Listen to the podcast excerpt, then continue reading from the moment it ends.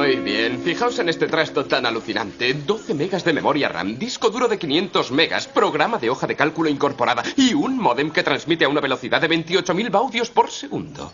Vaya, ¿y para qué lo vas a utilizar? Para juegos y eso.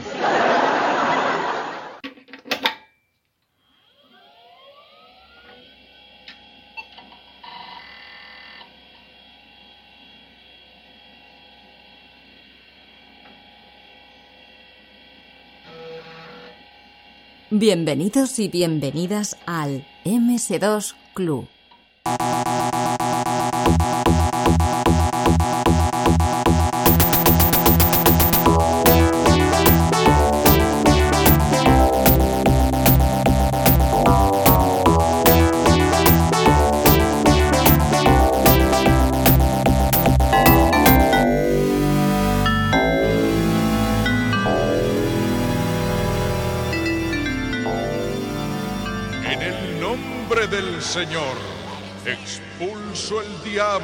Este cuerpo.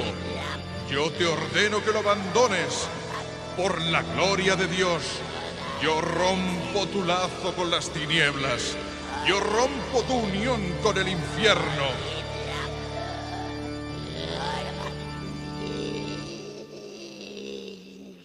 Yo te voy a romper la cara.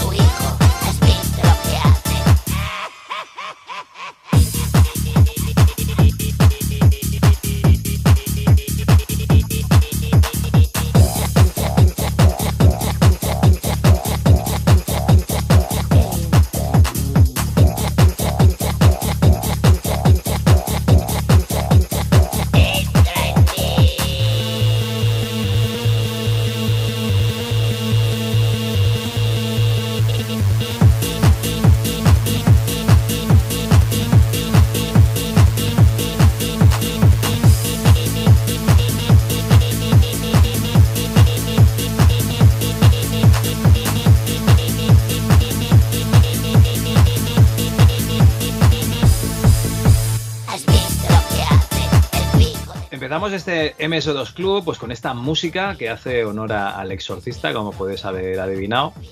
Y bueno, este sería el típico programa, ¿no? Que vamos a hablar de videojuegos de terror y tal, pero es que claro, en realidad yo creo que está súper trilladísimo el tema, así que vamos a hacer una cosita un poquito diferente. Van a ser unas recomendaciones y unas participaciones de colaboradores y bueno, ya lo vais a ir viendo poco a poco. Pero bueno, no os voy a dar la chapa yo solo porque tengo aquí a el ayatolá de la emulación, Antonio Lozano. ¿Qué tal? ¿Qué tal, Javi? Pues mira, ya ni emulo, ya. ya ni Bueno, emulo. porque ahora has pasado de a, a programador, eres como el, el de Tron, ¿no? El, eh, ya no eres jugador, eres programador. Entonces ya No, te no, mira la no, gente no. con respeto, tío. Vamos a ver, que quede claro que de este grupillo que se ha formado en torno al MS2 Plus, si hay algún programador, ese es David Skywalker. Además, cualquier mierda que hacemos en este, en este sentido, el tío se apunta y va ahí como un jabato a programar lo que haga falta, menos grabar. Sea, para, para eso nunca tiene tiempo, pero para todas las demás mierdas, el tío está ahí como, como un campeón. Yo no, yo, yo, estoy tratando de aprender eh, un mundo que me viene grande. Vamos, esta tarde se lo decía a, mi mujer. Me veía pegándome cabezazos contra el monitor, nene, ¿qué te pasa? Digo que no soy tan listo como yo creía, nena. no soy tan listo como yo creía.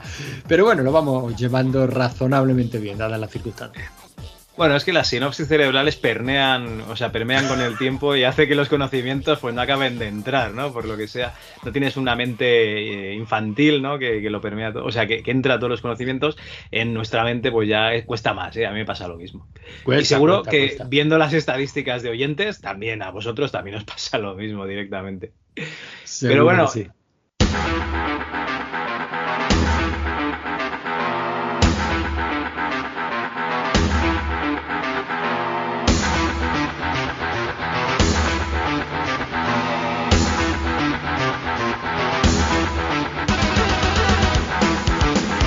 Vamos a ir con cositas del MS2 Club porque estamos a tope eh, con el concurso de niveles para Doom. Eh, David Skywalker se ha liado la, la manta a la cabeza, ¿se dice así? La manta a la cabeza. Sí, Sí, ¿no? ¿no? Y, y se ha hecho un tutorial para utilizar Slate, que es uno de los dos editores que yo creo que más eh, utiliza la gente. Y lo tenéis ya disponible en la página web, en ms2.club. Allí tenéis el tutorial, eh, está hecho en YouTube, con lo cual podéis eh, ver exactamente lo que está explicando, lo que está haciendo. Y yo creo que es el último, la última, el último resquicio de resistencia que puedes tener, ¿no? Si siempre te han quedado ganas de hacer un nivel de Doom y te parece una cosa muy complicada, ver que en realidad haces cuatro mierdas, ¿no? Y enseguida haces un mapa. Haces un mapa de mierda, ¿no? Pero enseguida lo puedes hacer y si le dedicas más tiempo, puedes, puedes hacer un, un mapa muy chulo y participar en nuestro concurso de creación de niveles de Doom en el cual pues tenemos un suculento premio que son las memorias de John Romero firmadas por su puño y letra, o eso dice él. Bueno, supongo que sí, ¿no? No, no, irá mintiendo, no irá mintiendo el tío. O sea, al fin y al cabo, de estos dos John, ¿cuál era el bueno, Javi? O sea, ¿cuál era el programador bueno? Eh, siempre ha sido John Karma, que es el que se encargaba de la parte de los motores. Lo que pasa es que siempre ha tenido, eh, yo creo que es un poco robot, ¿sabes? Tiene un Asperger o alguna cosita así, y entonces le cuesta un poquito más relacionarse o expresarse con los demás. Y John Romero era la, el, La el estrellita, ¿no? el- eso, el que tenía que brillar más que los demás, ¿no? Eh, estamos haciendo cosas que fliparéis. Estaba haciendo el otro, ¿no? Y tú, tú lo estás poniendo en Twitter. Es no que, había Twitter, eh, pero bueno, ya precisamente estoy suscrito a la Bonilista, no sé si la, si la conoces. ¿La qué? Bonilista. Bueno, es un, Eso, no sé ni una, qué es. newsle- una newsletter que envía en, en tema de... Me gustaría decirte el nombre, creo que es David Bonilla, el tío que la, el tío que la hace, que es un tío que lleva metido en el mundillo de programación, tiene varias startups, algunas de esas que vendió, o sea, la típica historia de, de éxito, ¿no? Me monto mi startup, la vendo y, a- y me dedico a lo que me gusta. Bueno, pues tiene una... mm, tiene una, una newsletter que publica todos los domingos hablando de noticias de tecnología, ¿no? Sus reflexiones sobre las noticias de tecnología. Y este domingo Ajá. pasado hablaba de los que él llamaba mm, desarrolladores o ingenieros 10 por. O sea, que son estos ingenieros que están como muy por encima del, del resto, ¿no? O sea, son gente que tienen una visión global de todo lo que es el proceso de desarrollo, ¿no? O sea, que conocen desde que serían capaces de programarse un sistema operativo si se pusieran a ello, casi incluso de diseñar un microprocesador si se pusieran a ello y por supuesto son unos desarrolladores de la hostia. Y mencionaba Unos como máquinas, unos figuras, unos titanes, unos campeones. y mencionaba eh, esos, esos. Y a uno de los que mencionaba era John Carmack. Y me, me llamó la atención, digo, es verdad que es un tío del que siempre hablamos como un genio por lo que era, por lo que fue capaz de hacer, ¿no? Por esos motores que desarrolló en su época y bueno, y que yo creo que sigue, ¿no? En el, en el mundillo. No Bueno, sé si ahora está en luego meta. se dedicó por- a los cobetes, ¿no? Y luego se dedicó a la realidad virtual con Meta. Y ahora se ha salido de Meta y a, no sé a qué se dedica. Ah, al final Sí, se salió de meta también. Sí, hombre, claro. Sí, sí. Bueno, pero que es un tío de eso que está por encima de, de la media, ¿no? Y comentaba este David Bonilla que a dónde llegarán esta gente con el apoyo de, la, de las inteligencias artificiales, ¿no?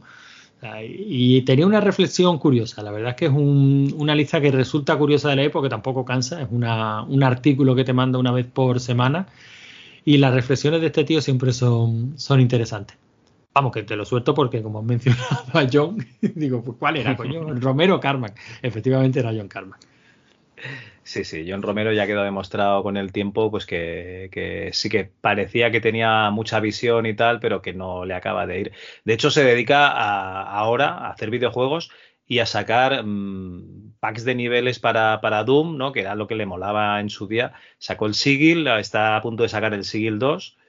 Y, y bueno, pues yo creo que es una persona que, que le gusta mucho el diseño de niveles y estas cosas y, y la programación pues ya se le quedó un poquito para atrás. Un poquito... O sea, o sea que se dedica a lo mismo que nosotros, ¿no? A diseñar niveles de Doom. Estamos exactamente al mismo nivel que John Romero, sí, sí, tú lo has dicho. bueno, eh, hay bastante participación ya, la gente pues está poniendo niveles en el foro, ¿no? Y me van pasando alguna capturilla y tal. Y la verdad es que me está molando mucho eso de que la gente haga cosas porque yo creo que les mola mucho a ellos eh, hacer los niveles, o sea que te lo pasas bien realmente. A mí me ha, me ha alucinado. Bueno, me ha alucinado. Yo te decía, no, no quiero ir de profeta por el mundo, pero yo te decía que nos iba a sorprender la participación. Eh, no porque fuera un regalazo, que también, sino porque lo que tú comentas, a la gente le gusta. Al final el cacharreo nos gusta y, y los afortunados que tienen tiempo de ponerse a ello, oye, pues vale que esta es una forma como otra cualquiera de esperar la muerte, pero no es de las peores, ni muchísimo menos. Pues sí, la verdad es que es una cosa divertida y yo creo que sobre todo eso, si te quedó el gusanillo de, hacer tu mapa, pues oye, ahí está la oportunidad y encima eh, pues te, llevas, te puedes llevar un premio. Bueno, no es, el único, no es el único concurso, tenemos el sorteo de una camiseta conmemorativa del 30 aniversario de Doom. Ya sabéis, las dos cosas hasta el 10 de diciembre del 2023, eh, o sea, aún tenéis eh, un mes y medio cuando escuchéis esto, un mes y pico. Y bueno, eh, solo van a participar de momento los Patreon porque había que enviar un audio hablando de tu experiencia con los FPS, pero de momento eh, aquí tendría que poner el sonido de grillos. Aquí nadie quiere hablar de los FPS. Entonces, yo os puedo contar mi experiencia particular, pues para, yo qué sé, ir arrancando esto.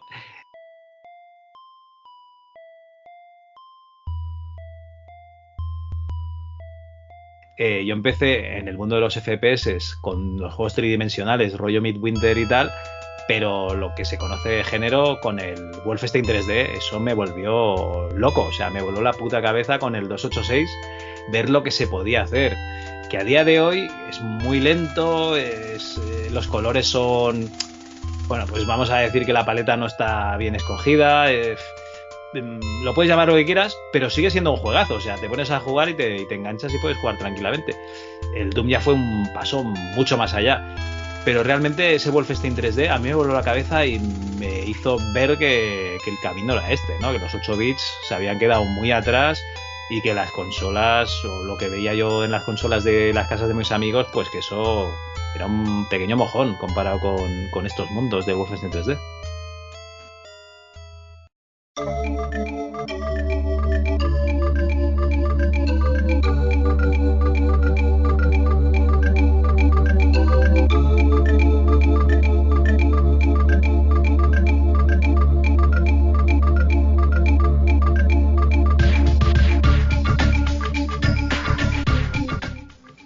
Experiencia te diría que viene a ser prácticamente. Bueno, tú sabes que siempre que salen estas conversaciones siempre hay que remontarse muy atrás y yo siempre tengo que sacar el Spectrum, ¿no? O sea, mi primer FPS fue el Castle Master, por supuesto.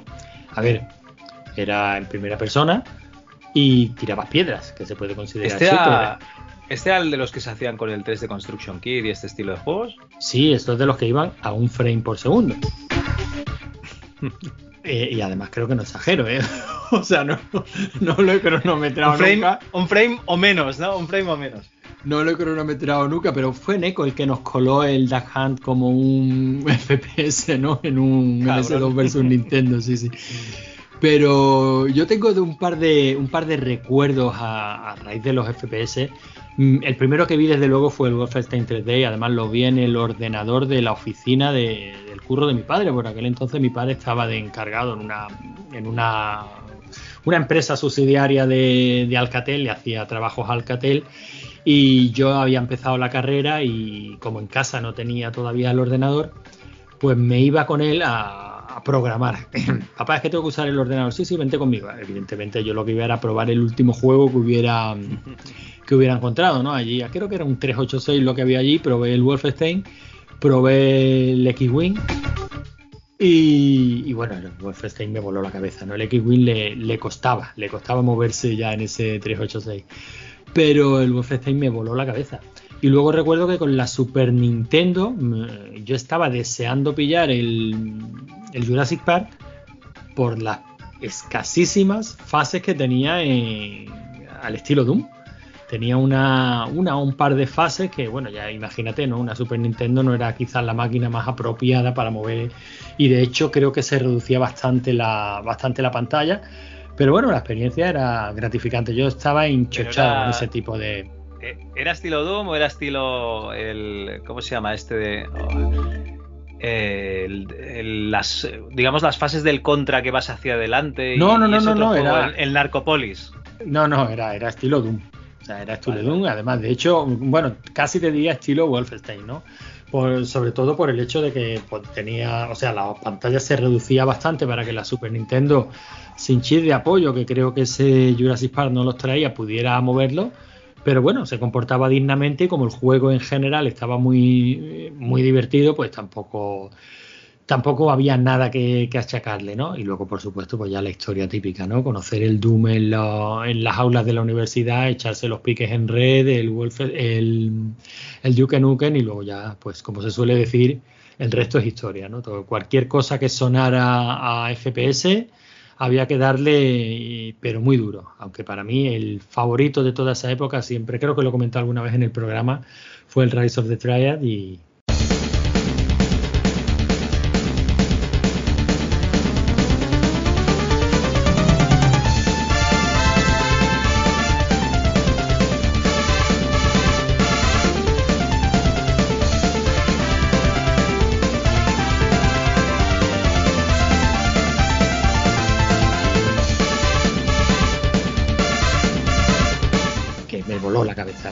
con ese disfrutaba. Ni puta idea tienes. No, lo, no lo discuto, pero a mí ese juego me encantaba. A mí eso de reventar a la gente y ver los ojitos chorreando por la pared, ya con eso me habían ganado.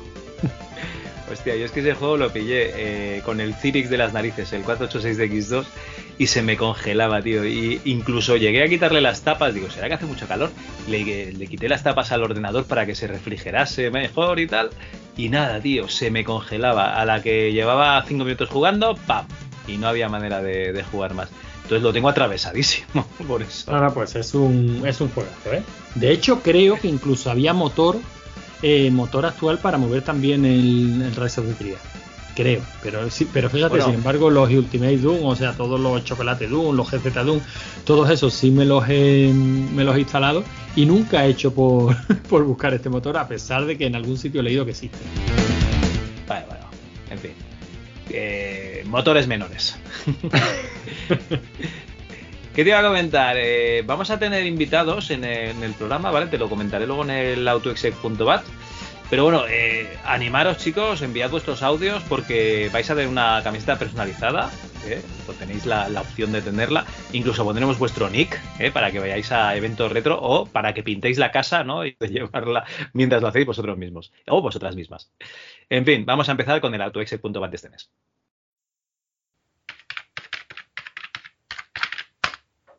autoexec.bat.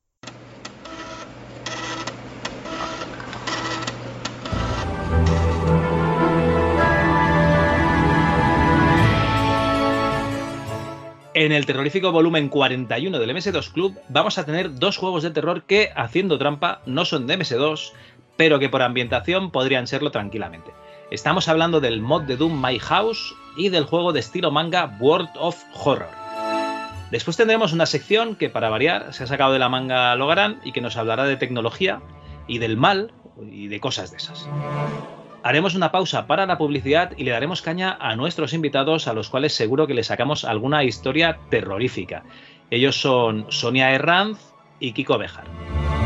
Para finalizar, tendremos a Martín Gamero que nos va a hablar de una tarjeta terrorífica, la Voodoo Banshee.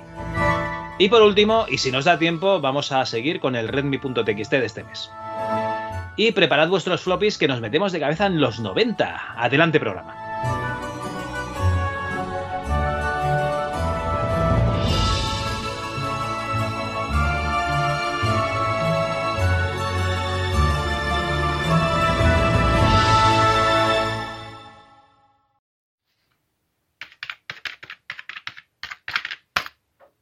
Juegos.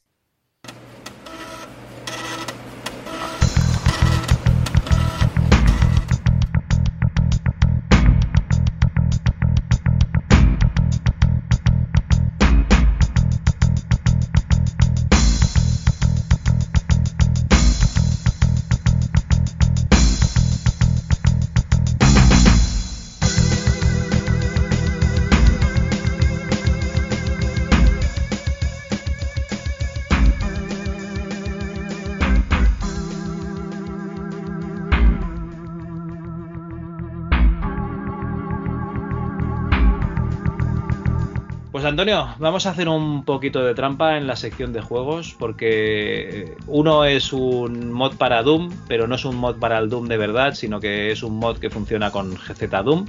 Es el myhouse.wat, pero en realidad es el myhouse.pk3, con lo cual eh, estamos aquí haciendo un poquito de trampita. Este te suena, ¿no? Sí, hombre, me suena. Se ha hablado muchísimo de este de este mod. De hecho, hasta yo lo he jugado, ¿eh? No jodas, ¿sí? ¿Lo probaste?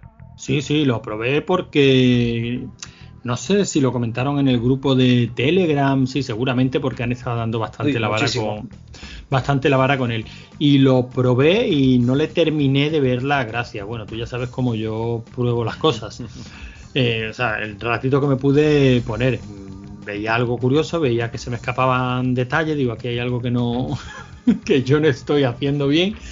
Y luego en varios podcasts sí he escuchado hablar de, de este, de este mod de todas las maneras posibles, dándole la vuelta. Y ahí que ha ido a la lista de la jubilación porque me han entrado muchísimas ganas de jugarlo en serio. Pero es cierto que hay que echarle ganas, o sea, hay que profundizar en él para empezar a verle todo lo que tiene que ofrecer, según, según Sí, he sí, escuchado. Bueno, eh, yo no he escuchado porque algún podcast que, que hablaban de ese tema me lo he saltado, esa parte, o sea...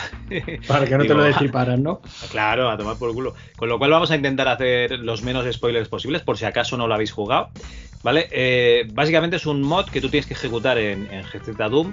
Eh, pues nada, coges, te descargas el, el fichero de un drive. Este drive es el drive de su autor. Y lo pones encima, lo arrastras a GZ Doom y ahí puedes jugar. De hecho, se lo comenté a, a Snaf de, de, de Normal Podcast. eh. Porque él hace mucho podcast eh, hablando de creepypastas. De hecho, hace como obras de teatrillo, ¿vale? Interpretando el creepypasta. Él lo hace, lo hace de puta madre. Si no lo habéis escuchado, es una recomendación buena. Ahora que estamos en Halloween. Normal Podcast for Normal People. Y bueno, eh, se lo comenté y dijo, no lo he probado y tal. Bueno, no- me parece que aún, no lo ha probado, lo que pasa, ¿no? Que la gente no tiene tiempo.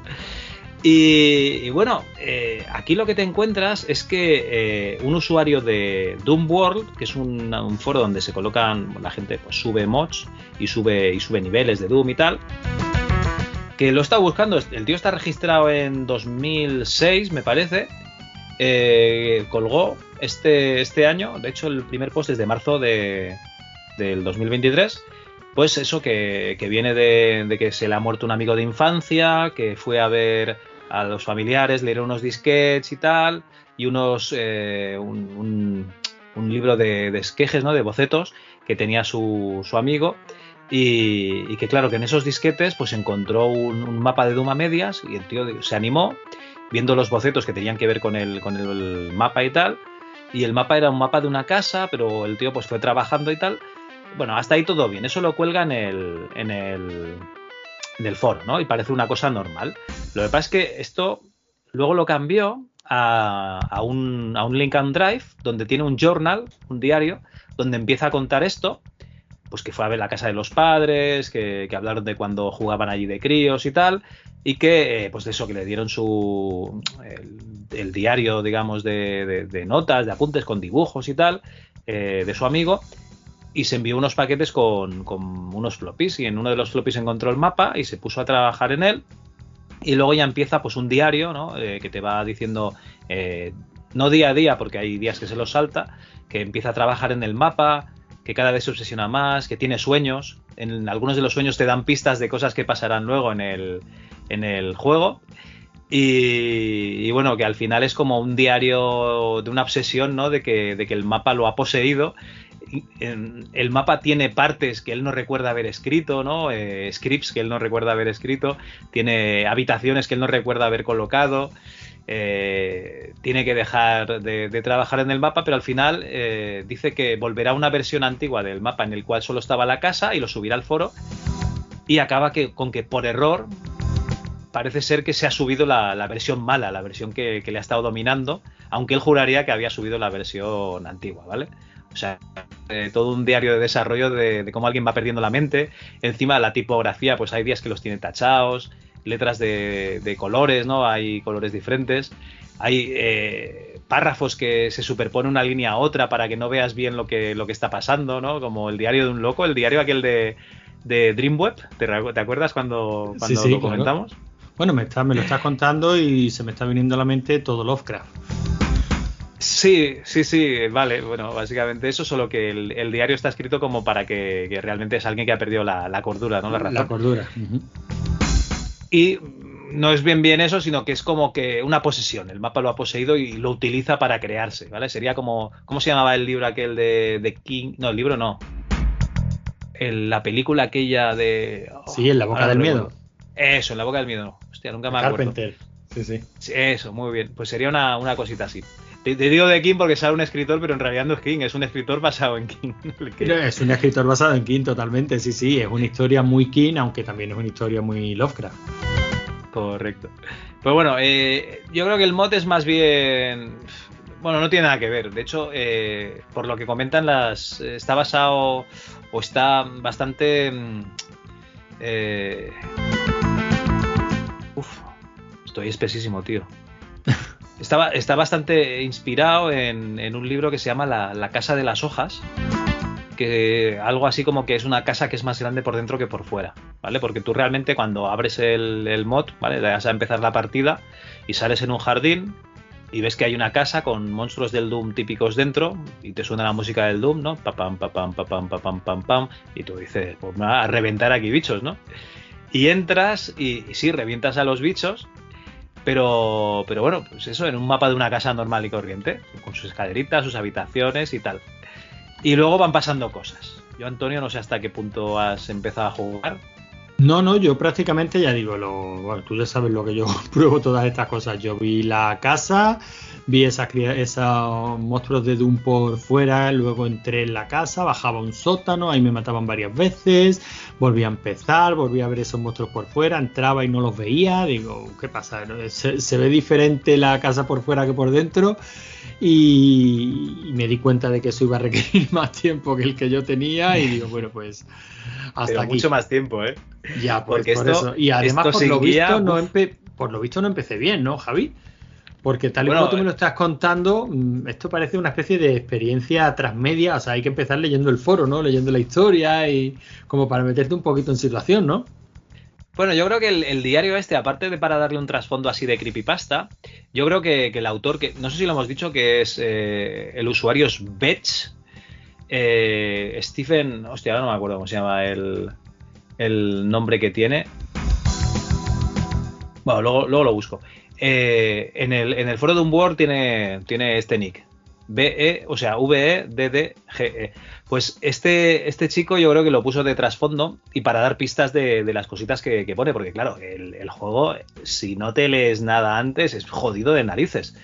Por ejemplo, ¿eh? las armas son súper limitadas y en principio para los, el primer nivel no te hacen falta, pero es que luego te vas a ir encontrando eh, situaciones de las que, por ejemplo, ¿eh? puedes llegar a... que puede pasar o no, ¿eh? que te vas a, a una casa en llamas que está llena de unos bichos pero pero pero tremendos. Entonces, claro, ahí si no tienes eh, pues armas estás jodido. Entonces hay una manera que si entras po- por, el garaje, pues hay una cosa allí que te ayuda, por ejemplo, ¿vale? Y luego tú, pues, tú el mapa, te lo, si te lo tomas de manera normal, pues tú irías haciendo el mapa, matas los bichos que hay en las habitaciones y el cabrón del, del creador te... Estas, que no se llaman, sí, es una de estas que te subía la vida al 200, que, que son las bolas aquellas azules, te la pone para que tú la veas por la ventana y a la que sales eh, te ha cambiado la película, ¿no? Es lo que dices tú, la, la casa parece la misma, pero no es, no es la misma. Y aquí está aprovechando pues todas estas nuevas eh, eh, cosas que le han ido añadiendo, todas estas features que le han ido añadiendo a GZ Doom, ¿no? De que tú puedes ir cambiando el mapeado, tú puedes ir haciendo unos teleports sin que se note y tal, y, y realmente eh, juega con eso. O sea, la música empieza a cambiar. Tú ves que la música se empieza a romper, ¿vale? Es la misma música de Doom, pero en algunos momentos empieza a desafinar, parece como desangelado. Eh, luego parece muy desangelado, o sea, de hecho hay, momentos en los que la, música de Doom, tú dices, la música de Doom no da miedo, no, la música de Doom puede dar miedo, sobre todo si te la conoces, dices, ¿esto, esto qué es? ¿Qué ha pasado aquí? Y hace que te sientas mal. Eso y el uso de la oscuridad, ¿vale? Eh, en, Doom tú sí que tienes habitaciones que si estaban a oscuras, pues bueno, pues tú ibas pegando tiros a matar a los Sims o lo que hubiese y, y salías por algún lado que estuviese iluminado y ya está. Pero es que aquí te puedes meter en una habitación que esté a oscuras y tú no encuentras la salida. Yo me quedaba atascado rato y rato y rato porque eh, te quedas atascado en una esquina o en un objeto que hay ahí en medio y tú no tienes narices de saber ni dónde estás ni hacia dónde vas. ¿Vale? Y esto te da mucha angustia. La, tú caminar en, a oscuras y más en un. Es que no, no ves el fondo, o sea, no ves ni, ni para dónde tienes que ir, nada. Da muchísima angustia. O sea, que todavía se pueden hacer mapas de Doom con talento, ¿no? Me estás diciendo Madre mía. que, Bueno, que la si tecnología es casi lo de menos. Claro, y si nos ponemos a hablar eh, de- del juego en sí, eh, yo diría que la, la- para no hacer spoilers, lo que, lo que sería más, más fácil de entender es que se van creando como a realidades alternativas de la casa o, o adyacentes a la casa, en las cuales pues tú puedes ir adentrándote, ¿no? Y, y tienes que ir resolviéndolas para volver a, a- la misma casa en la que estabas o a otra versión y tirar para adelante. ¿Vale? Eh, entonces, pues habrá, igual que habla que tiene un sueño en el cual pues encuentra unos juguetes y los va siguiendo y acaba yendo a, a una guardería en la cual hay una cuna con un bebé muerto y oye gritos y es el bebé muerto y claro, se despierta del miedo. Eh, aquí, por ejemplo, te encuentras pues un rastro de, juguetes y vas allí y vas a una guardería, a un jardín de infancia y, pasan cosas, ¿no? Ahí en el jardín de infancia. Y cuando vuelves la casa ya no es la misma. De hecho, hay, hay muchas puertas ocultas. Utiliza trucos de, de pegarle a, paredes para que caigan objetos. Eh, o sea, t- tiene un uso muy inteligente de- de- del scripting eh, y de lo que serían los, los laberintos. ¿Vale? Eh, muchas cosas que tiene son loops de laberintos de los que tienes que salir en un punto determinado, pero que si no sales allí, pues te puedes dar. Claro, claro, estás ahí dando vueltas al laberinto. Hay uno que es el balneario, tío. Eh, hay unos baños que, que- que los encuentras porque empiezas a dar vueltas a un pasillo, ¿sabes? Eh, que un pasillo, pues eh, en, en ángulo recto, pues eh, si tienes, si vas siguiéndolo, pues vuelves al origen, ¿no?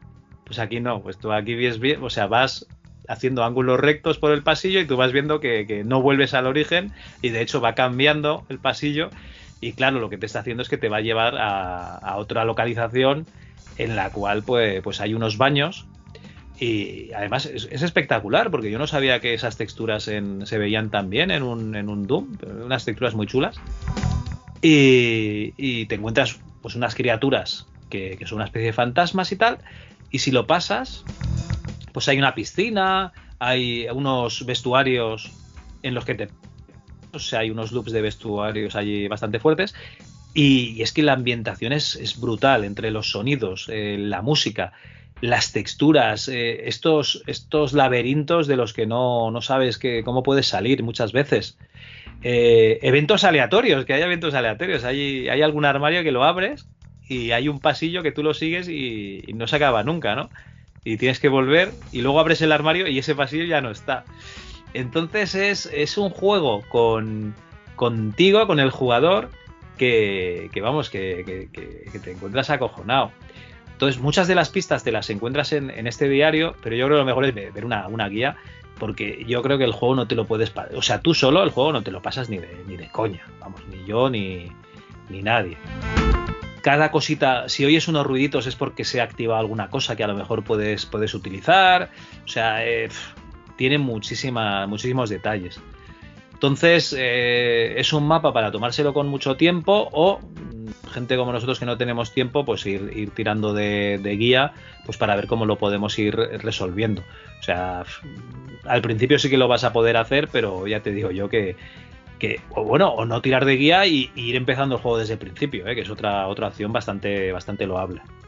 Hombre, me está, me está hablando un tío que se ha pasado el Dungeon Master, que se- o sea que a lo mejor poquito a poquito esto se puede, se puede ir sacando, ¿no? El problema es el, el de siempre, ¿no? El tiempo.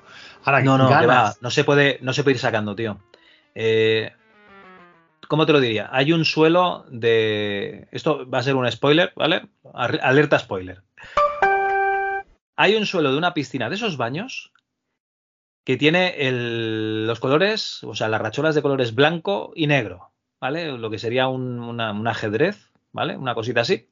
Pues bueno, una de esas racholas negras en realidad es eh, un agujero que tú puedes eh, ¿vale? Para bajar a otra localización en la cual pues eh, tienes el hándicap de que estás a oscuras y no sabes hacia dónde vas porque no ves una puta mierda y encima no tienes oxígeno, con lo cual eh, si no lo encuentras te ahogas. Ahí me quedaba atascado siglos. Yo, yo he bajado por ese agujerito.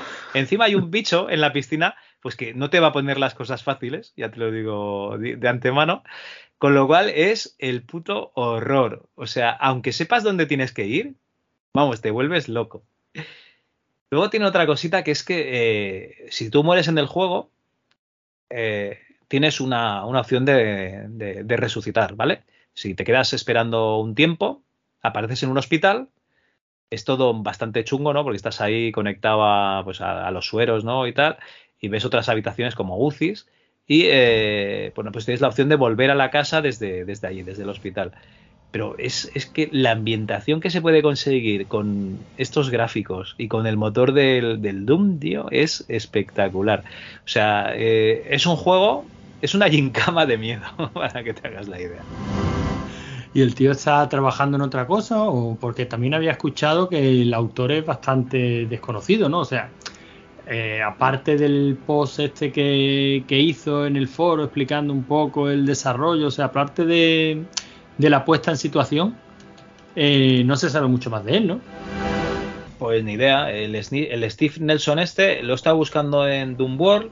eh, todos los, todas las entradas que tiene. El tío empezó a, a escribir en 2006. ¿Vale? Pues empieza ahí a, pues a comentar algunos, algunos mapas que sube la gente y tal. ¿Vale? 2006. Y reaparece en septiembre del 2022. ¿Vale? Comenta decirlo de que tiene pesadillas con el mapa, cosas de estas. Y ya este 2023 es cuando, cuando cuelga el mapa. Y, y vamos, que, que todo el creepypasta pues eh, ya, está, ya estaba forjado. Yo creo que eh, la idea era esta, ¿no? Crear un creepypasta y, y, y un juego acorde. Y el juego, ya te digo yo, que está acorde con, con la historia que, que lleva de atrás. Yo cuando, cuando surgen este tipo de, de productos tan bien hechos, tan bien pensados, tan... Por una parte, como soy desconfiado, pienso en quién estará detrás, ¿no? Y qué es lo que pretenderá. Pues, Bartual de la pretenderá- vida. Eh, sí, algo así, en un sentido económico, ¿no? A ver si luego esto se puede monetizar de alguna manera o ganar una cierta fama o... y por otro lado siempre pienso que puede ser un, un grupo de desarrollo amateur que hayan dicho, venga, pero, pero una persona sola, por lo que he escuchado del, del juego, ya digo, yo todavía no lo he jugado, por lo mismo que te estoy escuchando a ti ahora, incluso aunque hayan sido un par de años de trabajo, me cuesta pensar que haya ese talento. O sea, porque todo lo que he escuchado de este juego es bueno. Y además con conceptos que tocan muchos muchas aristas, ¿no? O sea, un tío puede ser muy bueno en, en ambientación sonora y a lo mejor los gráficos se le dan peor, a otros se le pueden dar mejor los gráficos, a otros se le pueden dar mejor los mapas, ahora... Pero aquí está todo muy bien hilvanado y no solo eso, sino que, que además está muy bien presentado. O sea, está puesto en escena de una forma que ya invita a jugarlo y que ya te hace pensar, bueno, a ver de dónde, de dónde ha salido esto, ¿no? Y a mí me cuesta pensar, bueno, a lo mejor es que, claro, me, me acomplejo por mis propias limitaciones, ¿no? Pero me cuesta pensar que esto pueda salir de la cabeza de un tío solo. Bueno, pero a ver, eh, yo qué sé, tenemos ahí ejemplos, ¿no? Tienes a, a Cucho, tienes a un Epic Fran, tienes a un montón de desarrolladores que son solo developers Sí. y, y sacan juegos ahí muy grandes. Lo que pasa es que, claro, eh, juegos para, para normalmente para vender y en este caso pues podría ser una persona que ha estado detrás de- del proyecto durante bastante tiempo y tal. Eh, sí que es verdad que, claro, dejarlo ahí morir, ¿no? O sea, es, es como darle el, toque final al... Aún le faltaría algún, alguna cosa de, de oigo voces, ¿no? Y, cada vez están más cerca, alguna cosa así, y acabar de desaparecer, ¿no? Pero el tío es que colgó el, el mod, luego colgó el drive y, y no ha vuelto a participar en, en el foro. Esto, pues, eh, ha pasado bastante tiempo, con lo cual si quisiese, yo qué sé, monetizar de alguna manera, pues parece ser que, que faltaría ahí un siguiente paso, ¿no? Sí, pues eso es que resulta extraño. Bueno, a lo mejor simplemente la idea era mm, generar uno de estos creepypasta, una de estas leyendas. eh, y bueno, mm, prueba superada, ¿no? Sí, sí, de- desde luego. El hilo de- del foro tiene 64 páginas, ¿vale? Para que te hagas una idea. De, y 1908 respuestas, el myhouse.wat en doomworld.com. O sea, una, una pasada. De todas maneras, ¿qué alcance tendrá esto, Javi?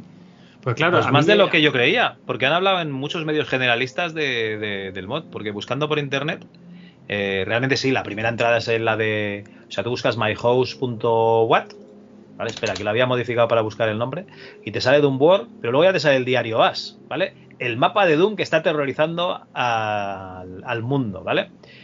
Eh, más medios generalistas, bueno, muchos vídeos de YouTube, en Reddit, bueno, sí, la verdad es que realmente luego, bueno, Kotaku, porque es de videojuegos, 3D juegos. eh, bueno, pues oye, hay algún medio generalista. He dicho muchos, pues a lo mejor no son tantos.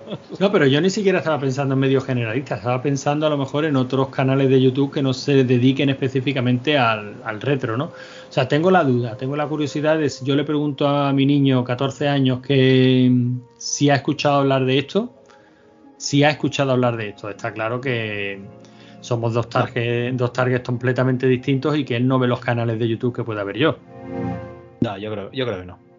Mm, Bueno, en fin, en cualquier caso, un, juego curioso y que merece la pena, ¿no?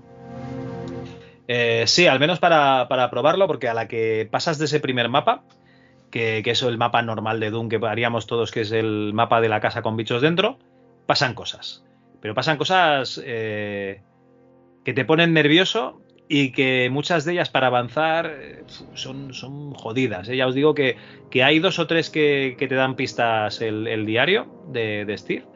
Y el resto, tío, yo de guía. Es que si no, no, no, no lo encuentro. Pero es que aún sabiéndolo, no es tarea fácil, ¿eh? que yo me he quedado atascado en, en un altillo a oscuras y no tenía cojones de encontrar la entrada directamente. Sí, sí. Eh, digamos que era un altillo a oscuras sin luz y, y- y con el mapa cambiado, ¿vale? Otra cosa que tiene es que, claro, tú te acuerdas, ¿no? Que tenías el ID clip para atravesar Sí. paredes, tenías el ID de QD para invulnerabilidad y todas estas cosas. Y aquí no funcionan. Aquí hay algunas que funcionan, pero no como tú creías. ¿Vale? Por supuesto, el automapa no está. Eh, si utilizas ID clip, parece ser, yo no lo he utilizado, pero hay, hay unos seres que, que- que sien- se sienten atraídos por, por- por esa magia ¿no? que has utilizado y vienen y te, y te- y te violan vivo. Y, y vamos, básicamente es mala idea utilizar estos, estos, estos truquillos. Vamos, que está todo pensado, ¿no? Hasta, o sea, es de alguien que conoce el Doom al dedillo y que ha aprovechado absolutamente todas las particularidades del juego, ¿no? Correcto, sí, sí. En fin, eh, un juego que ha creado pues muchas eh, teorías, ¿no? De hecho, cuando, cuando la gente fue probando, pues al principio, jaja, un mapa de tu casa, pues muy bien, ¿no? Y tal. Y, enseguida, hostia, pues he encontrado esto y esto otro y no sé qué, y esto no entiendo, y luego a empezar y tal, o sea que realmente la gente iba ahí pues haciendo sus cábalas, ¿no? Y, a ver qué, qué- qué- qué significaba una cosa, qué significaba la otra hasta que, que la han desentrañado con la guía. Yo creo que no la han desentrañado del todo, porque eh, seguro que hay algunas cositas que están ahí que solo las conoce de momento el creador o alguno que se la haya encontrado. Bueno, pues habrá que, habrá que probarlo. Pues sí.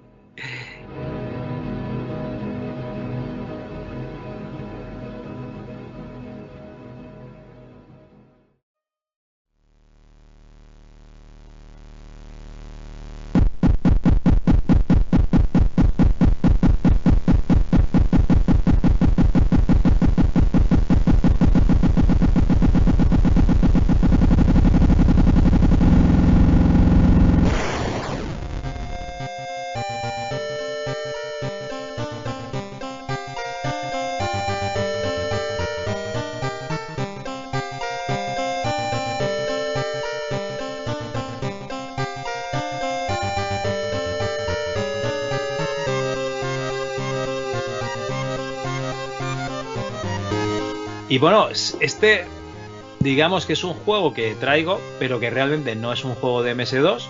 Pero es que el siguiente que traigo tampoco es un juego de MS2, vamos a hacer un pleno. Eh, sinceramente, eh, pedí consejos a la gente, ¿no? De recomendadme juegos de, terror. Y empezaron a poner sus juegos y tal, más o menos los conocía a todos, pues no me llamaba mucho la atención. Y vi un, un, un tweet o un post que se llama ahora, ¿no? Eh, de, Radastán, maldita sea tu estampa Radastán, eh, que pone un eh, retweet que dice, pero qué coño es esto, con un minuto y pico de animación eh, a lo Junjito en blanco y negro, de, de- terror, o sea, de terror puro, en el cual pues se ven unas escenas, eh, pues eso, como un cómic de Junjito. Y digo, pues esto, esto, esto me, ha me ha volado la cabeza, yo tengo que jugar a esto. Y vi que en Steam acaba de salir la versión 1.0 de este juego, o sea que estaba en, ¿cómo se llama esto? En Early Access, ahora ya está el juego completo. Eh, estaba rebajado porque ahora estos días eh, los juegos de terror están rebajados en Steam. Digo, pues este para la saca. Y es el World of Horror, el mundo de, horror. Eh, es un. Aquí lo, aquí lo clasifican como juego de rol y roguelite, ¿vale? Pero va- vamos a ir por partes.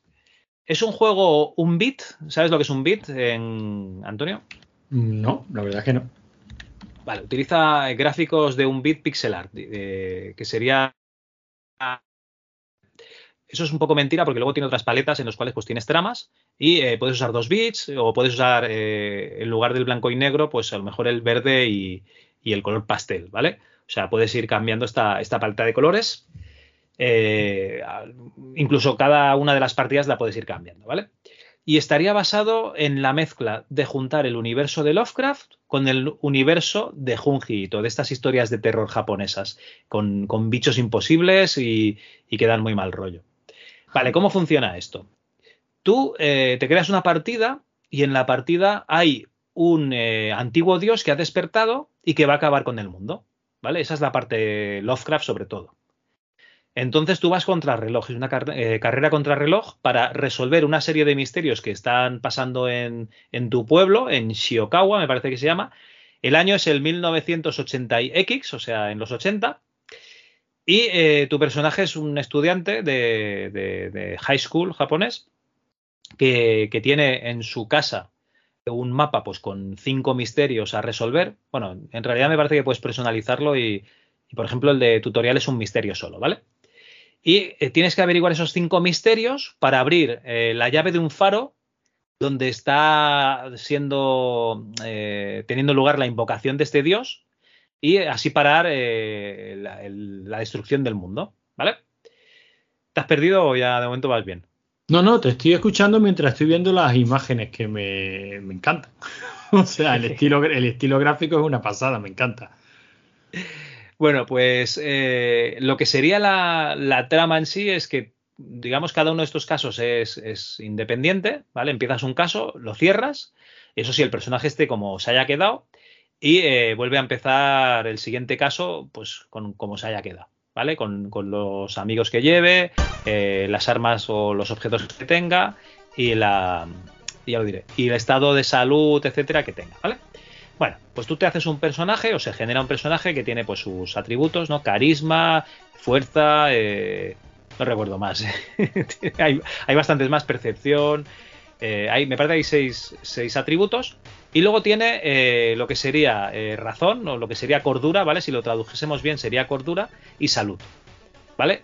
Eh, si pierdes cordura y llegas a cero, pues, tu personaje muere porque se vuelve loco si pierdes salud y llegas a cero, tu personaje muere porque eh, ha muerto, básicamente. Y eh, durante estas misiones, pues seguramente vas a ir perdiendo un poquito de todo. Vale, ¿cómo funciona esto? Yo aquí me esperaba que hubiese un hilo conductor y una historia que me fuesen contando. Esto no funciona así. Resulta que hay una base de datos de eventos, ¿vale? Que se generan. Entonces, eh, cuando tú abres un misterio, se van generando eventos.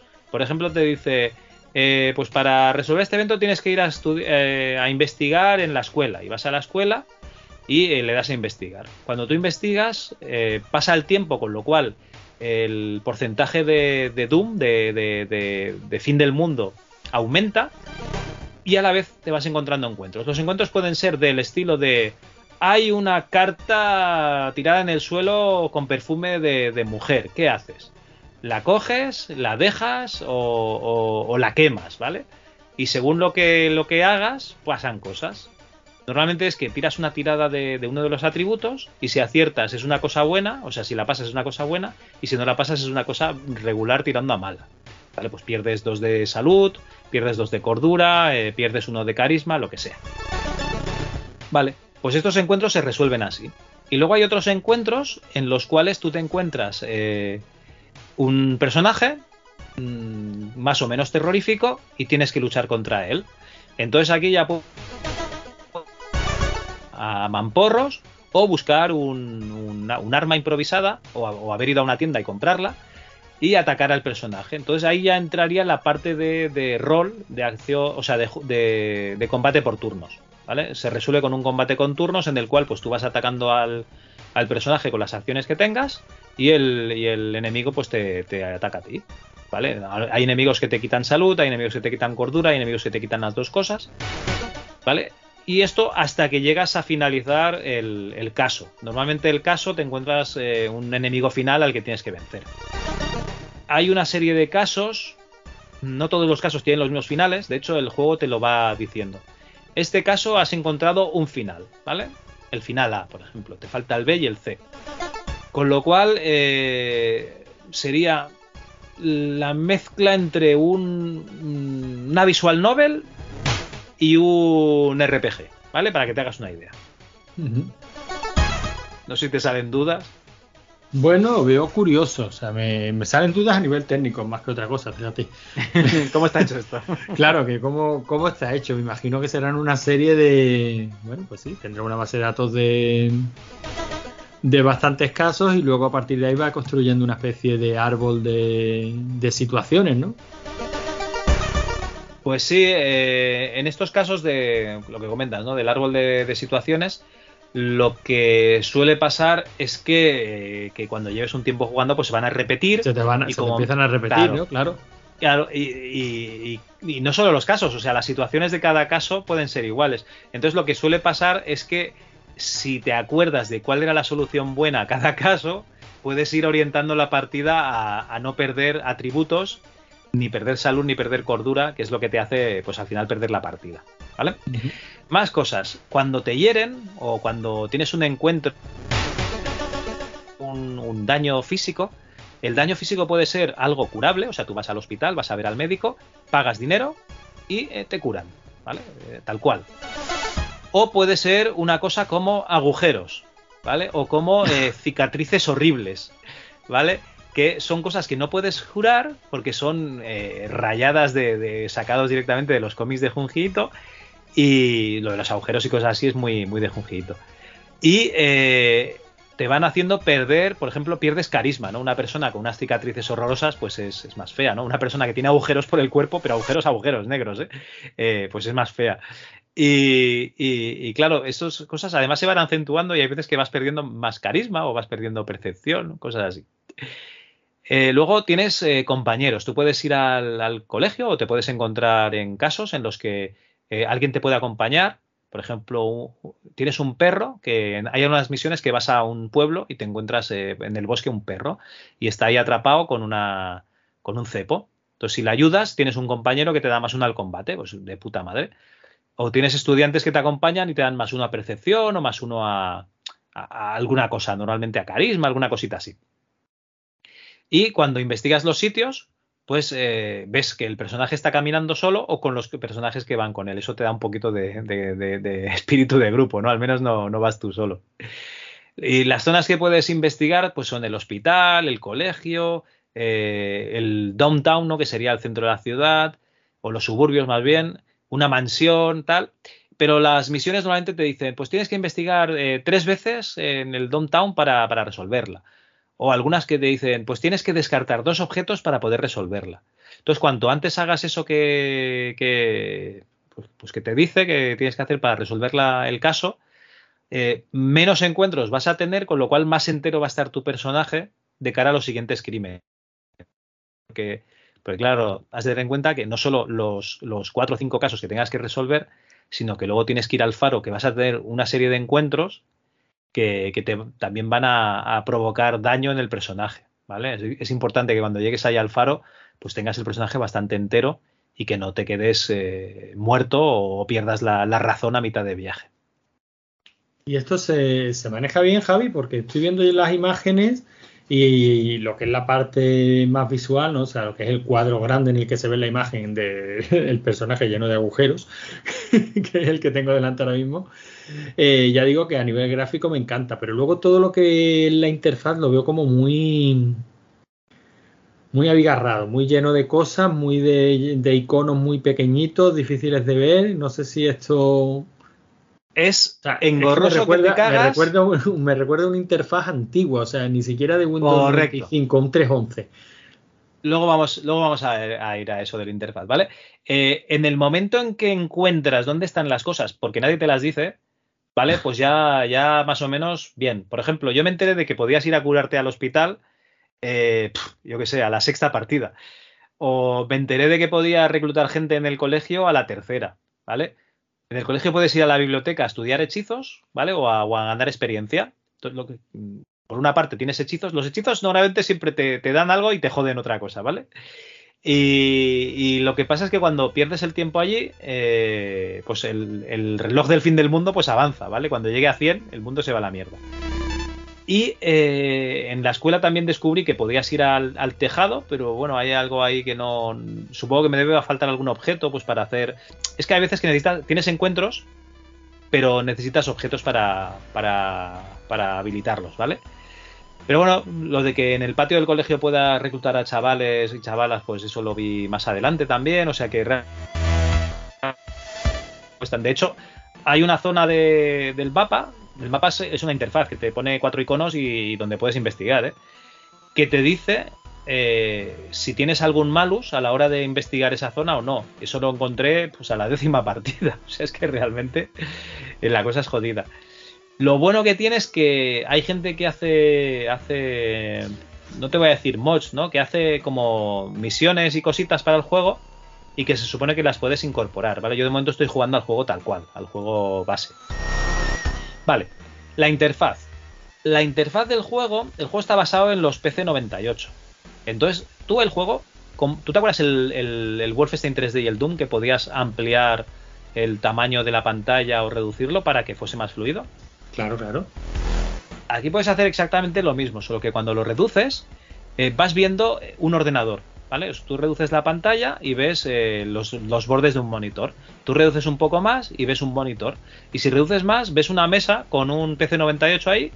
Bueno, creo que es un PC98, tampoco no soy tan, tan seguidor de los ordenadores japoneses. Eh, enchufado con el juego funcionando. O sea que realmente está basado en esos juegos que te podías encontrar. ¿Vale? De hecho, hay, hay algún juego, no recuerdo cómo se llama, que, que es de este estilo, es de terror, de PC98, es una especie de visual novel. Como no sé si los oyentes habrán jugado al Dead, que es una visual novel de terror, ¿vale? Muy recomendable, solo que ese no tenía, no tenía acción, ¿vale? Pero aquí te encuentras acción. Entonces la interfaz está, por eso tiene dos colores, porque está intentando imitar esos juegos antiguos que, que te podías encontrar en, en un ordenador con limitaciones. Sí, hombre, está claro que, le, que intentan, o sea, el estilo que intentan conseguir es, evidente. Pero ya digo que a mí lo que me llama la atención no es el estilo gráfico, vale, sé por dónde tira. Pero hoy día, o por lo menos esa es la sensación que tengo, aunque se recupere el estilo gráfico de, de juegos antiguos o bueno, el pixelar y todo esto, sí tratan de adaptar controles y manejos a los tiempos actuales, ¿no? O sea, vale, esto lo vas a ver como se veía antiguamente, pero lo vas a jugar como se juega ahora. Y ya digo, sin haberlo probado, pero la sensación que me da es de abigarrado y de difícil de encontrar el icono que estás buscando. Completamente, completamente. Perdona, he tardado un poco porque estaba buscando el juego. El juego se llama, el de PC98, Death of the Brain, ¿vale? La muerte de, del cerebro. Y, y, tenéis que mirarlo porque tiene unos gráficos espectaculares de la época y es un juego de terror, pero pero que tiene muy buena pinta. Este me lo, me lo he apuntado ¿eh? para más adelante. Perdón, perdón. Eh, sí, la gente normalmente quiere jugar con las comodidades de hoy en día y, y el encanto de antaño. Eh, no se hace complicado cuando lo conoces. Y ya te digo yo que si juegas 3, 4 o 5 partidas, enseguida lo, lo ves por donde van. Eh, o sea, no, no, no tiene tanto, tanto misterio. Aunque tú lo veas complicado por las imágenes, en realidad no, no es tan complicado. No, no, claro, yo lo que te estoy diciendo es una impresión totalmente cerrada y limitada por dos imágenes que acabo de ver, ¿no? Yo este juego ni lo he, pro- ni lo he probado. Lo que tenéis que ver es el, el vídeo, porque hay un vídeo, tú pones World of Horror eh, trailer y vas a flipar. O sea, es espectacular. Pues nada, otro, otro para la lista de la jubilación, Javi. Pues ya te digo. Eh, había gente que se estaba quejando en Steam de que había cambiado un poco el estilo gráfico. Supongo que se parecía demasiado a Fungito. Por si acaso no me vayan a, denunciar. Y bueno, el, estudio que la, que la ha publicado es Isbrit Games. Y el desarrollador es un polaco, que tú dirías, esto lo es un japonés seguro. Pues no es un polaco que se llama Paweł Kosminski, o como se pronuncie. Y, y esto te va a encantar por lo que parece, o eso pone en la Wikipedia, todo el arte dentro del juego eh, se ha realizado utilizando Microsoft Paint, ¿vale? ¿En serio? Con arte adicional de eh, Cassandra Cow. Ah, no, no, eh, escritura adicional, perdón, de Cassandra Cow, con lo cual el arte en teoría es del autor y está hecho en Microsoft Paint. En teoría, ¿eh? O sea, yo esto me lo creo hasta, hasta donde me lo crea, ¿eh? Tampoco no. Son ganas, son ganas de sufrir. A ver, a mí no me extraña, ¿eh? Que hay gente por ahí mm, muy rara. Joder, tienes ahí a Jojo que utiliza el Deluxe Paint y hace, y hace maravillas. O sea que. Por, por eso y- digo. O bueno, Sí, sí. o al que mencionamos siempre a Bubu que sigue programando directamente en el Goma y en ensamblador. eh, este sí que se tortura, pero. Como era, sarna con gusto no pica. En fin. Pues nada, estos son los dos juegos, Antonio. Me he pasado completamente por el forro el tema de- del MS2, pero yo creo que son dos juegos con el encanto de- del MS2. O sea, eh, World of Horror podría ser un juego de la época. De hecho, en la época se podían hacer juegos, interfaces mejores, ¿no? Como, estabas comentando. Y My House está basado directamente en el, motor de Doom, pero yo creo que lo lleva mucho más allá. Hombre, yo creo que la inspiración de, ambos juegos claramente MS2, así que no se te puede poner ni una pega, Javi. Aparte, que como comentamos siempre, el podcast es tuyo y te lo follas como quieres. Pues básicamente eso es así. Bueno, pues nada, seguimos con el programa.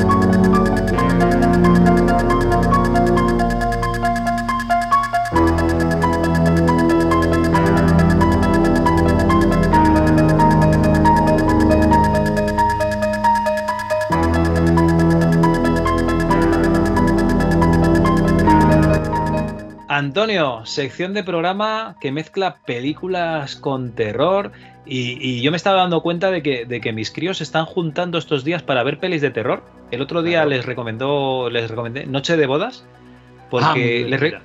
Sí, o sea, quería que viesen la de Feliz Día de tu muerte, pero la habían quitado de, de Amazon Prime y no la encontrábamos y tal, y dije, ah, pues esta también está estupenda.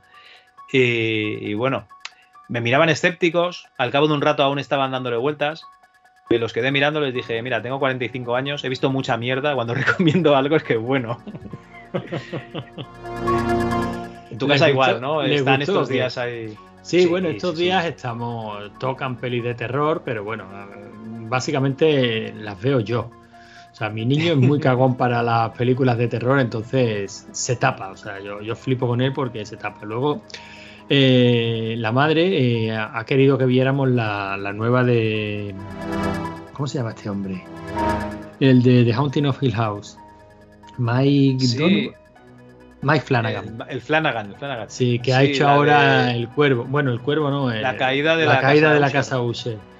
Y, y nos hemos puesto a verla con los niños. Craso error. Eh, a mitad del segundo capítulo mm, tuvimos que decirle, Alejandra, casi mejor que tú ya. No, sí, sí, yo ya sola me estoy dando cuenta que esta serie no es para mí. ¿Da giñe o qué?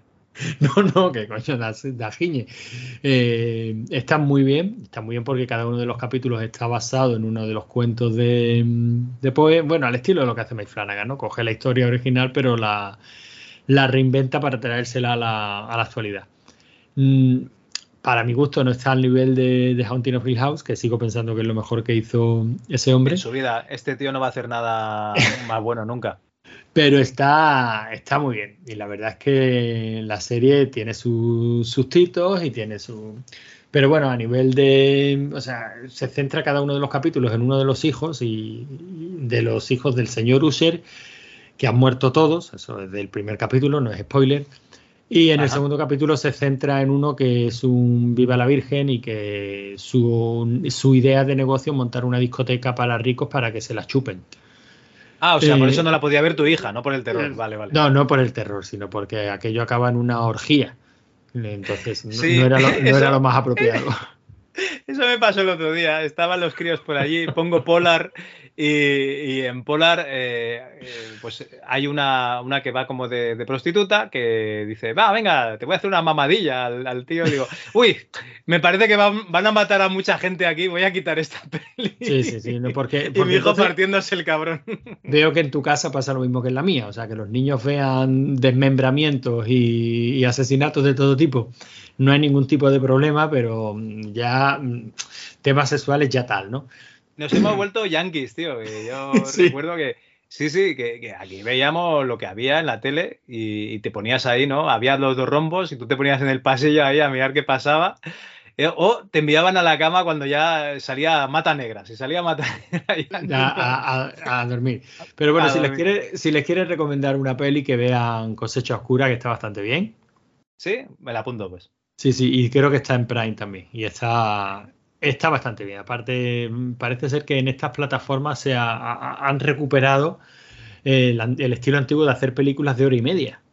Oye, cosa que Eso se, agra- que se agradece un montón. Pues esta hora y media va como un tiro y es una mezcla de, extraña entre, no sé si decirte, los chicos del maíz y de Purg, o sea, la noche de, de las bestias. Ah, pues bien. Y está muy bien, está muy bien. Se le pueden poner poquitas pegas a la peli. El otro día vi Dulces 16, viajes en el tiempo con mezclado Ah, con pues, la tengo apuntada porque me han dicho precisamente eso, que es una mezcla de Screen con Regreso al Futuro. ¿Qué tal? Muy tonta, muy tonta. Pero bueno, eh, ah, bueno. se puede ver, se puede ver. A ver, estás hablando conmigo, Javi. Muy, to- muy tonta, tío. ¿Sí? La, que, la que es una pasada y, y la verdad es que, que se la han currado mucho porque es el del universo de The Voice, que sacar algo que esté a la altura es complicado, es la de Ah, Genu. Genu, es, V. mara- es maravilloso. Madre mía. es madre mía, maravilloso. Y bueno, también entraría en terror porque ahí, ahí pasan cosas terroríficas, claro. Bueno, cosas, cosas terribles. O sea, tienen una fijación con reventar. eh, bien. Sí, sí, hay miembros que salen volando. Y, o explotando. Eso. Bueno, Bueno, bueno, eh, Javi. centrémonos. No, yo venía a hablar de cine y hablaba y venía a hablar de tecnología y de terror. Mm, me había pensado, bueno, ya te lo comenté, me había preparado una sección de la hostia, ¿no? Ya sabes cómo, cómo funciona mi cabeza. Eh, voy a plagar esto de maravillosas anécdotas de rodaje y analogías entre películas y tal. Al final me he traído una lista de peli para que las comentemos, Javi, porque no me ha dado la vida para más. Pero. Yo, yo creo que con eso ya, ya somos felices, tú y yo. Pero- viejas, joder, una maravilla. Bueno, viejas, hay de todo, ¿eh? De todas maneras, Ah, aunque, aunque vamos a empezar con una muy vieja, yo quiero poner en situación. No sé si fue el Halloween pasado o hace un par de Halloweens, ya hablamos de mm, ordenadores malignos en el cine. Ajá. Orde- ordenadores terroríficos, pero esta vez he querido ir un pasito más allá. Esta vez he querido ir a ordenadores que nos atrapan y nos meten dentro de sus tripas. El referente evidente, eh, Strong. Una película que yo siempre he dicho que está muy sobrevalorada y que a fecha de hoy, y que a fecha de hoy es tremendamente aburrida. Bueno, pero nos dejó imágenes como ese Flinch Arcade, eh, programadores dentro de videojuegos. Eh, pues eh, en su día era la, la- la puta hostia. A día de hoy se le ven las costuras por todos lados, tío. Hombre, en su día era maravillosa, no solo por el logro técnico, sino por aquello de lo que hablaba.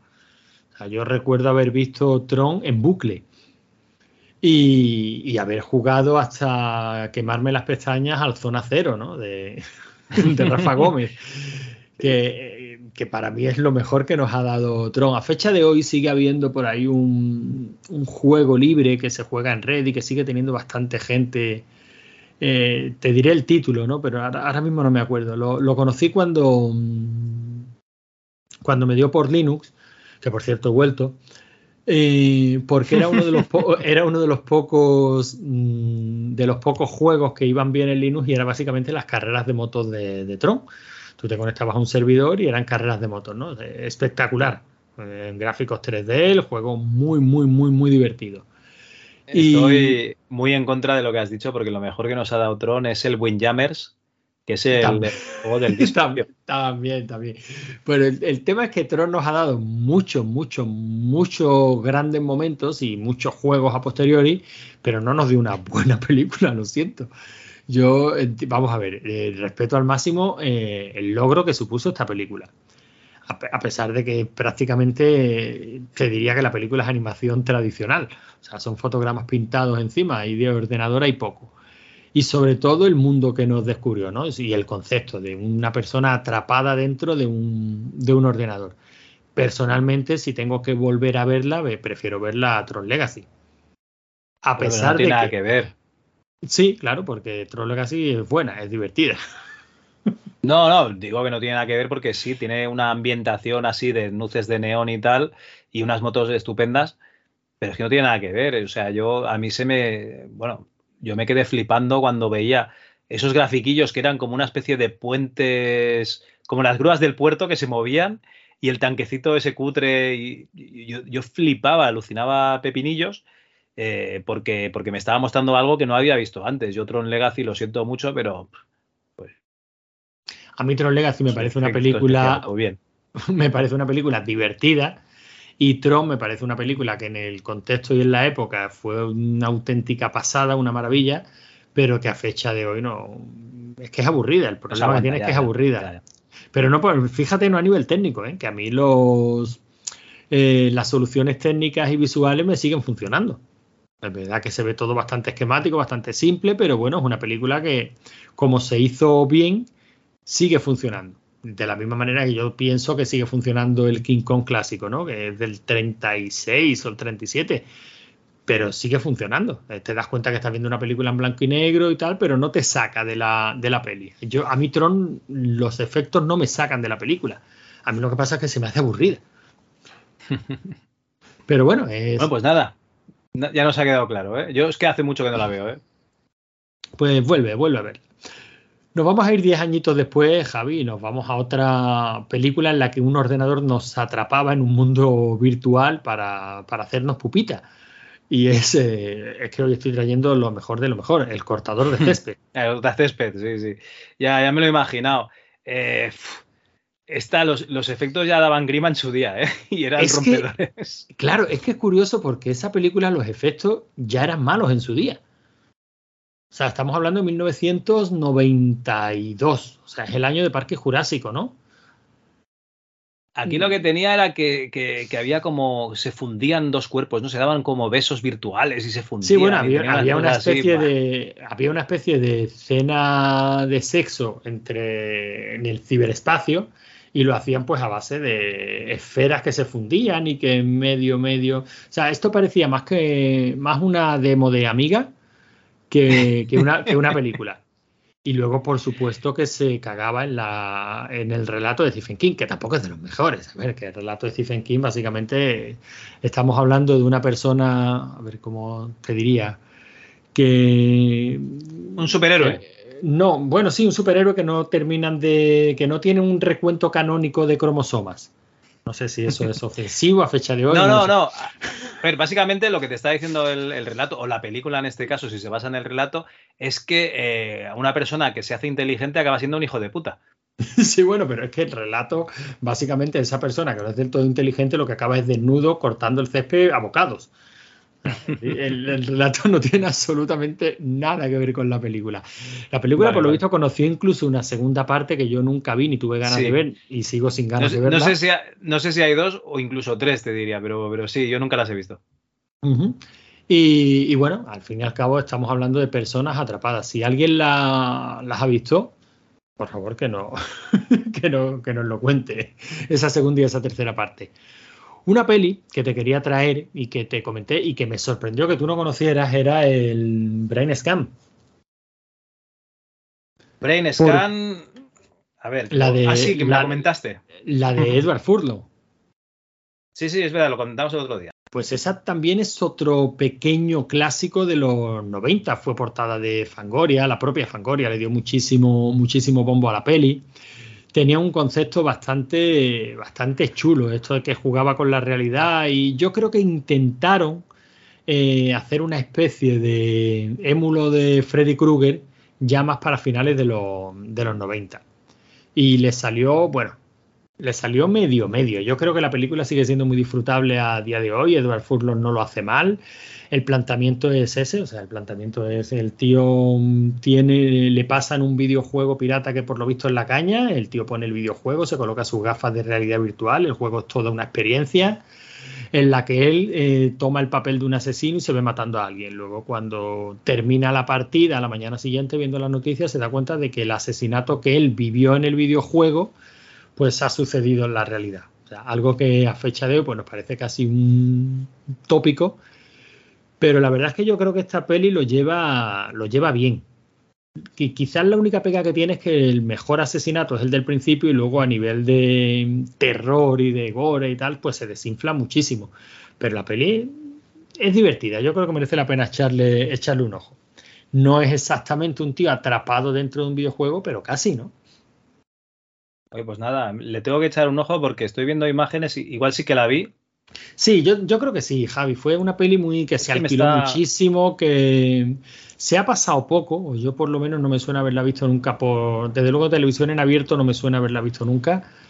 Y ni siquiera en estos canales como Dark, que están especializados en terror y tal, es una que haya. Tiene que ser una peli de distribución muy limitada y que quizás la, la versión que puedas pillar por ahí pues sea la que saliera en DVD en la época. Pues nada, esta me la apunto porque. A ver, a ver qué tal.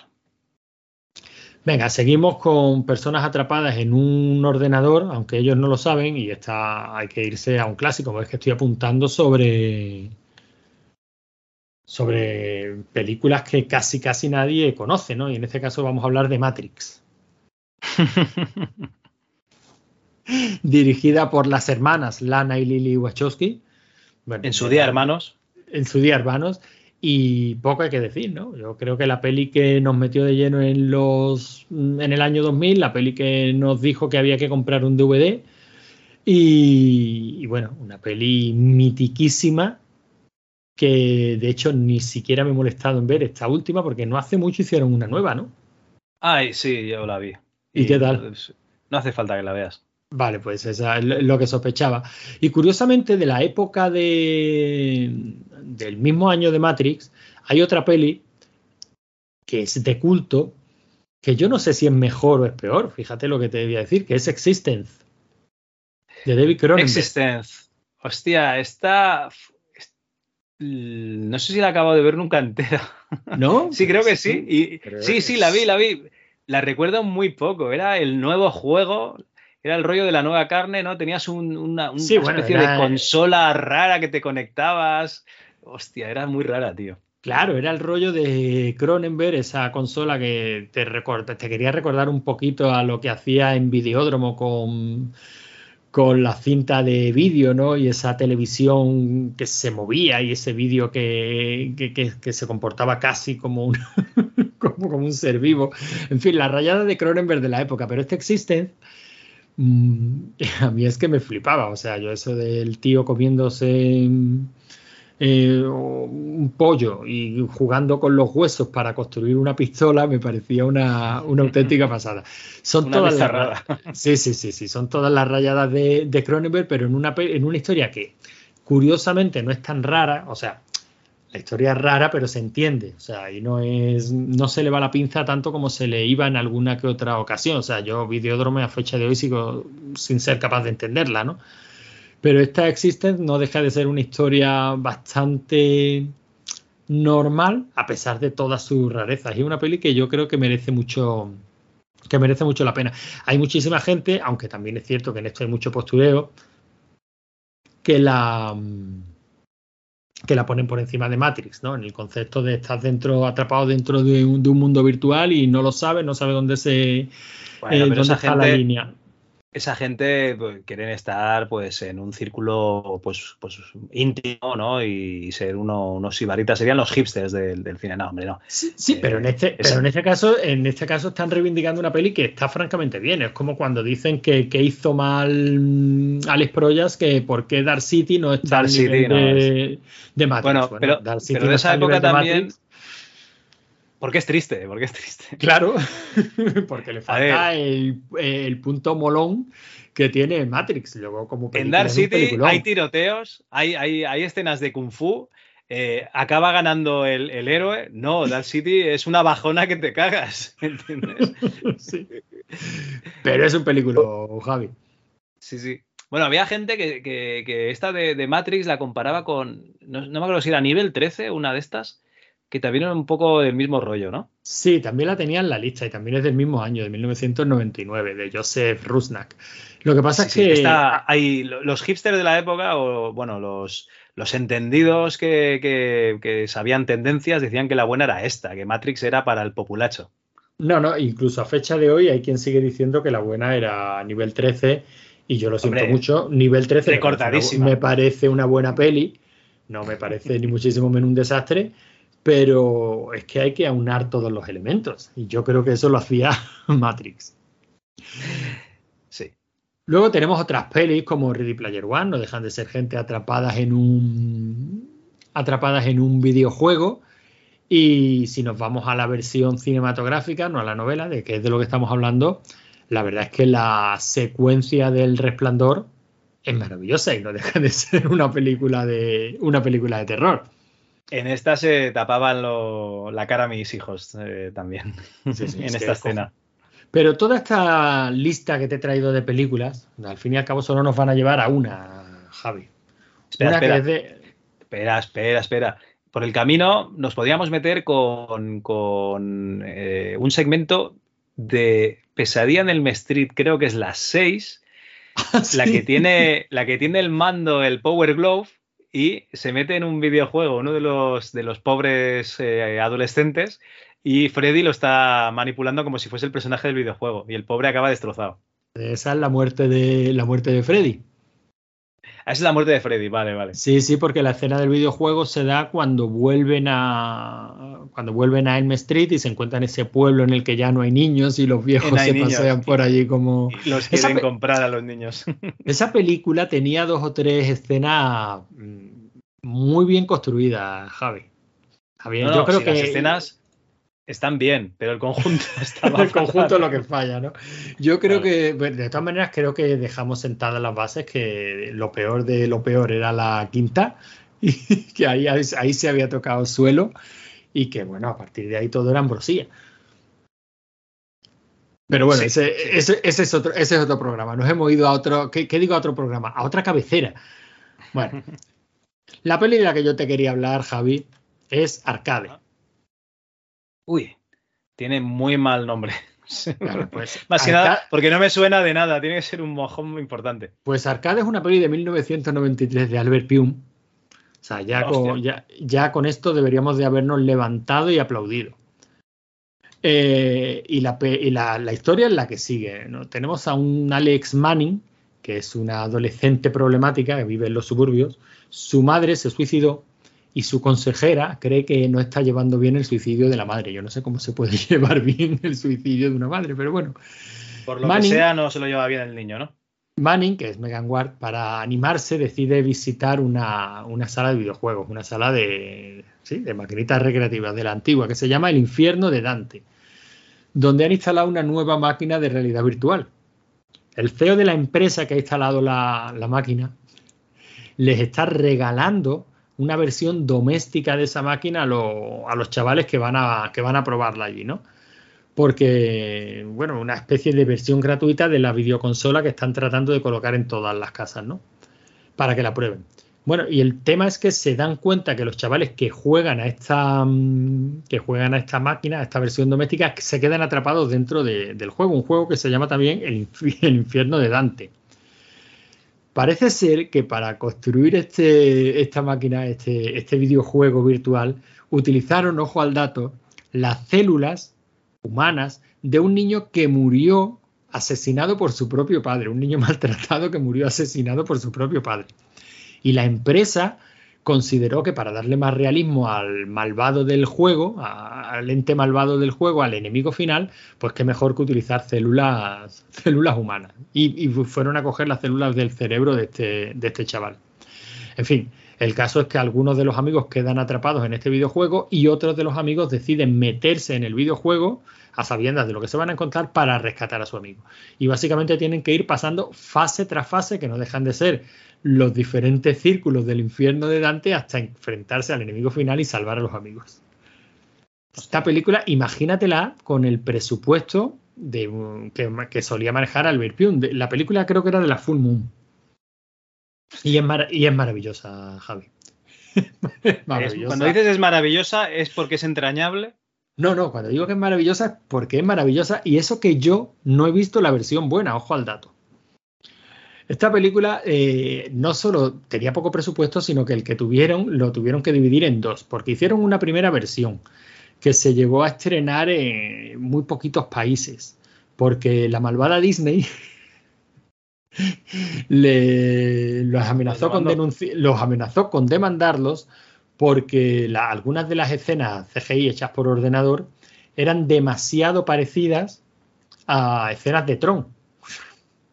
Entre, ellas una carrera de una carrera de motos. Con lo cual tuvieron que retirar del mercado la versión que ya se había, mm, que ya se había distribuido, volver a, rehacer esas escenas en 3D, o sea, las escenas de, mm, de gráficos por ordenador, y volver a lanzar una, una versión en la que se habían sustituido las escenas, por ejemplo, las escenas de las motos ahora se convertían en una persecución de naves o algo así. Para, pero claro, eh, todo esto se tuvo que hacer bastante más deprisa y con bastante menos dinero. Y esa es la versión que se puede encontrar fácilmente por ahí. Yo todavía no he tenido la, ocasi- la ocasión de ver la, la original, digamos, ¿no? Porque creo que solo se distribuyó en Alemania, en Italia. Y, pero bueno, mm, quiero pensar que algún alma caritativa haya cogido la, mm, la versión con audio en español y haya hecho un doblaje de esto. Lo que pasa es que también cambiaba el montaje. Con lo cual estoy seguro que si encuentro esa versión original, pues la voy a tener que ver en italiano, la voy a tener que ver en alemán. Espero que por lo menos haya subtítulos. Pero dicen que era muchísimo mejor. O sea, sobre todo eh, a nivel de, de efectos, que los cielos eran bastante más chulos, que la carrera de la escena de la carrera de motos también estaba bastante mejor. Y sobre todo que la que también tenía un final como un poquito más amable que conseguían escapar todos del infierno de Dante y parece que conseguían la paz eterna pues para las células cerebrales de este chico que había dado lugar al malvado del juego, ¿no? No me digas tú que el argumento no es maravilloso y que no tendrán ganas de verla. Madre mía, estoy mirando aquí en, en IMDB. Tiene un 4,6 con 2.000 votos. No sé yo, no sé Oye, yo. Oye, pues un 4,6 con 2.000 votos, con 2.000 votos no está mal. Mira en Fin Affinity, o sea, seguro que tiene un 3,5. un, un 2 directamente. Bueno, pues esta otra, otra que me apunto, Arcatron, ¿no? ¿Se llama? No, no, Arcade, Arcade. Vale, pues el título eh, de IMDB es Arcatron y el título original Ujú. Arcade. O sea que es Arcatron. En- en- encima, ¿no? O sea, que no, daba, no dejaba lugar a duda. Pero mira, fíjate lo que te digo, Javi, que Albert Pion es un tío que para trabajar los presupuestos que trabajaba y el tipo de película que hacía, eh, tenía estilo. O sea, es uno de los tíos que tú ves sus películas y sabes que son suyas. Y eso es muy difícil hacerlo con tan poco Sí. dinero. Es complicado, es complicado. Bueno, eh, ¿me dejas meter cuchara en la lista? Vale, porque yo lo único que, lo último que iba a hablar es de la Jumanji buena, pero ya no me atrevo después de lo que he dicho de Tron. Vale, pues eh, voy a hablar de dos películas, si me dejas. Venga, tírale. Una de ellas es la Jumanji buena, que por fin hay una película de acción completa, acción, humor y aventuras completa, que, que es la Jumanji, la primera de ellas, la, eh, la de- protagonizada por La Roca, eh, no, la, no la antigua, que también es una película muy buena, pero no tiene nada que ver, o sea, está en otra liga, un poco inferior. Y eh, esta, esta Jumanji es de, es de primera. Está la segunda parte no me ha gustado tanto, yo creo que no es tan redonda. No, se pero no centra- está mal. Ah, no está mal. Eh, pero es que Jumanji es espectacular, es que la vuelves a ver y, y va como un tiro. O sea, es Sí, una sí, pasada. sí, Es una peli que no te, que no te cansa de ver. Es la típica que, claro, viene a rebufo de Jumanji y los de nuestra generación ya. "Ah, es que la buena era la primera. No, no, perdona, la buena no era la primera. La primera está muy bien. Yo, yo adoro a Robin Williams. La peli es divertida, pero es que esta es una maravilla. O sea, esta película la llegamos a pillar en los 80 o, o a finales de los 80, primeros 90 y a fecha de hoy la tendríamos en un altar y de ahí no la bajaba nadie. Bueno, o sería el golpe en la pequeña China de. Pues también, también. Tampoco lo sabes, tampoco lo sabes. Nada, es que es muy, muy divertida, Javi, es muy divertida, va muy bien, están en estado de gracia todos los que los actores, o sea, Jack Black está para comérselo, La Roca, mm, el tío tiene todo el carisma del mundo y aquí no solo tiene carisma, sino que tiene intensidad, o sea, es maravilloso. No, no, eh, es que además un tío como Blackjack que a mí me cae como, como una patada en la boca y, y aquí como está interpretando a una chavalita Y adolescente lo hace, Instagramer, y, y lo ah, hace súper bien, está simpaticísimo. Sí, sí. Y la otra película, ya que te has puesto con, con pelis así antiguas de, de videojuegos, ¿no? En, la, en los cuales estaba la gente metida en, en, en los videojuegos, es Avalon, es una película de 2001, es eh, una producción japonesa, lo que pasa es que los protagonistas son occidentales, que el director es Mamoru Oshii, que te sonará de Ghost in the Shell, Sí, y básicamente la película, pues te empiezan a contar como una, una historia en la que hay tiroteos y tal, hay una, una protagonista que, que, pues eso, que es como una especie de soldado, y eh, al final resulta que todo era un, un videojuego, ¿no? Era el sueño de Resines. Entonces, eh, si alguien no la ha visto, eh, le le he hecho un pequeño spoiler. Pero es que eh, en la portada pone dónde termina la realidad y comienza el juego. O sea que tampoco no te estoy destripando nada, ¿vale? O sea, ya te lo está diciendo la misma portada. Eh, es curiosa, es, no, no, no te voy a decir que es una película muy buena. 6,4 en IMDB, 14.000 votos, eh, muy sobrevalorado. ¿Vale? Supongo que el peso de, de Mamoru Oshii pues, también hace, hace que, que le suban la nota, pero realmente no, no es para tanto. Y es una película en la que pues, pues ves algo diferente, ¿no? Ves eh, lo que tú creías que era una realidad y luego cuando se acaba pues es un, es un juego, ¿vale? La verdad es que parece que no, pero te pones a, a profundizar un poquito en, solo con esta temática y las hay a patadas, ¿eh? No, no, hay más, faltan, O faltan sea, la, muchas más. pero bueno, bueno. La, eh, la misma Ghost in the Shell hubiera, podría caber aquí. Mm, hostia, Ghost in the Shell, lo que pasa es que, claro, como tú pueden. Te pueden hacer una celda mental, ¿no? Con lo cual, eh, realmente, cuando, cuando tu cerebro cabe en un pendrive, entonces ya cualquier cosa está dentro de un ordenador, sí, sí. Bueno, la, la celda, ¿no se llamaba así? La celda, una de, no sé si era Jennifer López. Sí, una- es, visualmente es espectacular. En la Sí. celda se met- era una investigadora o una policía, se metía en la mente de. No, era una un- psicóloga o algo así, de un asesino en serie y se metía en su mente para averiguar dónde había una víctima o alguna cosa así. Era flipante. Y era alucinante, sí, sí, sí. Por eso digo que es una temática que parece que no, que no. Que al final siempre piensas en los mismos cuatro títulos, pero estoy seguro de que hay muchísimos que ni. que en fin, que ni conocemos.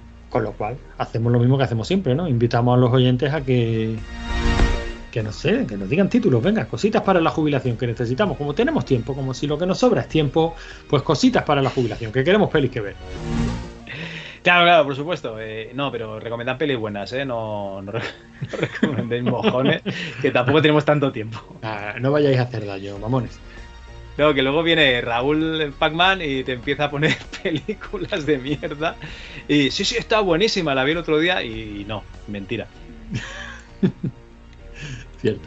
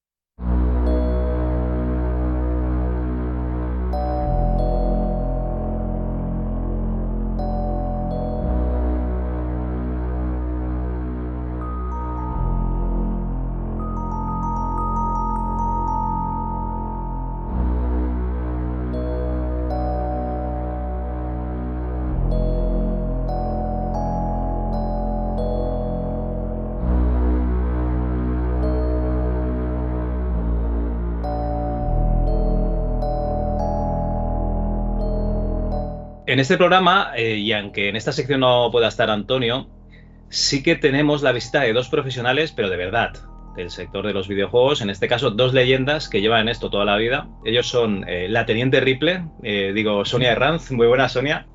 Hola, ¿qué tal? Buenas noches. Ripley, ¿cómo, cómo te pones esto de, de Teniente Ripley? Pues porque yo llegué allí y tal, y me dijeron, oye, un pseudónimo, un pseudónimo, corre, venga, piensa algo y tal. Y yo qué sé, pues me vino a la cabeza Teniente Ripley. No, no, no, fantástico. Pues me gustaba mucho Alien, y si me gusta el personaje, o sea, el personaje sí que me gusta, claro. O sea, es... Entonces, bueno, pues no sé, os está bien. idea. Bien, Sí. bien escogido, muy bien. Bueno, y no está solo Sonia, sino que tenemos otro veterano, en este caso de las ondas radiofónicos, que es Kiko Bejar, Bejar, perdona. Eh, muy buenas, Kiko. ¿Qué tal? ¿Cómo estás, Javier? Un placer, ¿eh?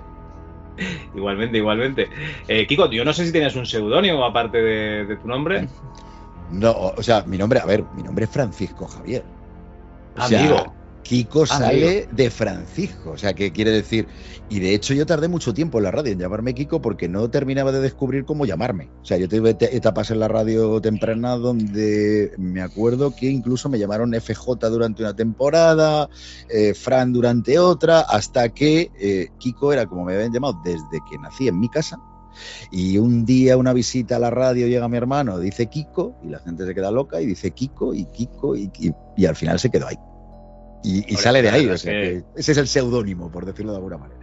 La verdad es que es un seudónimo no buscado, pero que también queda muy, muy bien. No nos vamos a engañar. Hombre, Sí, yo con los años me he tiene más- acostumbrado entre tú y yo, pero vamos, que, que sí que surge de ahí. De, yo, por ejemplo, a mi hermano, se llama Miguel, pero yo le llamaba Ajo, y, y, por ejemplo, mi hermano es mago, es, es mago, es mago además a nivel internacional, con premios, con toda la historia y tal, y se, se- hace llamar Miguel Ajo. Eh, y esto salió de cuando éramos críos, que ya sabes que a los, a los bebés se les decía Ajo, Ajo, Ajo, y yo a mi hermano le empecé a llamar Ajo, el Kiko, y bueno, pues fíjate, ya se ha quedado la historia. Ah, pues bien, bueno, buenos nombres, buenos nombres. La verdad es que mejor que salgan estos apodos que no otros. ya te De digo. forma natural. Eso. Bueno, aquí me voy a poner un poco. sin intentar hacer una, una pullita, ¿eh? pero entre ambos me he metido en LinkedIn ¿no? y contáis con más de 60 años de experiencia en radio y prensa. que esto ya, ya os digo que no es una puya, que es eh, he hecho matemáticas aquí rápidas y digo, joder. Además de, de otras facetas, ¿no? Pues como dirección y coordinación. Eh, aunque si estáis aquí hoy es porque os escucho en un programa eh, que me gusta mucho, que se llama Talento en Bruto, eh, que, hablaremos un poquito más adelante de él. Y, bueno, mm, quiero que nos acompañéis durante el programa. Estaréis en la sección de publicidad y en alguna otra sección.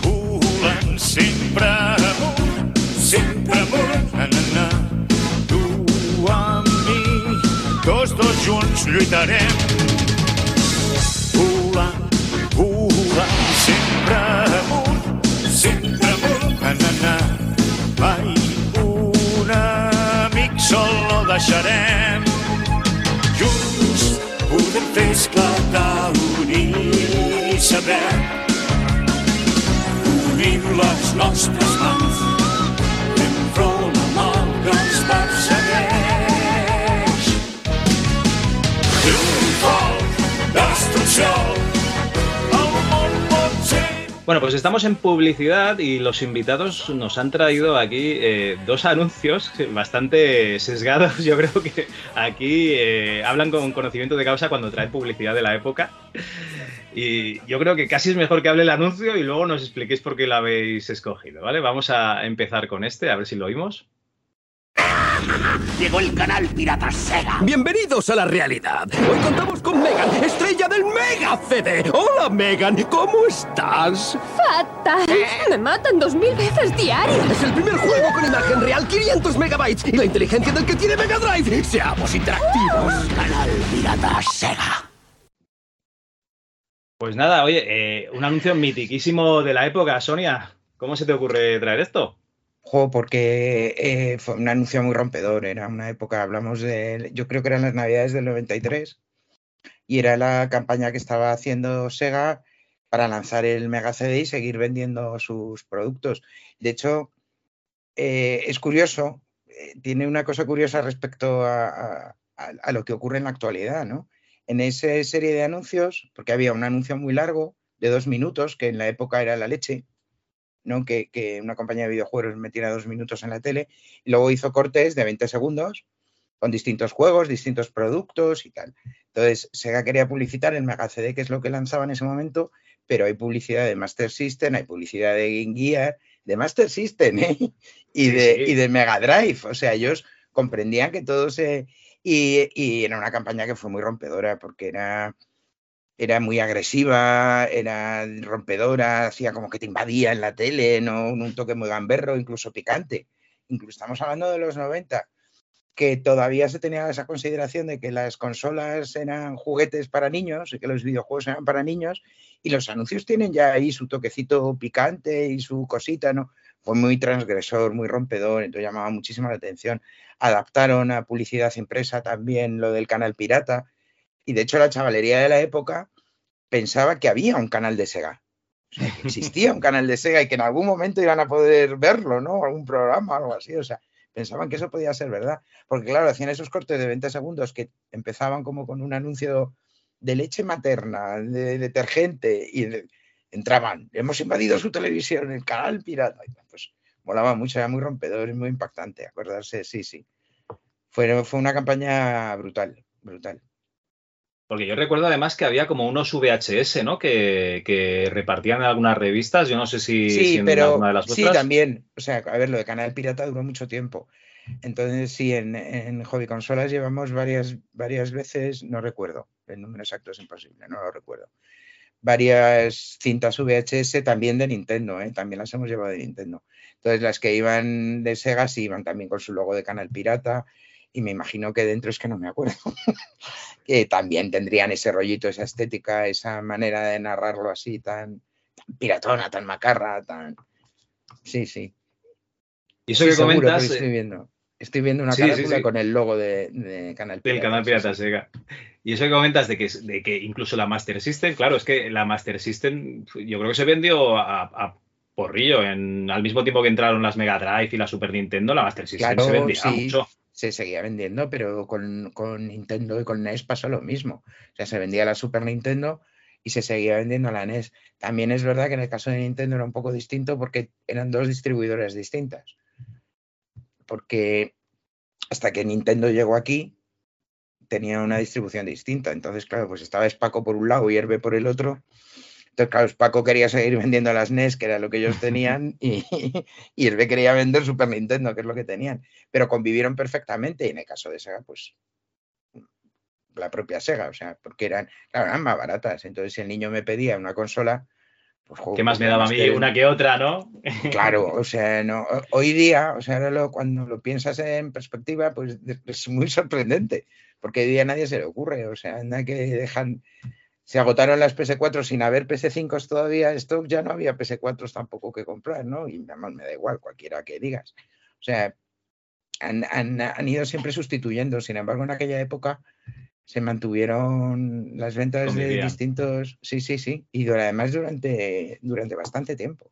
Y ya te digo, haciendo campañas, o sea, no como un producto residual, que yo sigo teniendo aquí la Master System y bueno, pues si van saliendo, van saliendo, no, no, haciendo anuncios y haciendo, y haciendo campaña. Y sí, son brutales los anuncios de, de Canal Pirata. Merece la pena Entonces, verlos eh, todos.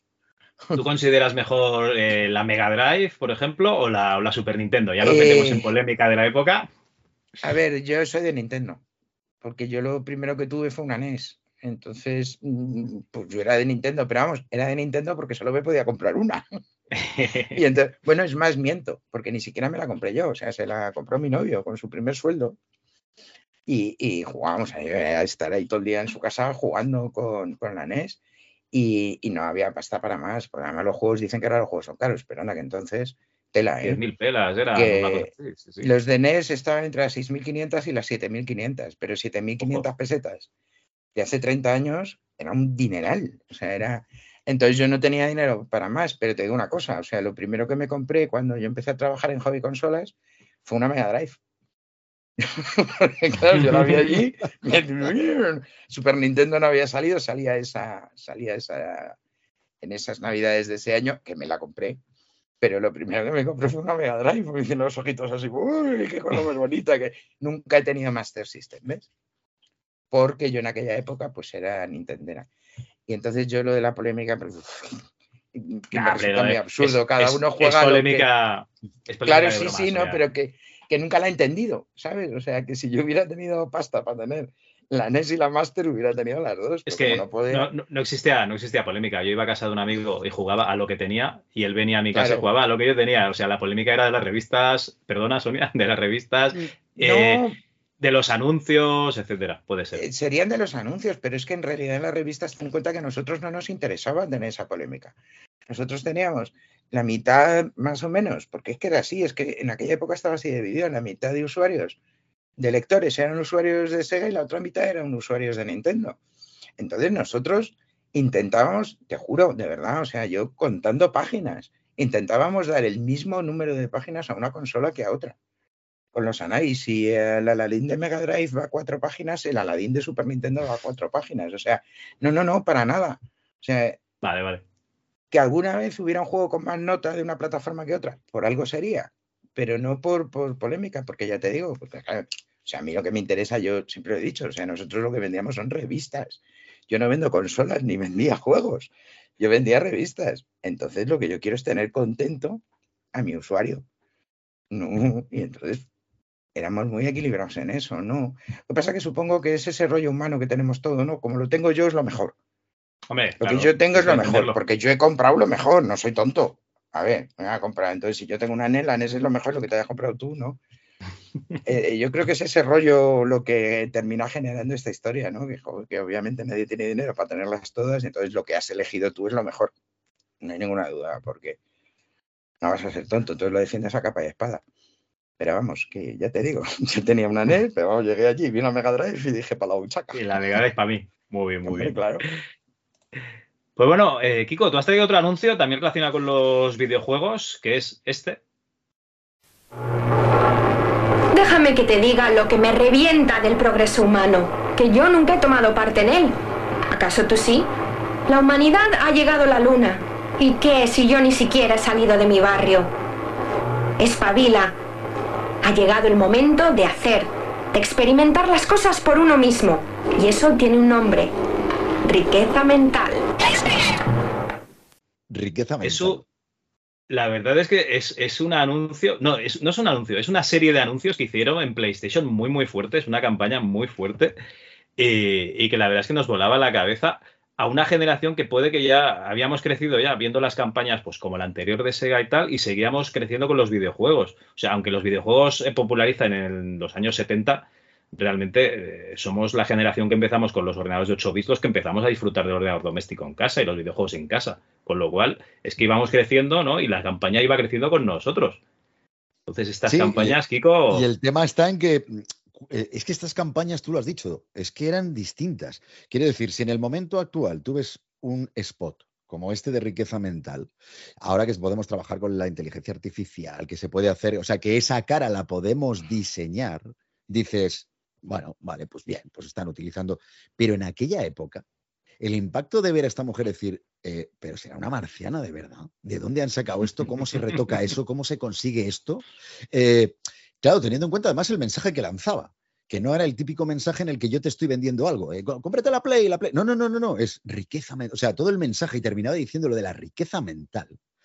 Y, esto, claro, te- era un shock. A mí, para mí fue un shock. Yo dije, "Ah, ya, vivía muy intensamente todo el mundo de la publicidad, estaba trabajando, eh, como, como bien decías al, comienzo, ya en radio y, siempre me había interesado mucho en los formatos publicitarios y, y al ver este spot dije, ¿pero esto qué es? O sea, pero que es como maravillado, como diciendo, de, de verdad, esto es un salto cualitativo, ya no solamente a la hora de vender una consola, sino en general a la, a la hora de, de diseñar, de pensar en cómo vendo un producto. Y me pareció increíble. Claro, cuando me has dicho, eh, elige uno, digo, es que mm, esa riqueza mental sigo teniéndola grabada y, y a fuego de por vida. Sonia, Sonia, que Sí. pensaba que ibas a decir algo. Sí, sí, es que, a ver, Sony fue muy inteligente. Sony entraba en un mercado que estaba dominando por, por Sega y por Nintendo y, y tenía que demostrar desde el principio que iba en serio y que, y que lo suyo era diferente, que era distinto. Entonces, toda esa serie de anuncios fue brutal y yo creo que fue una, una de las claves de- del éxito que tuvo PlayStation.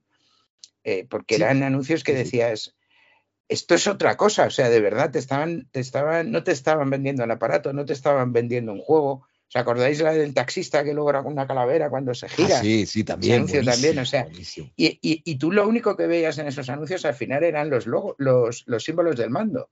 Veías el círculo, la X cuadrado. O sea, ellos lo que te estaban vendiendo no era una consola. Te estaban vendiendo una experiencia distinta. A mí, el que más me gustó, pero que me puso la carne de gallina y aún me la sigue poniendo, es el de yo sí puedo decir que he vivido. Ah, Cuando empieza viéndome, nadie es- diría que, Sí, que, conquist- que he dirigido ejércitos, que he conquistado mundos, que ta, ta, ta, ta, no me- yo sí que puedo decir que he vivido. O sea, eso es. Es que fijaos qué Y- frase. y dar- O sea, me refiero, Claro, fijaos, claro. puedo decir que he vivido riqueza mental. O sea, de verdad. es que no te se te vuela la cabeza. una- no ¿Cómo serían esas reuniones de, consola. de- de cómo vamos a armar el argumento de, de nuestra siguiente campaña, de nuestro siguiente spot? Y que saliera todo esto, ah, me parece. de, Además, pues tú eso, la- tenías que ellos, Sony tenía la obligación además ahí de destacar. Sí, sí, tú- de tú- algún- pero Sonia, tú de puedes tener toda la obligación que quieras, pero tienes que tener el, el genio, la idea. la idea para dar con ello. Porque por mucho que tú quieras, esto no es fácil. Y claro, cuando ves No, no, no, eso no. dices, ostras, vienen a por todas. Vienen a por todas. Si esto lo hacen con un spot, imagínate cómo va a ser el resto. Sí, sí, sí. Y así fue. Y así fue, sí, sí. Y además es que eh, ya, ya sabían a quién iban orientados, o sea, estaban orientados a, a gente, a- al adulto joven y al adolescente, o sea, a los dos, porque es una persona Sí, pero, que trabaja y se puede ganar el dinero para, Pero para luego nunca- comprarse los juegos. Perdón, perdón. No, que nunca descuidaron a los niños tampoco. De hecho, en ese anuncio sale un niño también. ¿no? Y es verdad que lo que consiguieron fue que, que se dejara de ver eh, los videojuegos y a las consolas como juguetes, como cosas de niños, para que efectivamente los adultos, los jóvenes adultos, vieran que no era un estigma el, el seguir jugando con videojuegos. O sea, consiguieron eso. Pero es verdad, eh, todos recordamos grandes juegos de PlayStation y tal, pero nunca se olvidaron, eh, más adultos, más serios, pero no se olvidaron de los niños tampoco eh, en ningún momento. No, y está muy bien fenomenal, pero era toda la cadena. Claro, y está claro. muy bien enfocado también que cuando ideas las campañas así, estás pensando que muchas veces quien elige, quien elige la consola es, es el niño o la niña, ¿vale? Pero quien paga es el padre o la madre. Eh, si no consigues que eso lo vea como algo atractivo también, como algo interesante para su hijo, para su hija, pues estás perdiendo un volumen X de, de ventas importantes. Y es otra de las cosas que estás destacando, Sonia, que creo que tuvieron el- el- los spots y la campaña que se hizo en aquella época. O sea, supieron hacer ese equilibrio muy bien hecho, porque además, cuando tú vas a un terreno que ya está dominado, tienes que intentar, no solamente intentar ganar la batalla donde ya eh, existen otros ejércitos, sino que tienes que ampliar, tienes que ir a más, a más público.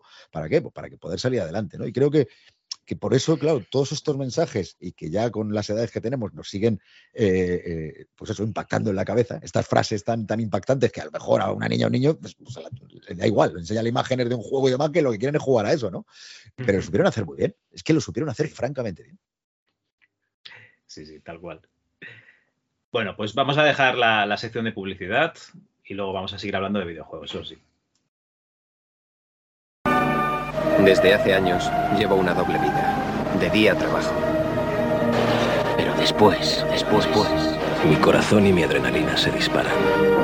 Al verme jamás pensarías. Que puedo moverme a velocidades increíbles. Correr más rápido.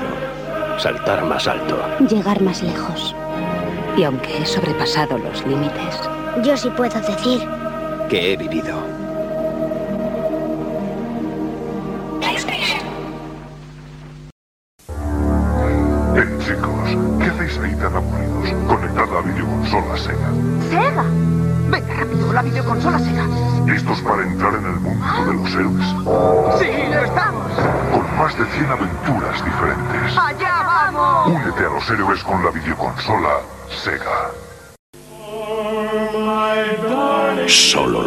Mejores juegos de PlayStation llegan a Platinum. Crash Bandicoot, Tekken 2, Air Combat y muchos más. Por solo 3.990 pesetas. PlayStation. Estoy muerta de hambre. Pues te estoy preparando una sorpresa. ¿Lo adivinas? Espera, espera un momento. A ver, a ver. Ya lo tengo, huevos fritos. ¿Huevos fritos? Se acabaron los ruidos. La nueva telefonía móvil digital Airtel garantiza la más alta calidad en sus llamadas. En telefonía móvil digital Airtel. Llevamos la voz. De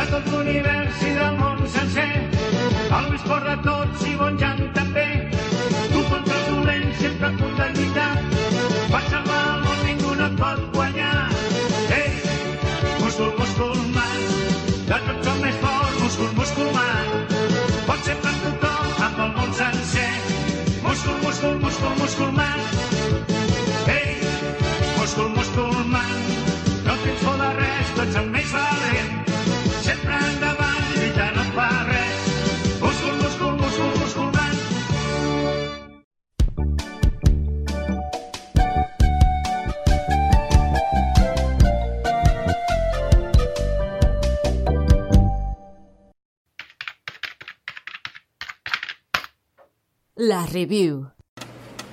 We are going to have to act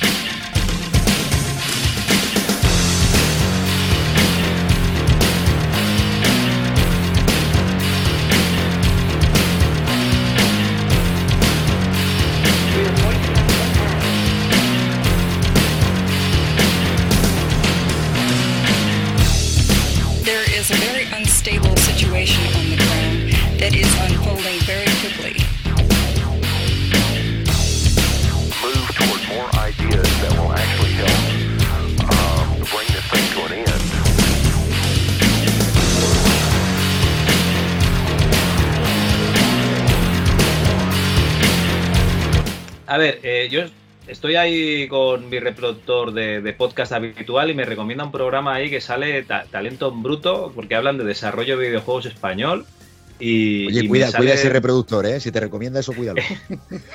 Y me, no, bueno, básicamente seguramente lo, lo leería en Twitter y diría, a ver, a ver qué es esto, a ver qué es esto. Y porque a mí todo lo que sea hablar de desarrollo me encanta, ¿no? Pero si encima hablan de, de desarrollo pues eh, español, pues digo, hostia, qué coño. Pues esto, es lo, esto es muy interesante, ¿no? Porque es industria de aquí. Eh, ¿Cómo sale esta, esta idea? ¿Cómo os juntáis para hacer esto? ¿Qué, quién Kiko? Kiko me persiguió, me persiguió, me proyecto. O sea, el proyecto es de Kiko. Y la No, idea es no, de Kiko no, y todo el no, mérito es de no, Kiko. no. Entonces Kiko me empezó a perseguir. Que tengo Yo una tengo idea, que ideas. vamos a hacer un podcast que, que sí, que yo quiero que estés. Kiko, yo no he hecho un podcast en mi vida. Efectivamente. Kiko, por ¿Tú favor, sabes lo que me costó convencerla, Tú, tú sabes que. No, no, Déjalo, Kiko, de verdad.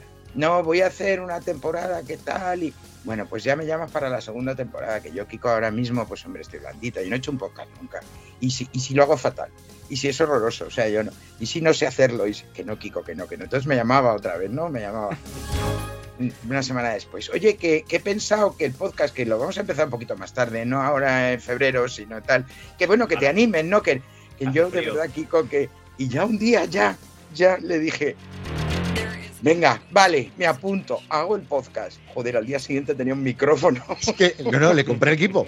Se lo mandé a casa. Me Digo, llegó un "Esta mensajero es de Amazon mía". con un micrófono. Ya no le podía decir que no. Y había dicho, ahí dio un resquicio y lo aprovechó. Entonces, en realidad, todo el mérito de todo es de, es de Kiko.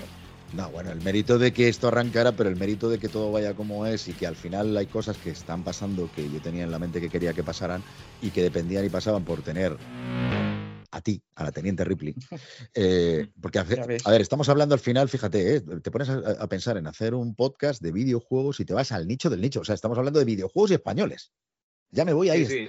sabiendo que estamos viviendo un momento Indies maravilloso. y españoles. Indies y españoles. El término indie del eso del indie, pero bueno, pero español. indie, indie, indie, bueno, pero... Indies, podéis hay juegos con- indies, sí, un juego, hay, hay- perdona, hay de estudios de desarrollo españoles, lo hemos hablado más de una vez, que tienen eh, millones de euros para hacer un juego. Eso no es un juego indie. Entonces, juego creo que es una terminología que hay que empezar ya a modificar y sí que hay que tener muy claro Ajustar, que son sí. estudios de desarrollo de aquí, de este país, que tenemos mucho Eso. talento no solo para jugar y para consumir, sino para crear. Que creo que fue una de las bases de esa prima- primera edad de oro del videojuego y creo que es la gran, baz- la gran base que tiene ahora esta segunda edad de oro, que podemos llamarla así, pero porque so- sobre todo se da en un momento en el que, se, eh, claro, tenemos redes sociales, se comparte mucho más entre los estudios, entre la gente, se retroalimenta, se aprende más y al aprender más entre todos, eso hace que vayan creciendo más. Hay estudios que empiezan desde, muy, desde, desde la nada y que antiguamente sabían que como máximo llegabas a lanzar un juego y morías. Ahora no, porque se retroalimentan, aprenden, etcétera, etcétera, ¿no? Y esa era un poco la idea, es por qué no centrar en el podcast, hacer un podcast en el que podamos de realmente sacar pecho del desarrollo, conocer a los estudios, eh, conocer sus tripas para que los demás puedan aprender también. Hay mucha gente que se está ahora mismo preparando, formando para desarrollar videojuegos y conocer las historias de quien ya ha pasado por según qué aventuras, eso es lo más enriquecedor. Y claro, yo para pensaba. ¿quién me puede a mí contar? eh, porque lo ha vivido en primera persona, eh, tantas cosas que han pasado en el sector del videojuego. Sonia. Eh, yo ya he cumplido una edad en la que necesito estar cerca de gente con la que aprenda. Lo necesito. En serio, en cuanto que das con alguien es como, Dios, Dios, quiero absorber. Y, y Sonia era la persona, es que era la persona, y, y decía, no, es que no he hablado nunca por mí, que a mí me da igual, si es que me da igual. Porque todo lo que tengas que contar, aunque lo, lo- lo dijera a murmullos, es que es oro, porque tú Bueno, tienes la Le ha experiencia. costado, a Sonia le A ha ver. costado, se está soltando, ¿eh? En los últimos días me- se está soltando sí, un es- poquito más. pero ¿eh? que me ha Sí. costado. Si estaba aterrorizada. o sea, lo reconozco. Aterrorizada. O sea, era una cosa así. Entonces, y además es que es verdad que estábamos hablando él y yo antes de empezar. ¿Por qué tal? Porque no sé qué, porque luego oí el programa y digo, si esa no soy yo. ¿Qué me ha pasado? Pero fíjate, pero curiosamente, Pero Javier, no. Pero además eh, yo esto lo suelo respetar mucho y salvo contadas ocasiones, nunca digo, eh, no, no, paramos y volvemos a grabar. No, es como salga. Ya. Y esto que está contando Sonia me alegra que ella se haya ido dando cuenta cuando luego se oía y decía, pues si es que no parezco yo, digo, te das cuenta. Y no hemos repetido tomas, ni hemos hecho nada. Lo único que hacemos es crear un entorno entre nosotros donde estamos a gusto, y como estamos a gusto, podemos contar las cosas y cuando Hombre, dejas de pensar en cómo suena mi ¿eh? voz, para- cómo tal, y todo este tipo de cosas, fluye lo que realmente merece la pena, que es el contenido que estás dando. que es lo que me realmente hace que un podcast merezca la pena.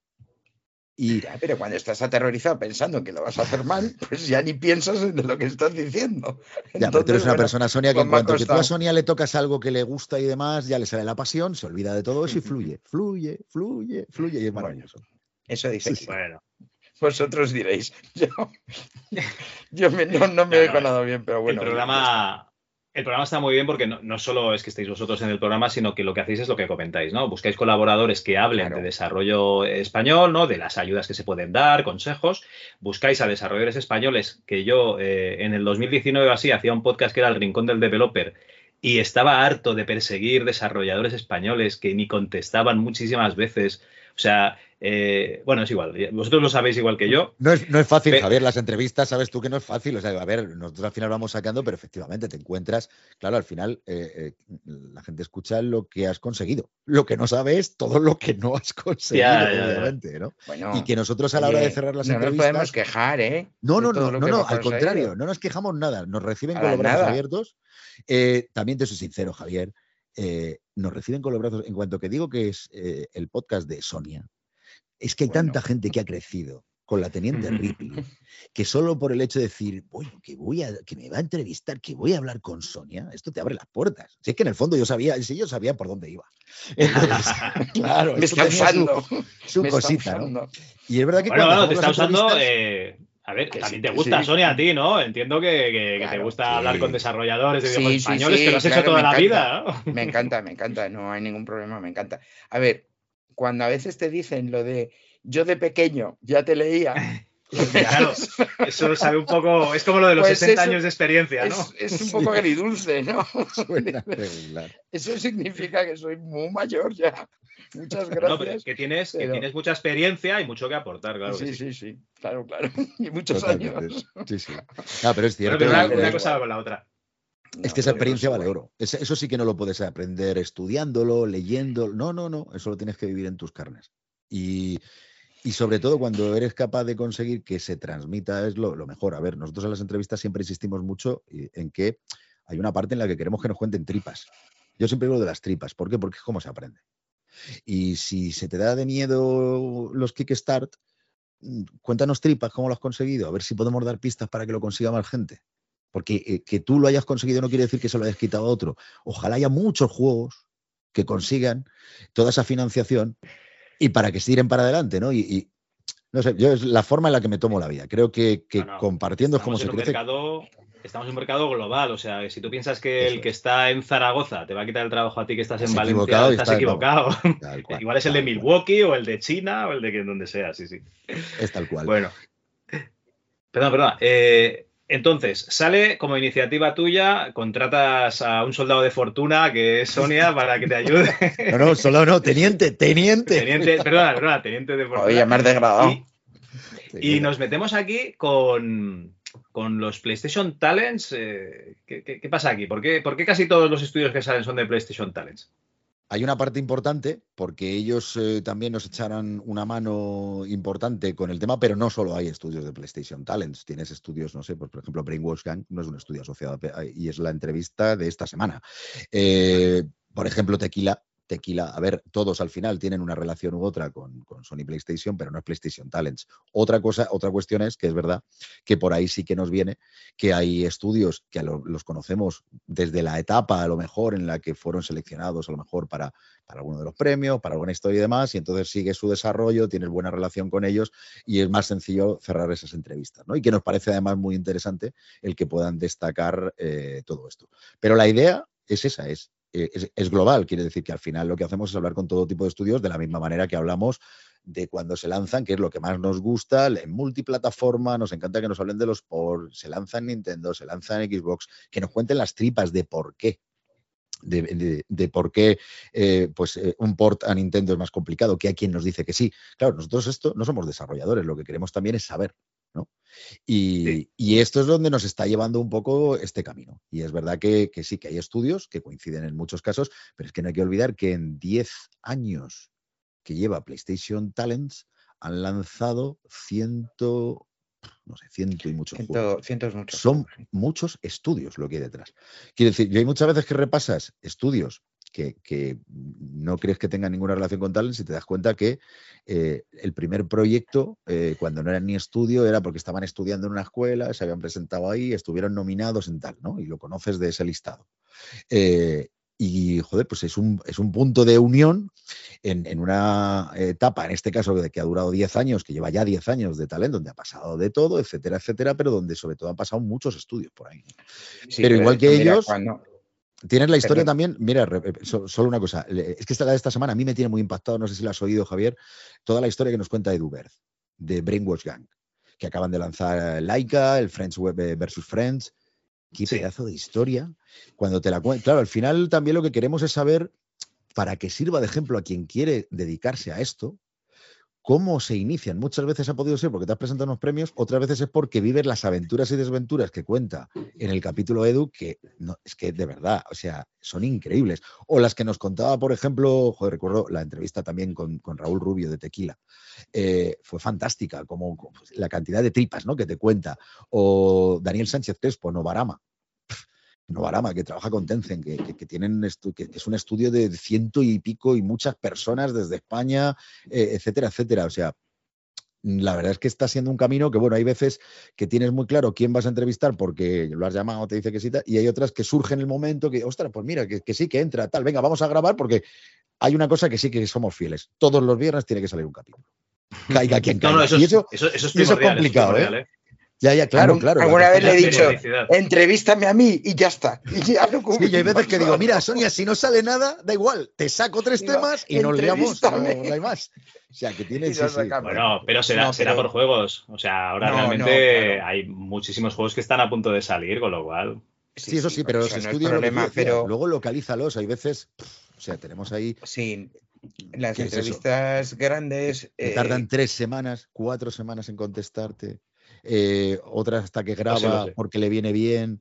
Lo, eh, o sea, en serio que mm, yo me quito el sombrero por todos los que nos metemos en la aventura de hacer un podcast, porque creo que quien lo escucha muchas veces no tiene ni idea de lo que hay ahí detrás.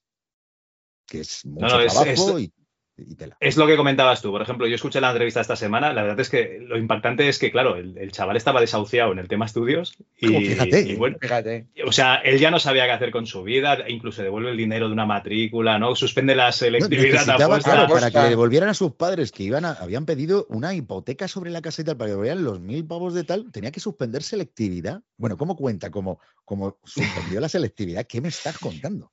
Sea, Calla, que sacó 0,- 0,17. ¿eh? Sí. Ojo, ¿eh? El detalle, el detalle de decirle a los profesores que no te lo leas, que no quiero aprobar. O sea que sí, sí. Claro, es, es lo que dices, Kiko. O sea, que realmente yo lo he escuchado eh, y, y en el momento en que cambio de, de ámbito, yo, o sea, yo lo escucho en el coche, llego al trabajo, me olvido y es lo que dices tú. O sea, todo ese trabajo tuyo realmente sí que parece que se haya perdido, aunque esté el pozo ahí, ¿eh? pero sí que, sí que cuesta. Cuesta eh, hacer llegar el mensaje a la gente que lo está escuchando y encima cuesta organizarlo. Y la gente no sabe ni no tiene ni idea de lo que cuesta organizar esto. Sí, Y luego razón. Kiko, Kiko es muy organizado, mucho, ¿no? Y Lo quiere tener todo súper controlado. No, él por él querría tener ya las entrevistas cerradas de aquí al final de la temporada. de, de cuatro meses. sí. Y yo, Porque me agobia, me agobia que se acerque la fecha si no tener algo. Ya, algo pero yo merece le digo, pena. pero no te agobies con 15 días de antelación, que ya vamos a tener tiempo de sobra para agobiarnos y al final va a salir algo. Y es más, si lo tienes cerrado, se va a caer. O sea, si quieres anticipar mucho, si quieres anticipar mucho, mal, porque va a pasar algo que te va a torcer todos los planes. Entonces está muy bien ser muy organizado, pero no quieras ir mucho más para allá, porque en este sector o tal, yo, yo te lo digo por 30 años de experiencia, que no. O sea, Sí, no, puedes planificar claro, si el- y tenerlo todo, pero como no depende de ti. como Claro, no pero el, de el ti, gran pues, inconveniente es que otra de las cosas que nos marcamos en Talento en Bruto es la calidad final. Le dedicamos muchísimas horas a la edición, a la edición, al montaje, a buscar sintonías ad hoc, a crear, a tratar a los videojuegos españoles como tratarías si fuera un, un God of War o si fuera, yo que sé, eh, eh, eh, Starf- eh, el Starfield, ¿no? O, cualquiera de estos, ¿no? Que tú lo vestirías, tal cual. Bueno, pues hagámoslo con. Claro, eso te implica. Ponte a buscar sintonías que vayan acordes. Siempre procuramos dar una, una, un- una pequeña sinopsis ¿no? de los juegos y vestirla acorde, sabiendo que no utilizamos las sintonías originales y tal, pero no tenemos ganas de, por el tema derecho, ya sabes tú, Javier, todo esto es, vale, no lo hagamos.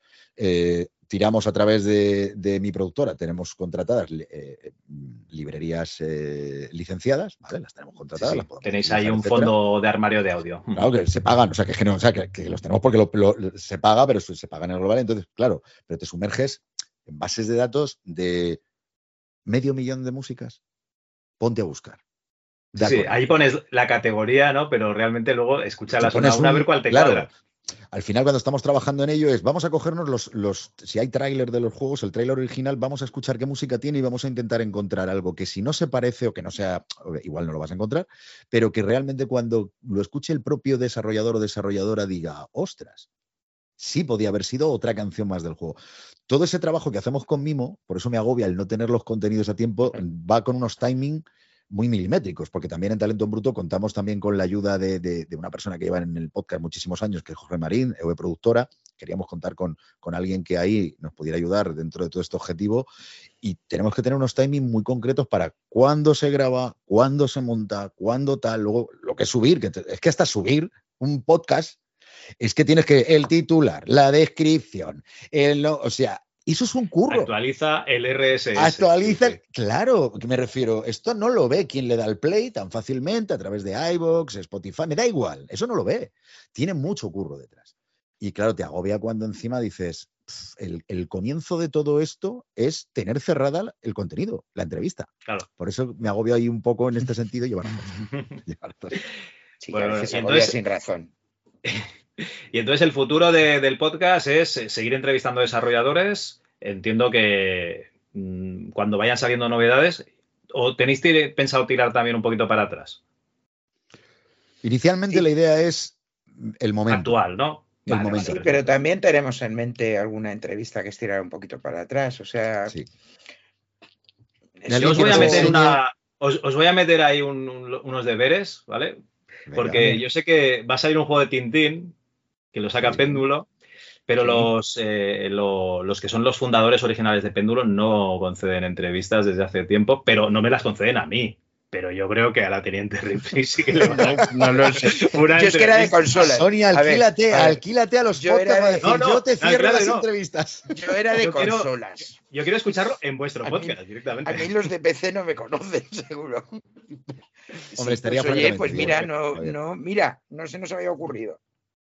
Estaría- el molaría todo. Mira que me lo estoy apuntando. Vosotros no lo veis, pero yo.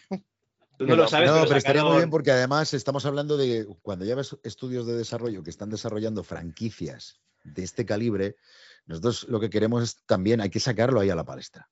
Y queremos conocer las tripas. Por ejemplo, tuvimos entrevista eh, con Tesera, Tesera que acaba de lanzar el videojuego de Transformers, que anteriormente al videojuego de Transformers eh, también eh, han sacado la franquicia de Star Trek.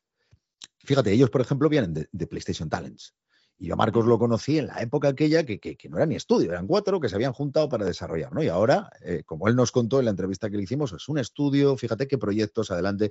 Y es que tenemos que contar esto, pero no por ellos, ni por la promoción a Transformer, ni al estudio, sino porque detrás, nuestro objetivo, claro, porque nosotros estamos pensando en el sector. Mira, seamos sinceros. Ya igual que seamos eh, periodistas, tal, cuanto más grande sea el sector, más grande vamos a ser todos. Es que es así. Porque ¿qué queremos convertirnos? ¿En el típico país que solo consumimos? Que esto es lo que ha pasado muchas veces. ¿Qué pasó con las oficinas o qué pasó con, Microsoft y con Xbox aquí en España?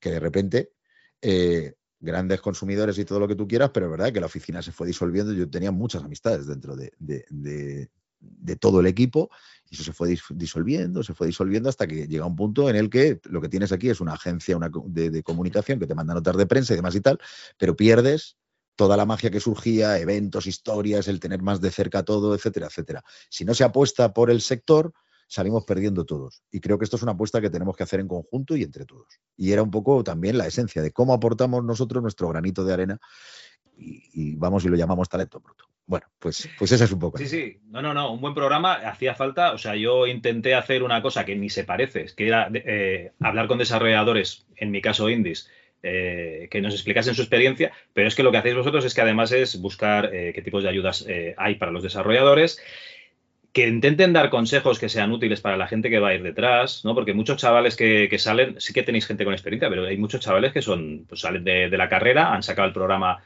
en lo típico, ¿no? El programa es el, el final de carrera de, de desarrollo de videojuegos, lo están comercializando, o algunos van por el segundo, o sea que está muy, muy bien.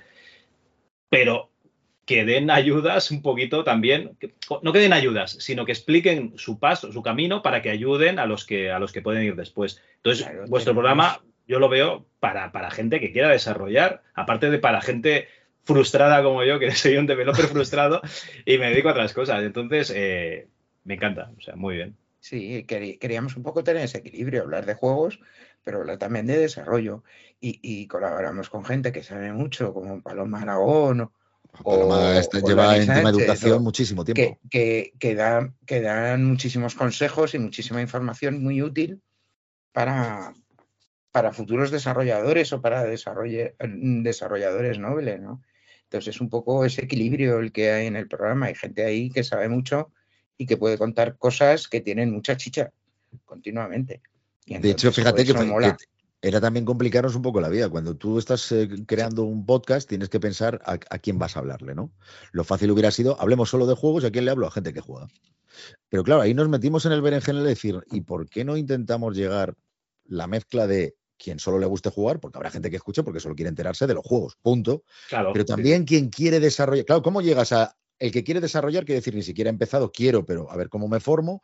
Está el estudio muy Nobel, o esos tres eh, chavales, chavalas que están ahí haciéndose un jueguecito y demás y tal y cual, que ahí también quieren conocer la experiencia de estudios que están más adelante y luego el que juega. Entonces, ah, es abrir mucho el abanico, que lo mismo estamos metiendo la pata porque al final mucho, el que, que- que mucho abarca, pues, pues ya sabes, pero intentamos mantener ese equilibrio. Es mucho más complicado, por ejemplo, y tú lo sabes porque vuestro, eh, vuestro podcast también, Javier, tu podcast tiene apartados. Mucho más sencillo coger y hacer un podcast que sea una charla hasta el final y alegría y Y sin, emoción. como y mucho. sin- y sin editar ni música, eso es, es la- Esto es, y vas del eso tirón. es claro. vivir bien, eso es vivir Eso es bien. vivir bien, pero cuando te metes en, en- en nuestro caso, que eh, en los, en los capítulos de apartados que tienes, el apartado que tiene que ver con lanzamientos, el apartado que tiene que ver para dar consejos con el tema de que qui- quien quiere desarrollar o formarse, el apartado de tener una entrevista con un estudio.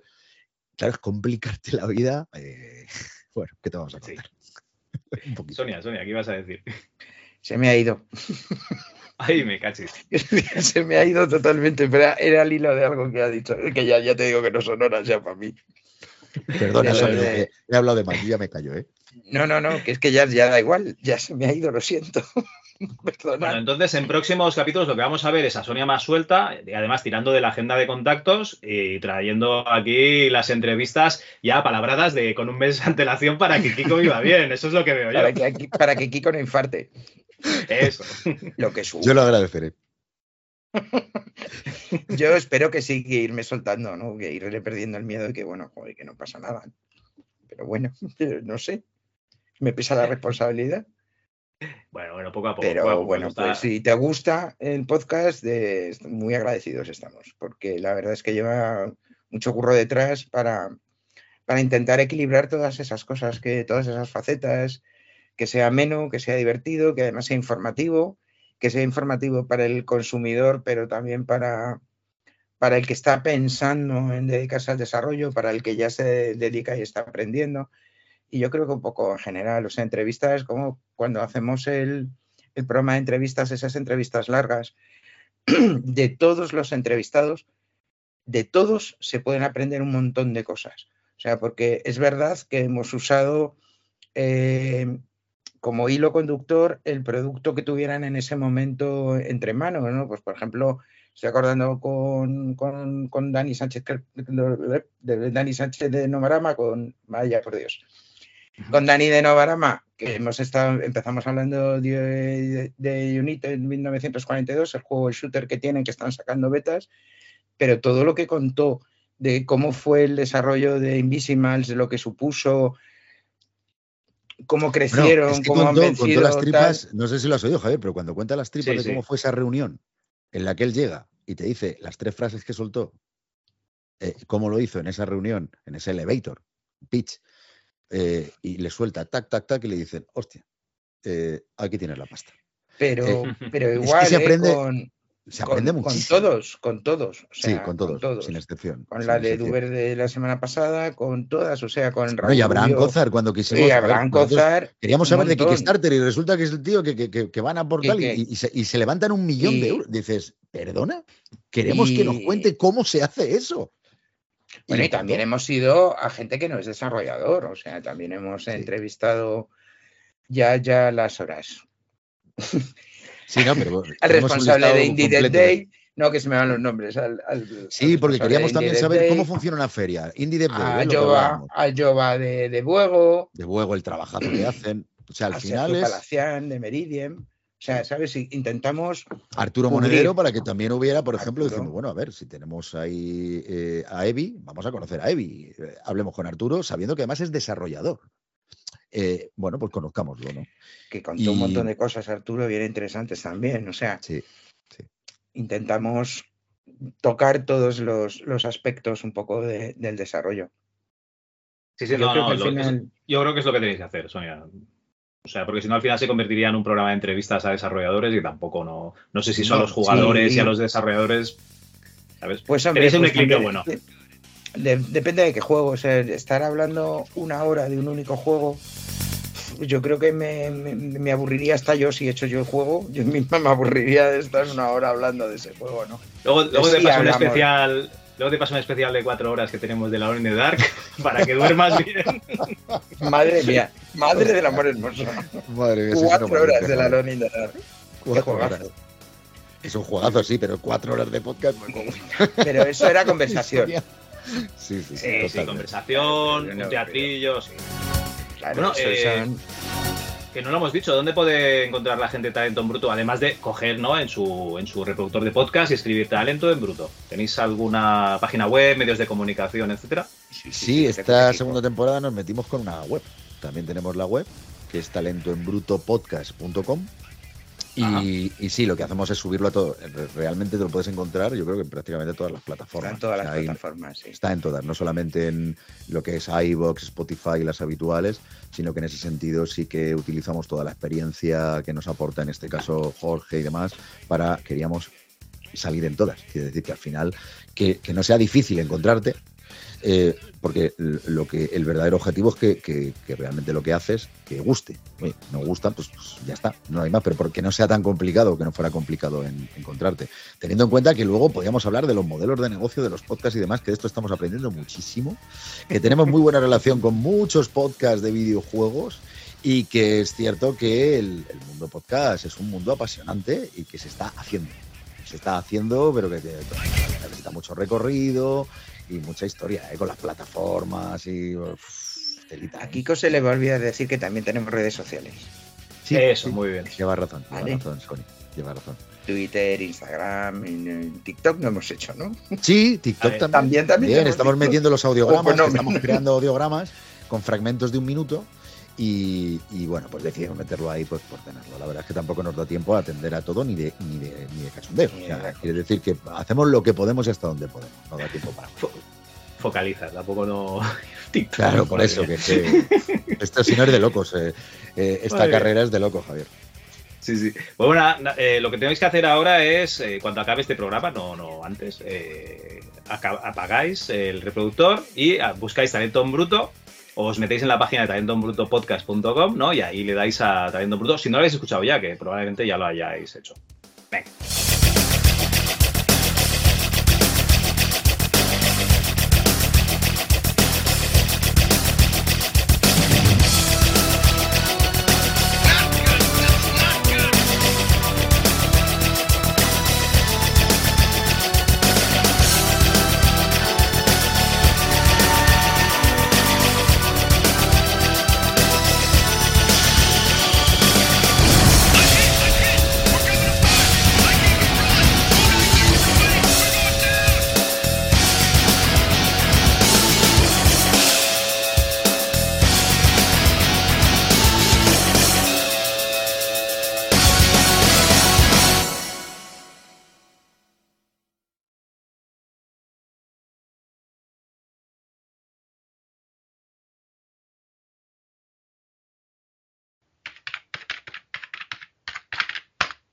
Game over.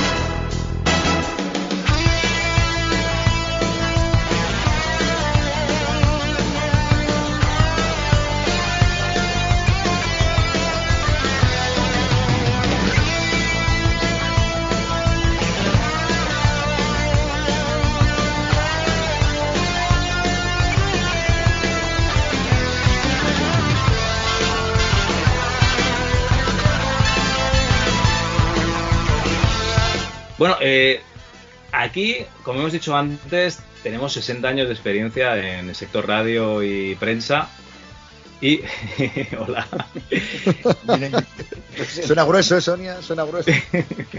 Ya, sí, ahora nos vamos a dormir, sí. Oh, madre mía, yo creo que ya toca, ya toca.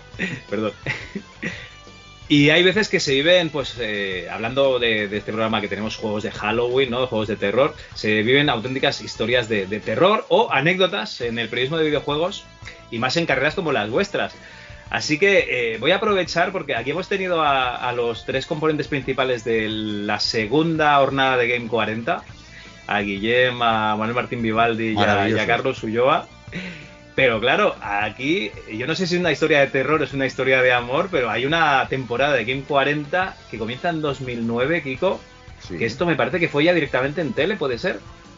¿O, o Eh, fue radio tuvo su espacio, claro, ahí, ahí asistía 40 TV y entonces lo que se decidió en aquel momento es que eh, ya empezó a trabajarse el multicanal. Quiere decir, no solamente la radio, sino el llevártelo a todos los canales, eh, en este caso de 40 principales. Tenía su sección en la revista 40, en la web de los 40 y en este caso también en la parte de la.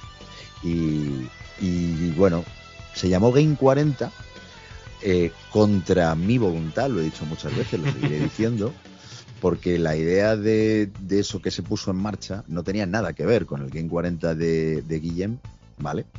No tenía nada que ver, pero bueno, son decisiones de la casa que dice "Es que esta marca es nuestra y entonces si se hace una cosa así se tiene que llamar igual.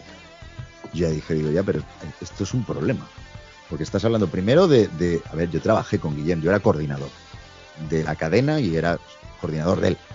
Eh, yo viví grabaciones una tras otra de Game 40 y luego aparte era oyente y fan de Game 40.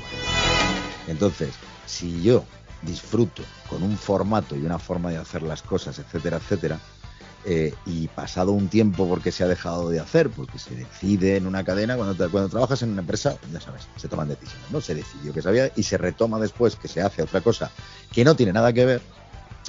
Yo fui el primero que dije, llamarlo igual es un problema. Porque al final, y yo sé lo que me encontré, pero bueno, al final, era tu trabajo, lo hacías así fuera y es, ¿dónde va este? Si esto no es el... te-". No, claro, es que no es. Claro, es que es como ir al McDonald's, ¿no? Y que pidas, yo qué sé, una, una hamburguesa. Ahora, ¿cuáles son Bueno, las de pi- McDonald's? y, y pides una del Burger King, me da Y, igual, y sí, te, y trae, y, no, y, y- No, y y te te lleva atún y dices, ¿qué ha pasado aquí? Claro, es que no tenía nada que ver. De hecho, el contexto en el momento en el que Guillem eh, eh, eh, hizo Game 40 era un contexto muy concreto.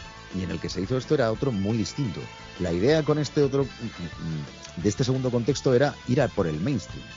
No ir porque es verdad que no existían tantos medios especializados, claro, no era el momento todavía de las webs ni de todo esto.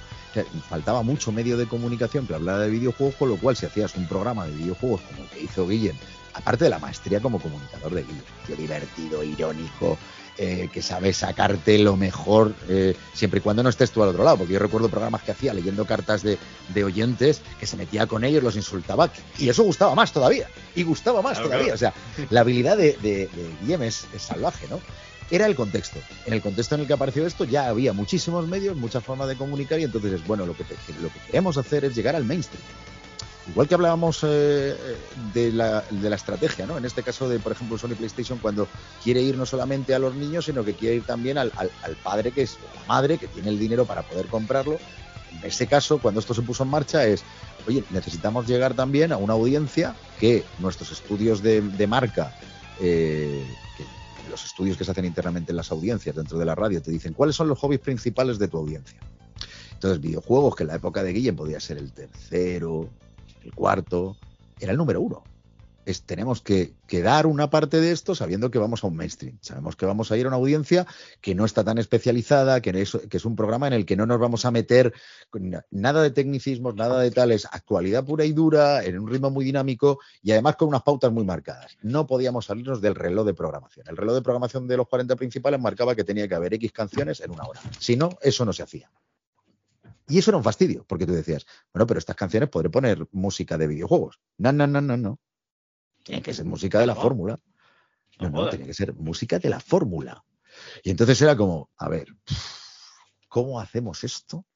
Y claro, al final, pues es verdad que utilizamos argumentos tipos de, recuerdo que algunas canciones las asociábamos a, juegos, ¿no? Y luego la gente es verdad que ya nos empezó a escribir y a tal, y a decirnos, oye, cuando escucho esta canción me recuerda al videojuego no sé qué, y entonces, joder, usábamos eso que nos contaba la audiencia para llevarlo. Pero era, fue todo, el, meterlo dentro de todos estos parámetros tan cerrados, fue todo tremendamente complicado. Se hizo, también te digo, funcionó en audiencia brutal. O sea, estábamos eh, domingos, 10 de la noche, se batió el récord de audiencia del domingo 10 de la noche. Habíamos probado, ah, digo habíamos probado porque yo era, yo era coordinador de la emisora, coordinador nacional, ¿vale? Habíamos probado todo tipo de programas para ver cómo subíamos esa, esa hora de audiencia. Habían dado 60, 70 mil, habíamos probado, me acuerdo, un programa de rock, se En Gravidez, maravilloso, con Ramón Redondo, habíamos probado todo, habíamos probado varios formatos, no había forma, ¿no? Vale, eh, un año después de arrancar Game 40, salieron 240.000 oyentes. No habíamos superado los 80.000 y salieron 240.000 oyentes. Tengo guardado todo el, el, el EGM. Porque cuando tú quieres poner en una empresa tan grande un proyecto como este, tienes voces a favor y voces en contra. Y voces en contra, ¿no? Y al final aquí lo que tiene que mandar es eh, la objetividad de los números. Bueno, ahí están los números.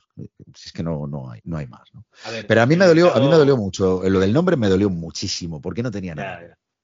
Muchísimo. El mercado está ahí, por eso está Twitch, ¿no? Que se ve que el mercado es, es ese. O sea, hay, hay gente que necesita este tipo de contenido y, y como no lo dan los medios tradicionales, pues se ha tenido que, que pasar a. Pues a esa es de las grandezas de los videojuegos. Yo lo he dicho muchas. Mira, cuando eh, he tenido la oportunidad de, de, pues eso, de, de- de formar parte de algún curso de formación sobre comunicación, digo, lo- la grandeza que ha traído los videojuegos es que es tal la pasión que se siente que cuando no se ha tenido en los medios habituales, convencionales, información, los propios usuarios han creado el contenido. Y eso, eso fue lo que pasó. ¿Cuál, eh, analicemos cuál fue el comienzo de YouTube. Todos los canales hablaban de videojuegos. ¿Cuál fue el comienzo de Twitch? Todos los canales hablaban de videojuegos. ¿Por qué? Porque no encontraban en los medios habituales nadie que hablara de ello. Y fíjate lo que ha generado todo esto. Quiere decir que Twitch ahora ya tienes de todo tipo, en YouTube tienes de todo tipo de canales. O sea, realmente le han dado una vuelta a la tortilla. O sea, esto, esto se, se analizará y se estudiará. ¿eh? Y todo esto lo ha hecho los videojuegos. Es que es muy fuerte lo que estamos hablando. Y con el tema podcast, pues oye, pues va pasando. Es verdad que ahora hay, hay podcast de todo, ¿no? A hay mucha gente que, que se vuelca. Es verdad que esto ya ha venido un poco después. Pero creo que los videojuegos tienen una capacidad de. Es ese engagement, es esa pasión que te lleva a hacer, vale, pues si no lo tengo, lo creo. Y me parece brutal. Y, y entonces, yo tengo una pregunta. ¿Guillem se pone el mono y te persigue alguna vez para decirte que yo estuve antes en Game 40 que tú o no? ¿Os lleváis bien? ¿Sabes lo que pasa? Que Guillem ya no trabajaba en la radio. O sea, él, él ya no estaba en la casa. Y te soy sincero, eh, creo que no nos hemos vuelto a encontrar. Es verdad. No nos hemos vuelto Vaya. a encontrar. O sea, y, y mira que hemos trabajado muchos años, muchísimos años juntos. Anda que no hemos cambiado turnos. Él salía de su turno de radio, yo entraba a hacer mi turno de radio, etcétera, etcétera, etcétera. Pero nunca he tenido tampoco esa sensación. Quiero decir que, a ver, esto se hizo como se hizo, tal cual, pero no. ¿Sabes lo que pasa? Que si te pones así, tú bien, tú bien lo has dicho, que en 40 Guillem hizo la segunda jornada. Nadie se acuerda de Juan Luis Ferrer. Y yo, Juan Luis Ferrer, con el que también trabajé durante muchísimos años y, y seguimos manteniendo contacto y tal, como buen locutor que es de publicidad, eh, fue el que hizo la primera temporada. Quiere decir, mm, al final son etapas, te meten en el proyecto, la única diferencia es que eh, Guillem le apasionaban los videojuegos tremendamente, dio con personas que le apasionaban los videojuegos y dio con la tecla y además es. hacer un programa divertido. Eso es. Encontró colaboradores con gratis como, hacemos nosotros en este programa. Perdona, Sonia. ¿Tú estuviste No, habla- Varias veces, varias veces. me ¿Recibiste, ¿Recibiste algún premio, puede ser? ¿Algún marcianito Sí, de oro? claro, algunos mar- sí, y, y yo tengo uno y ahora mismo no sé dónde. Después Me cago en la mar. moda- Lo tengo, ¿eh? sé que lo tengo, no, no, no me he deshecho de él, pero lo tengo. No sé dónde, porque ¿sabes lo que pasa? ¿Os acordáis que era una base de piedra? Se o sea, los primeros Sí. marcianitos, y claro, o sea, gracias al fieltro de abajo que llevaba la piedra, no está de- entre el fieltro y la placa. Pero si lo movía mucho y no sé dónde lo guardé con mucho cuidadito en una, en una mudanza, pero sí, yo estuve varias veces allí con Carlos y con, y con Guillem en el programa y son muy divertidos. Me lo pasé Sí. muy bien. Sonia, eh, cuando hablé con la gente de Péndulo, eh, les hice buscar el marcianito de oro y lo tenían roto y lo han restaurado a raíz de eso. Y nosotros hacemos un concurso, que son el concurso de MS2, y hacemos. Espera. Hoy va. Mm, Aquí. Los floppies de oro. ¿Eh? Es que qué ya bueno, ¡Qué bueno! con impresora floppies. 3D. Tú sabes que así llamábamos en Hobby Press a lo- los redactores de, de Micromanía y de PC Manía eran los floppies. Ahí No vienen los floppies, ¿sabes? Qué bueno. eran los floppies. Ya vienen los Bueno, floppies. Sonia. Cuidado, cuidado. Pobre gente, pobrecitos, pobrecitos. Sonia, oye, eh, vamos a sintetizar pa- para que os podáis ir a dormir pronto esto, porque aquí tenía un montón de preguntas, pero me han pasado alguna más y voy a, voy a sintetizarlo. Una pregunta Pregunta para ti que luego, que luego va de rebote a, Kiko. ¿Cuál es la entrevista terrorífica que te ha tocado hacer? O sea, aquella entrevista que dices, va, esto está bien, y cuando te encuentras delante de, la persona, o no aparece, o, está borracha, o está mal, o. O sea, yo no, diría terrorífica, no, pero probablemente una de las personas más difíciles de entrevistar ha sido James, James Armstrong, el que era el, el director general de PlayStation España, ¿no? Porque era un hombre muy particular, con una manera de pensar muy particular y, y un hombre que enseguida, se- se- enseguida un tío inteligente de narices ¿eh? y con una visión brutal. Pero luego además eh, tenía mucho ego y, y enseguida podías. Entonces, cuando le entrevistabas, le estabas viendo la cara y, y veías y dices, me estoy acercando donde no debo. Entonces había que ir con mucho cuidado. Pero vamos, de aterrorizar tampoco, no, no, siempre muy bien. A ver, con él siempre también eh, era un poco más tarde siempre de la hora que era. Era un hombre que estaba ocupadísimo, tenía 10 millones de cosas que hacer y tal, ¿no? Pero no recuerdo ninguna así especialmente, pues esto, que con James había que tener cuidado y... Pero en general, la gente, cuando tú te pones a hablar con alguien, si, si eres natural, si vas de frente, si preguntas sin malicia, pues al final todo fluye y todo, todo va bien. No, no. Con, con entrevistas yo creo que no, no. Si me ha ocurrido alguna, se me ha olvidado. Yo que a mí se me olvida Qué la cosa diplomática, muy qué bien. diplomática eres, Sonia. No, en serio. O sea, sí te puedo decir, o sea, cosas que dan terror. eh, dan terror eh, un problema con la Pokémon Company. Aterroriza. un problema con Rockstar. Da terror. ¿no? Porque son compañías que son muy férreas en sus líneas y no te puedes salir ni medio centímetro. Entonces la posibilidad de meter la pata, porque es que no te has dado cuenta y has virado el Pokémon y está pisando la línea de... O sea, yo también he estado trabajando en revista oficial Nintendo, ¿no? Entonces yo, los Pokémon no los habréis flipado. ¿Sabes? Eso de ponerlos en modo espejo, eso está 100% prohibido. ¿no? Y entonces... Y, y las cosas se escriben de una manera y llevan las tildes donde las llevan y cambia color. Entonces, cuando hay un problema con la Pokémon Company, pues, te echas a temblar. Y, y Rockstar es un poco también del mismo estilo, ¿no? O sea, es que has puesto el logo dos centímetros más para abajo, dos milímetros. Yo subiría el logo dos milímetros. Espera, que te subo el logo dos milímetros, ¿no? Para probarte un póster. Podría dar dos millones de vueltas un póster, ¿no? Porque es que, mm, ¿y si le ponéis un fundidito del 0,02? Que tú eres consciente de que esto va a imprenta. O sea, que, que lo que estamos viendo en pantalla es precioso. El PDF que yo te estoy mandando es precioso. Pero esto se va a pasar a cuatricomía. Y se va a imprimir en una imprenta normal. O sea, que, que estas pijadas que me estás haciendo, ¿no? Pues esos son momentos tensos, ¿no? Cuando, y, y esas son quizás las que más miedo me dan tener un problema que me llevo bien, ¿eh? O sea, con Pokémon Company no he tratado directamente, siempre ha sido a través de Nintendo. Y yo, eh, gracias a Dios, porque con Pokémon y con Rockstar me llevo muy bien. Hemos tenido algunas muy gordas, pero me llevo siempre fantásticamente bien con Rockstar y no había problema, ¿no? Pero Rockstar dices, ay Dios mío, ay qué miedo, ¿no? ¿Qué, qué puede pasar, no? Square se ha vuelto un poco así también ya también un poco demasiado, ¿no? Pero, Entonces, espera, pero los por lo demás de la la lista. gente, Cuando tenga que llamar a algún desarrollador, los voy a tachar de la lista, ¿no? Los Tikismikis son eh, Pero Pokémon son- Company, Rockstar y, y Square. ¿vale? bueno, no, por supuesto, bueno, ahora ya todo lo relacionado con Disney. Disney también es terrorífico. Disney, lo, Disney Pero lo ha sido siempre, ¿eh? Un, un dibujante de cómics, Isidre Monés, Sí, sí, hizo, sí, hizo- cómics para Disney y, y tenían exactamente, les tenían que hacer los potecitos de color de cada, de cada personaje y venían numerados. eh, pues el Rey León, pues la melena tiene que ser de este color, el cuerpo de este tiene que ser de este otro, etcétera. O sea, tenía que ser todo exacto y, y- y pasaban revisión. De sacar la pantonera, ¿no? Para mirar, que, que es cuando yo decía, les decía, vamos a ver, que tú me estás mandando un pantone en RGB y esto se, es- se va a imprimir, va a cuatricomía, o sea, mm, va a pasar por un CNK, no se va a ver nunca exactamente igual, ¿no? Pues efectivamente sí, ¿no?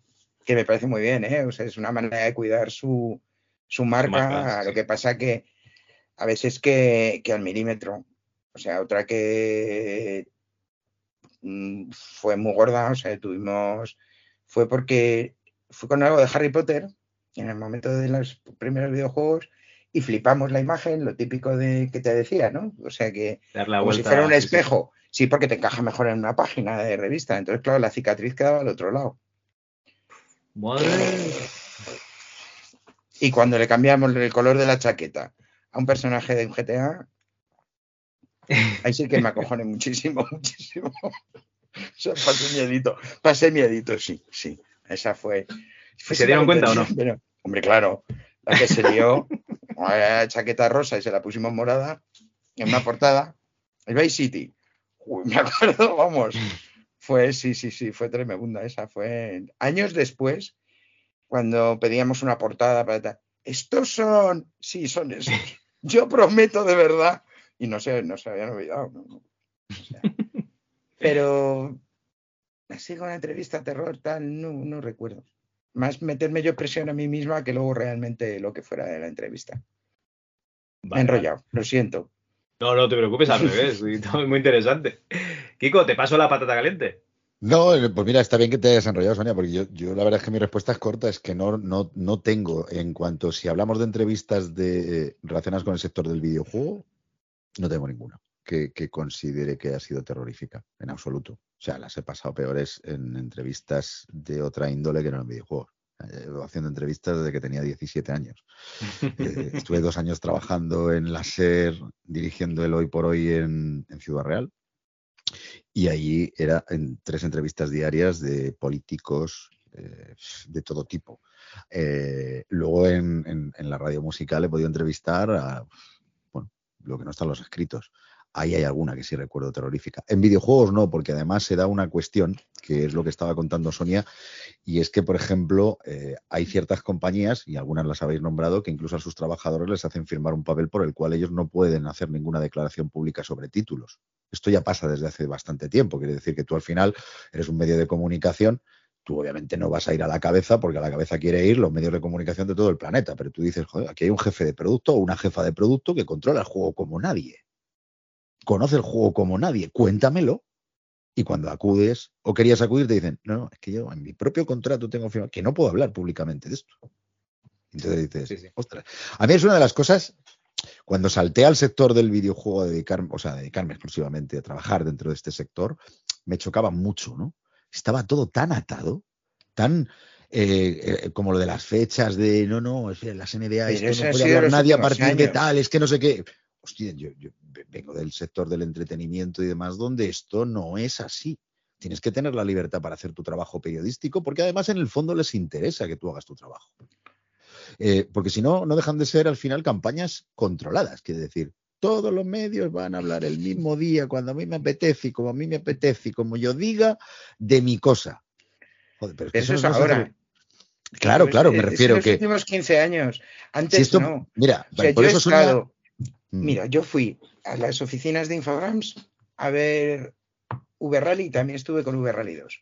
Mm. Y vale, y yo me visité el estudio de arriba abajo. Nadie me dijo no hagas fotos ni dejes de hacer fotos. Es más, yo estuve trasteando, jugando con el editor de circuitos que iba a llevar V-Rally y ese editor nunca estuvo en el juego final.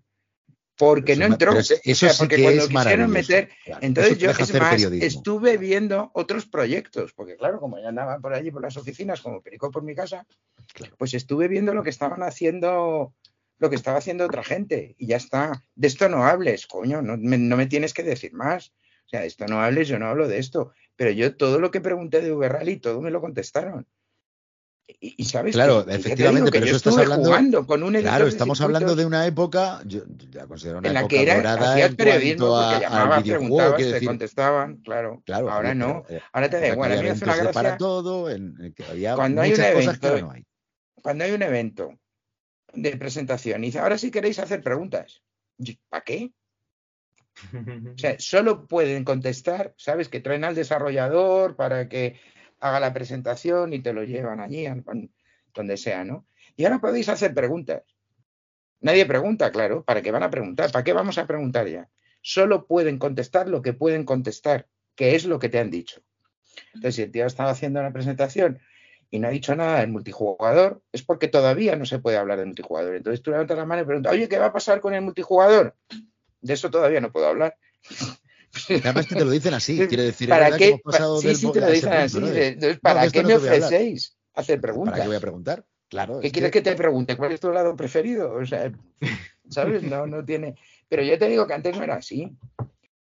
También recuerdo haber estado hablando con Tetsuya Mizoguchi de Sega, con Sega Rally, por ejemplo, y que que era un hombre así bastante tímido, pero luego tú hablabas con él y, y te contestaba todo lo que le preguntaras, ¿no? Traductor mediante, por el tema japonés y tal, y las, por las dudas, pero era pues igual, o sea, sin ningún problema. Y Juan Montes, que fue el responsable de software de PlayStation para toda Europa, pues igual, o sea, un día entrevistándole, vamos, todo lo que nos contó y todo, fue maravilloso. Hoy día, hoy día está muy, muy, muy difícil. Porque sí, los medios de comunicación hem- hemos empezado a entrar en, eh, en el plan de marketing. Somos como una herramienta más de marketing de todas, ¿no?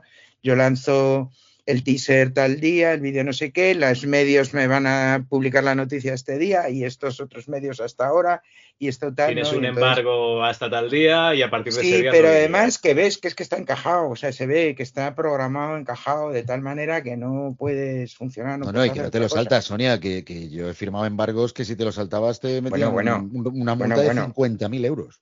Sí, sí, no, bueno, cuando bueno. tú ¿Qué tienes te que crees que firmar no? eso, no te ¿Qué te crees que no hemos recibido cartas de abogados a veces? Vamos, sí, sí, no, no, si lo he de vivido. esas de apretar el culo que digo, vamos, por, es que no por cosas que dices de verdad. O sea, no, no, claro, o sea, que no te has dado cuenta. O sea, no, nadie se salta, no, que ha sido un sin querer. ¿no?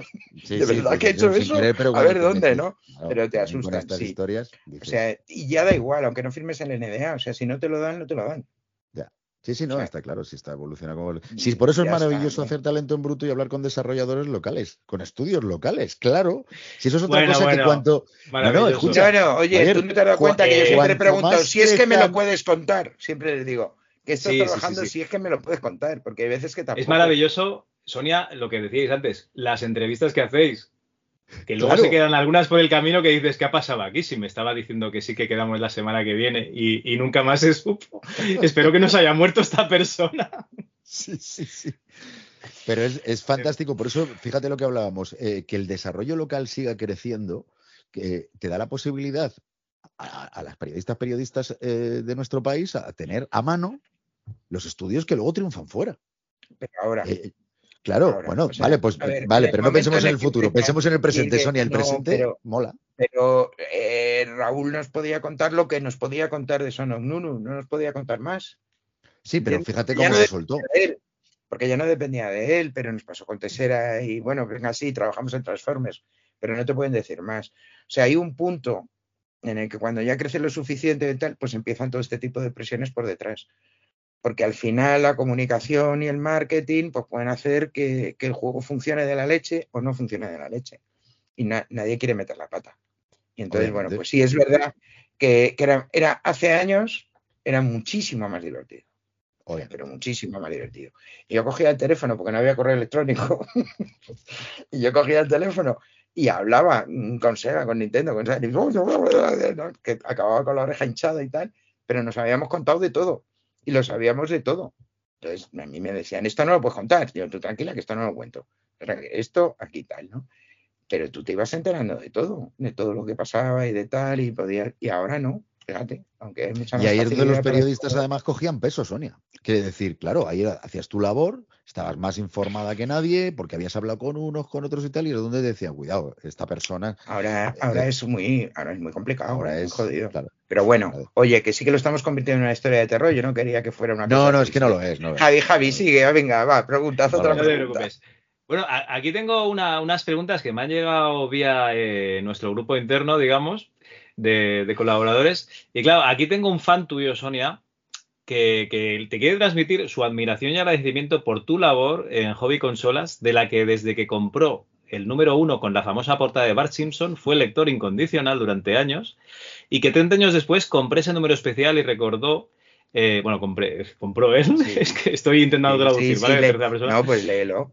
Y bueno, y recordé el por qué me gustaba tanto esta revista de crío. Vale, lo que pasa es que aquí me, me hace una pregunta que, que- que es así bastante chocante. Me gustaría también que le preguntarais, si lo veis bien, qué piensa de la polémica que ha habido con el polémico tuit que publicaron el 23 de octubre a las 12 y 30. Lo- Yo lo siento, ¿eh? no tengo ni idea, No, tengo ni idea de qué es esto. octubre a las 12.30, madre mía. Donde literalmente dicen, si te molesta el lenguaje inclusivo de Spider-Man 2, búscate otro hobby. Los videojuegos no son para ti. Yo, me ha llegado esto por sorpresa, Yo sí sé, yo no lo he sé de qué habla, sé de qué habla. Lo primero es que yo ya no trabajo en hobby consolas. Yo desde diciembre estoy fuera de Axel Bueno, Springer y dice- yo no trabajo. No, es dice un, que- es un- ¿qué es un ¿Qué piensas? es un tuit de hobby consolas. Pienso que el artículo que hay detrás es un artículo de opinión firmado por un tío y el artículo de opinión que hay detrás se lo tiene que leer porque el artículo de opinión está fenomenal ahora, pero muy bien, de verdad. Ahora creo creo que se ha equivocado con la dureza del titular y la dureza del cierre. Yo hubiera escrito algo muy parecido a lo que pasa que lo hubiera suavizado, lo hubiera dejado un poco tal, pero es verdad. O sea, ahora mismo, o sea, él lo que te viene a explicar es cuál es el problema que ha habido con lo de Spider-Man, que es para echarse a reír, pero bueno. Y, y lo que te viene a explicar es que cada vez hay más juegos que incluyen lenguaje inclusivo y opciones de, de poder elegir ser hombre, mujer o lo que tú quieras y que te llamen ella o que te llamen como a ti te dé la gana, que son opciones que están ahí cada vez en más juegos. Si a la gente no le gusta encontrarse, si a ti como jugador no te gusta encontrarte con opciones de lenguaje intrusivo, pues más vale que te vayas yendo de los videojuegos porque es la tendencia. Es- eso es lo que él quería decir. Pero es verdad que el titular es muy tajante. Supongo que precisamente para atraer más clics. No lo sé porque como no estoy allí no lo sé. Ahora es cierto que por favor quiero que se lo lean. ¿Vale? Que se lean el artículo y entiendan lo que están leyendo. Que esa es otra, ¿no? Porque cuando yo ya voy así con el hacha levantada porque voy a crucificar y lo que están diciendo es eso. Porque a mí también me hace mucha gracia que luego cuando un videojuego aparece, pues eso, un elle, este es el caso, o sea, sale un personaje no binario. Escucha, en un podcast de una misión secundaria del Spider-Man 2, entonces el locutor habla del, del entomólogo y ella y tal, ¿no? Porque es un personaje no binario, ¿vale? Y es una cosa ahí totalmente, bueno, pues me encanta, porque cuando pasan estas cosas, salen los defensores del idioma, Tetas Grandes 1942, Follacamiones 25, esos usuarios que siempre han defendido el idioma español, que parecen catedráticos de la RAE, empiezan a decir que por qué hay que cambiar el castellano, ¿no? Y dices, mira, bonito. Pues eso, ya solo con esos nombres de usuarios ya, pues, mm, ¿qué quieres que te diga? O sea, entonces, opino que, el- que el artículo de opinión está muy bien, que, el, razona- que el, el razonamiento que hace está muy bien. Que creo que fue duro con el titular, porque ha dado lugar a este tipo de, reacciones. Que también es muy típico que te quedes en el titular. Pero es eso lo que viene a decir. Es que te vayas acostumbrando, porque es así, porque está en la sociedad, porque está en todos los sitios, porque cada vez somos más tolerantes y entonces entendemos que puede haber gente que no se sienta ni hombre ni mujer, que se sienta lo que quiera. Y dice, "Ah, si quieres sentir un perro, que se sienta lo que quiera, a ti te molesta, a ti te hace daño. Entonces, ¿a ti qué más te da? Y la sociedad se ha vuelto cada vez más tolerante, cada vez hay más tipos de personajes en, en- en series, en películas, en todo, y en los videojuegos también. Porque los videojuegos son un reflejo de la sociedad y de la cultura de nuestra sociedad, no de un grupo en específico, no de un grupo solo, no es de hombres machotes, solteros, blancos. No, macho, no. Es para todos. Y entonces, esa gente que no lo entiende es la que se pone como una moto. ¿Que ha sido muy duro? Porque si solo te lees el titular, suena muy duro. Sí, estoy de acuerdo. pero lételo entero, lételo entero y piénsalo. Y ya me he excedido también. No, no, no, no, no. Eh, esta semana he escuchado un podcast en catalán que, que hablan de videojuegos, que es de Radio Molins de Rey, y, y hablaban de Spider-Man 2, pero de que se ve que en una misión secundaria hay eh, una tele puesta y hay un telenoticias en, en catalán. Y yo me estaba quedando Ah. flipando y digo, hostia, qué, qué- qué Claro. curioso, ¿no? Pues mira, qué guay. Pues está genial. No lo, no lo sabía. Eso no lo sabía. Es que lo de la movida esta del idioma, del lenguaje inclusivo, es una historia así. Es un podcast que suena en algún sitio y tal. O sea, que, que ni siquiera es un personaje de juego. Pero bueno, pues ya te digo que esos grandes defensores del idioma, solo cuando hay un elle. Esos que hablan en, en plan, ¿no? Eh, en plan esto, en plan lo otro y el Eh, no está. Bueno, oye, cada, cada igual que hable como quiera. Yo no lo Está uso. guay lo del catalán, yo- ¿eh? Sí, no, no, sí, la, la verdad es que es, es curioso, es curioso. De- claro, eh, ahí lo tiraban diciendo, joder, ya que están, por un poquito más que traduzcan todo el juego, pero claro, no es lo mismo. Eh, cinco minutos que dura aquello que todo el juego. Claro, que son muchas perras traducir Sí, un juego. mucha pasta. Bueno, eh, dos cositas más nos comenta y, y ya está, Sonia, te libero. Vale. Si, si cree que es el tono correcto para dirigirse a los seguidores, bueno, esto ya ha quedado claro, bla, bla, bla, bla, bla. Vale, no, lo otro ya es, es seguir el mismo hilo. Y acabo, eh, ¿cuál es el lanzamiento consolero que habéis vivido? Esto os lo, os lo paso a los dos, con más emoción y que a vuestro juicio haya marcado un antes y un después y cómo han vivido la transición. Vamos a poner lanzamiento de videojuegos porque luego es la transición de la revista en papel a internet. Que esto yo ya, eh, cuando me estuve preparando los programas, volví a escuchar Game 40, estaba Mary Station apareciendo. Justo estaban conviviendo Game 40 y Mary Station, la primera web así conocida de, de- de análisis de era por videojuegos. la época aquella porque eh, Mary Station acababan de comprarla eh, Prisa, creo. No, pero esto es el 90 y 97, 98, ¿eh? Esto Mary Ah, acaba, acaba no, de vale, salir. vale, eso fue en el 2010, creo que fue. en el 2009, Esto lo compró As, Vale, puede ser, o sea, está en la, están incorporadas Está- la ahora sí, ahora sí. Sí, ahora están incorporados a Ahora pero sí, As, sí, As es pero- Prisa. Ah, quiere decir que, Estamos sí, mezclando, estamos mezclando dos cosas. Entonces, primero, lanzamiento de- consolero que habéis vivido con más emoción y que haya marcado un antes y un después. Pues eh, de consola o de juego. Consolero, pone lanzamiento Que, que consolero. podría consola. ser las dos cosas. De consola, yo creo que PlayStation, la primera. Estoy de Sí, marcó un antes y un después. Mm. Y fue espectacular, además, porque, porque fue el paso del cartucho al CD de verdad. O sea, las cosas que ha habido, había habido antes. Eh, y, y claro, era un salto abrumador respecto a lo que tú podías jugar en una Super Nintendo, una Mega Drive, a lo que podías jugar en una PlayStation o una Saturn. Eh, me quedo con PlayStation porque era una sorpresa, porque no sabíamos qué podíamos esperar, porque hasta entonces Sony era la que hacía televisores y Wallman. ¿no? Entonces, mm, no estábamos todos así un poco diciendo, a ver por dónde salen, ¿no? O sea, a ver qué. Entonces, por expectación, por emoción, por tal, y luego por los juegos y por luego lo que significó. Sea, efectivamente, el, cambio que supuso a todos los niveles. O sea, de todos. De, hecho, terminó sacando a, a un contendiente, terminó sacando a Sega del mercado. O sea, eh, y de, de juegos habría muchos, pero si me tengo que quedar con uno, yo creo que me quedaría con Super Mario 64. O sea, yo no, no, lo que sentí cuando yo entré ahí en el castillo y entré en el primer mundo y me puse a dar vueltas y a mirar y esas 3D tan rápidas, esos saltos, eso en ese momento, o sea, a mí eso me pareció magia, me pareció magia a lo mejor y era y seguía siendo un Mario. O seguía siendo un Mario, pero totalmente en 3D.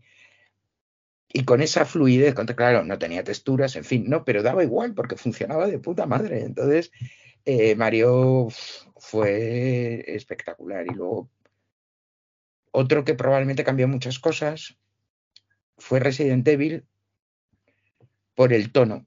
O sea, por cómo cambió totalmente el tono. O sea, ya era, era un juego adulto descaradamente. O sea, eso en ningún caso se podía pensar, ¿no? Que, era, que ya era un juego para niños. Y digo, Resident Evil podría haber dicho también Metal Gear, ¿no? En un poco ese, pero Resident Evil probablemente, porque de hecho hubo hasta censura con la publicidad y todo el rollo. O sea, ahí Resident Evil también eh, ejerció de, de punto de inflexión. Sí, con sí, este es que tema. hay el Metal Gear, el Resident Evil, el Silent Hill, Sí, el ahí, Silent. Hill, ahí, hubo hay- una serie de juegos que lo cambiaron todo, pero yo creo que, el, que quizá el impacto eh, Resident Evil, por decirte alguno, y Mario 64 por lo que supuso, o sea, como juego yo para mí, o sea, yo igual que cuando vi el primer Tomb El Raider, camino, era, era el camino de las 3D, era el camino de las 3D. Teníamos Tomb Raider, ¿no? Pero el Mario 64 era el camino de las y no, no, y. Tomb Raider te digo que también me dejó flipando en colores, ¿eh? O sea, un personaje con tantas animaciones, con tantos movimientos, haciendo todo lo que hacía, con esos saltos, con esos mapeados, o sea, Tomb Raider es otro juego alucinante, pero el impacto de Mario quizás precisamente por ser Mario, ¿no? Porque siempre estabas acostumbrado a verlo 2D y tal, y era un cartucho. No Además, era- era un cartucho. y era un cartucho, ¿no? Y, y, pff, Mario 64, vamos. O sea, yo, yo creo que fue un juego que cambió muchas cosas. Luego ya podríamos hablar de géneros, que cambió de qué, que no, claro, podríamos ir. Habría muchos, o sea, hay muchos juegos que, igual que de consolas, podrías hablar de distintas, pero yo creo que la primera PlayStation fue la que lo cambió todo. O sea, generó un, cambio y una nueva manera de hacer las cosas, empezando incluso por la publicidad que, ha- que hablábamos antes, ¿no? Se había acercado Sega con el canal pirata, pero no tenía nada que ver con, ese cambio radical que hizo Sony con, hasta con la publicidad. La manera de empezar a usar la música en los videojuegos la cambió radicalmente. Hasta entonces era música de acompañamiento. O sea, es verdad que a todos nos suena la melodía del Zelda, la pero era música de acompañamiento, ¿no? Pero con PlayStation la música se convirtió en protagonista. Joder, mira Wipeout. O sea, la experiencia de Wipeout no se concibe sin, sin esa banda sonora, ¿no? O sea, y- y se hizo un tratamiento de la música que no se había hecho hasta entonces, se convirtió en protagonista. Igual que cualquier otro de los elementos del juego. Y hasta entonces había sido un acompañamiento, más o menos acertado, pero simplemente acompañamiento. No sé, o sea, podríamos seguir diciendo cosas que, que cambió o empezó a cambiar PlayStation a paletadas, ¿no? Pero yo creo que eso. Y ya me enrollo otra vez, ¿cómo me enrollo? Perdonad. No, no, no, pero ¿sabes lo que pasa? Vamos, no sé, Javier, qué es que está dada la respuesta, pero vamos, con de, de- de- de calle. O sea, de No, calle. no, Kiko, Kiko, ahora tienes que dar tu punto de vista. Esto. Mi punto es que doy, digo amén, o sea, solo puedo hablarte de sensaciones particulares, porque al final Sonia es verdad que está hablando de particulares, pero está hablando en general. Yo creo que, que lo que ella está contando nos, estamos de acuerdo en general, ¿no? Quienes llevamos viviendo los videojuegos de forma pasional desde hace muchos años, ¿no?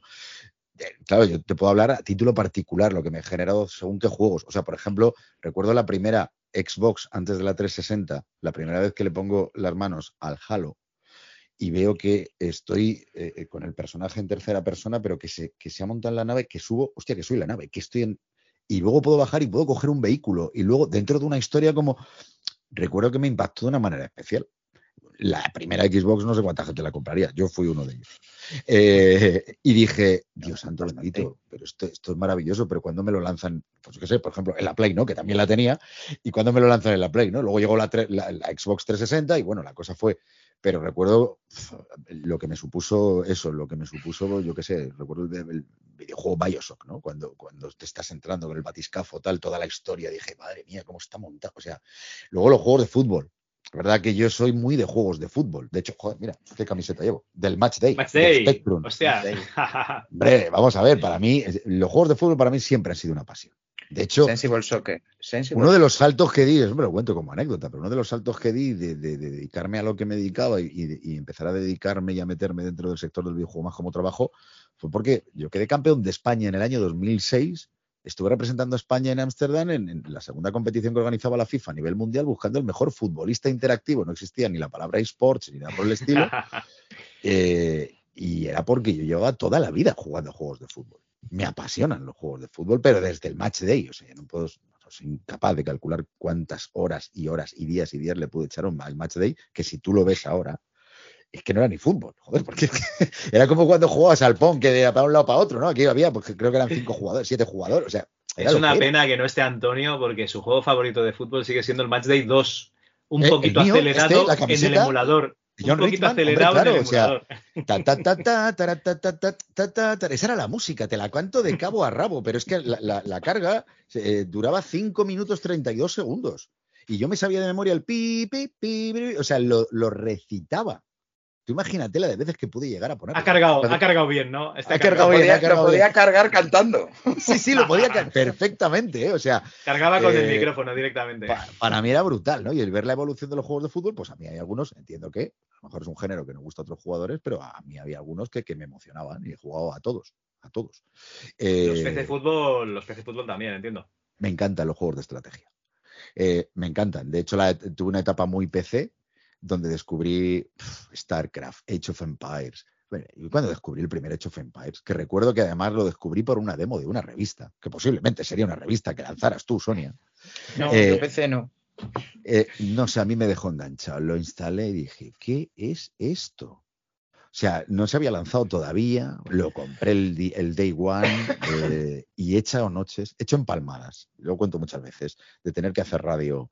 Llegabas de trabajar a las 9 de la noche, me ponía a jugar y sabías que entrabas en antena a las 10 de la mañana y a las mm, 9 y cuarto estabas toda la noche, ¿eh? todavía jugando y decías, hostia, llego media hora a la radio, venga, todavía remato esto, lo guardo, me iba, uh, hacía una empalmada, volvía para luego seguir volviendo a jugar al ¿Y Age ¿No te ha pasado. Kiko, eso de cerrar los ojos y ver las Perdona, unidades con las barritas? continuamente, Te ibas a dormir y veías las barritas de tus unidades avanzar. Yo he cual, ¿eh? No, no, y 2. las defensas, las defensas, cuando te atascabas en una que, que- que estaba ya en un modo que decías, me lo- no quiero bajar la dificultad y me lo voy a pasar por mi nariz. Entonces, a ver, si he colocado aquí las torres y he tal, y aquí he metido no sé qué, y me atacan por aquí, a ver, si coloco al monje. Si tú te ibas y- a dormir y... o sea, y eso era lo que hacía el rato que estabas durmiendo pensando en eso. Claro, ahora mismo, imagínate, dirán, claro, los videojuegos son lo peor, lo peor. Pues para mí era la válvula de escape maravillosa de mi vida. Porque yo me pasaba todo el día trabajando y necesitaba una válvula de escape. Y era esa. Y la defenderé siempre. Porque me- de verdad, y, y- y yo tenía un trabajo tremendamente creativo donde tenías que estar con la cabeza muy despierta. Y a mí me lo daban los videojuegos.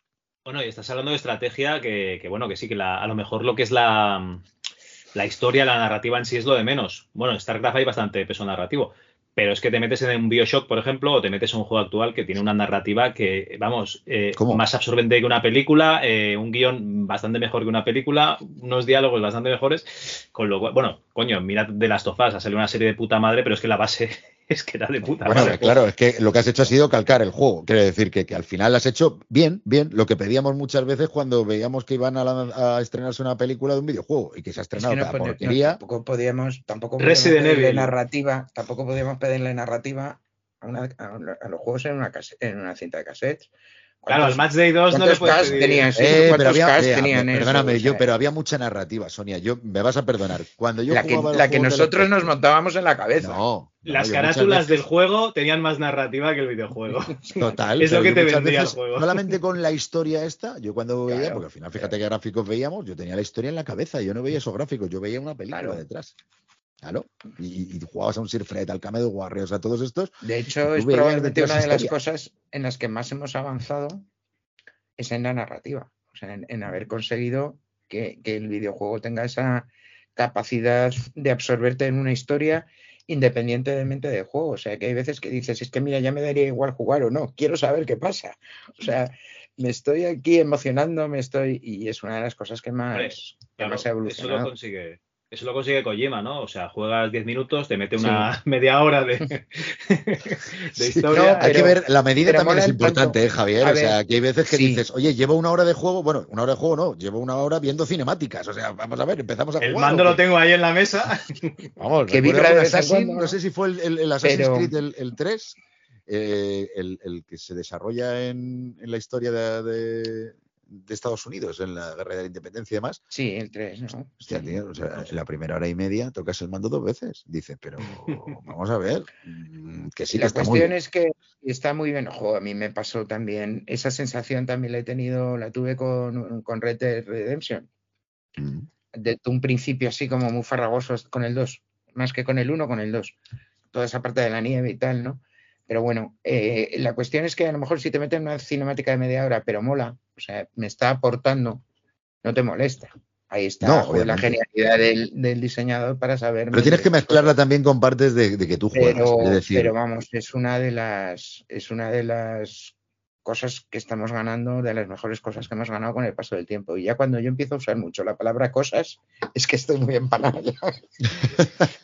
vamos, vamos a ir cortando, vamos a ir cortando ya, no te preocupes. Lo último ya, eh, ¿cómo estáis viviendo la transición de la revista en papel a internet? Y si cree que la, bueno, eh, vuelvo a la pregunta, que las ediciones de revistas y libros de juegos retro le están dando una segunda vida a las editoriales Eh, algo atemporal, hacer, hacer el, publicaciones, yo creo que lo que se refiere es a hacer publicaciones de, de revistas atemporales, o sea, de juegos atemporales. Simplemente hablar del juego, porque la novedad es absurdo que vayas a la novedad cuando la novedad está en internet. Yo le vuelvo a recordar que ya no estoy en la editorial. Ya, ya, ya, ya, ya, Pero, ya, ya. Para que lo sepa, a ver, el paso a internet fue hace 15 años, cuando, pasado cuando lanzamos Hobby News y todo, la, todo el proceso fue muy duro, o sea, fue muy distinto, o sea, fue muy, muy costoso, porque es muy distinto pensar para un medio impreso que tiene una periodicidad mensual que pensar eh, para un producto como es una web que es, tiene una periodicidad de dos minutos, ¿no? Tienes, tienes que cambiar tu chip, la manera de preparar un reportaje para en papel, tú te puedes tirar una semana buscando documentación, buscando información, no pasa nada. Si es una urgencia para la web, tiene que ser para allá, ¿no? Son, eran cambios fue, y fue muy complicado. Le dimos bastantes palos de ciego durante toda la primera parte, ¿no? Probando distintas fórmulas que no, que no terminaron de encajar. Al final, lo mejor vino un poco cuando se separaron realmente las redacciones, porque cuando se intentó que todo el mundo hiciera todo, es, es lo que no podías, porque no, no- podías quitarte el chip de print para ponerte el chip online y ahora me quito el chip online. No, era muy, era muy complicado. Entonces, cuando hubo una separación, o sea, responsables de online y responsables de print, aunque toda la, la redacción colaborara, hicieran cosas para, pero que tuviera claro en qué me focalizo cada uno y tal, es cuando, cuando la, la web empezó a funcionar mejor y luego pues empezaron a tener cosas en cuenta que no se tuvieron al principio. Como estas historias de los SEOs y todo eso, ¿no? Que allí ninguno teníamos ni idea. de- ninguno teníamos idea de lo que era el SEO, ¿no? Tú no, no, tú no. Entonces, a mí el SEO me, me revienta mucho, ¿no? Porque yo no, escribía, a- o sea, yo escribía para mi usuario, claro. pero lo que me revienta no es escribir con SEO, que también, ¿no? Pero es el por qué lo hago. Entonces yo, eh, cuando escribo eh, en una revista, o escribía en una revista, yo escribía para mi lector. Yo quería gustarle a mi lector. Y cuando escribes con SEO, lo que quieres es gustarle a la araña de Google. ¿Por qué tengo que gustarle a Google? Yo no quiero gustarle a Google. De hecho, escribí un post eh, que casi me cuesta el despido mucho. Se llamaba. Toda la verdad sobre Watch Dogs, Watch, vaya, Watch Dogs, toda la verdad eh, sobre Watch Dogs y que, porque ahí hablaba de eso, básicamente, ¿no? Y, y, bueno, pues nos costó, pero mira ahora la web cómo va, va como un auténtico tiro. Sobre el tema de los juegos atemporales y del retro, claro, sí es una opción, es una posibilidad. De hecho, Retro Gamer, eh, que se hace, o sea, es una traducción de la, de la revista inglesa, es una licencia de Future, pero iba a decir metemos, pero meten eh, pues bastante contenido propio, se, se intenta equilibrar por el coste, porque y entonces pues puede haber un 20%, entre 15 o 20, 25, según el número de contenido propio, es decir, hecho, hecho en España por gente que sabe muchísimo.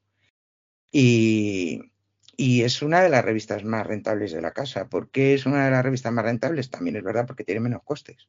O sea, la mayoría de los artículos, pues ya te digo, son traducciones de, de la revista inglesa.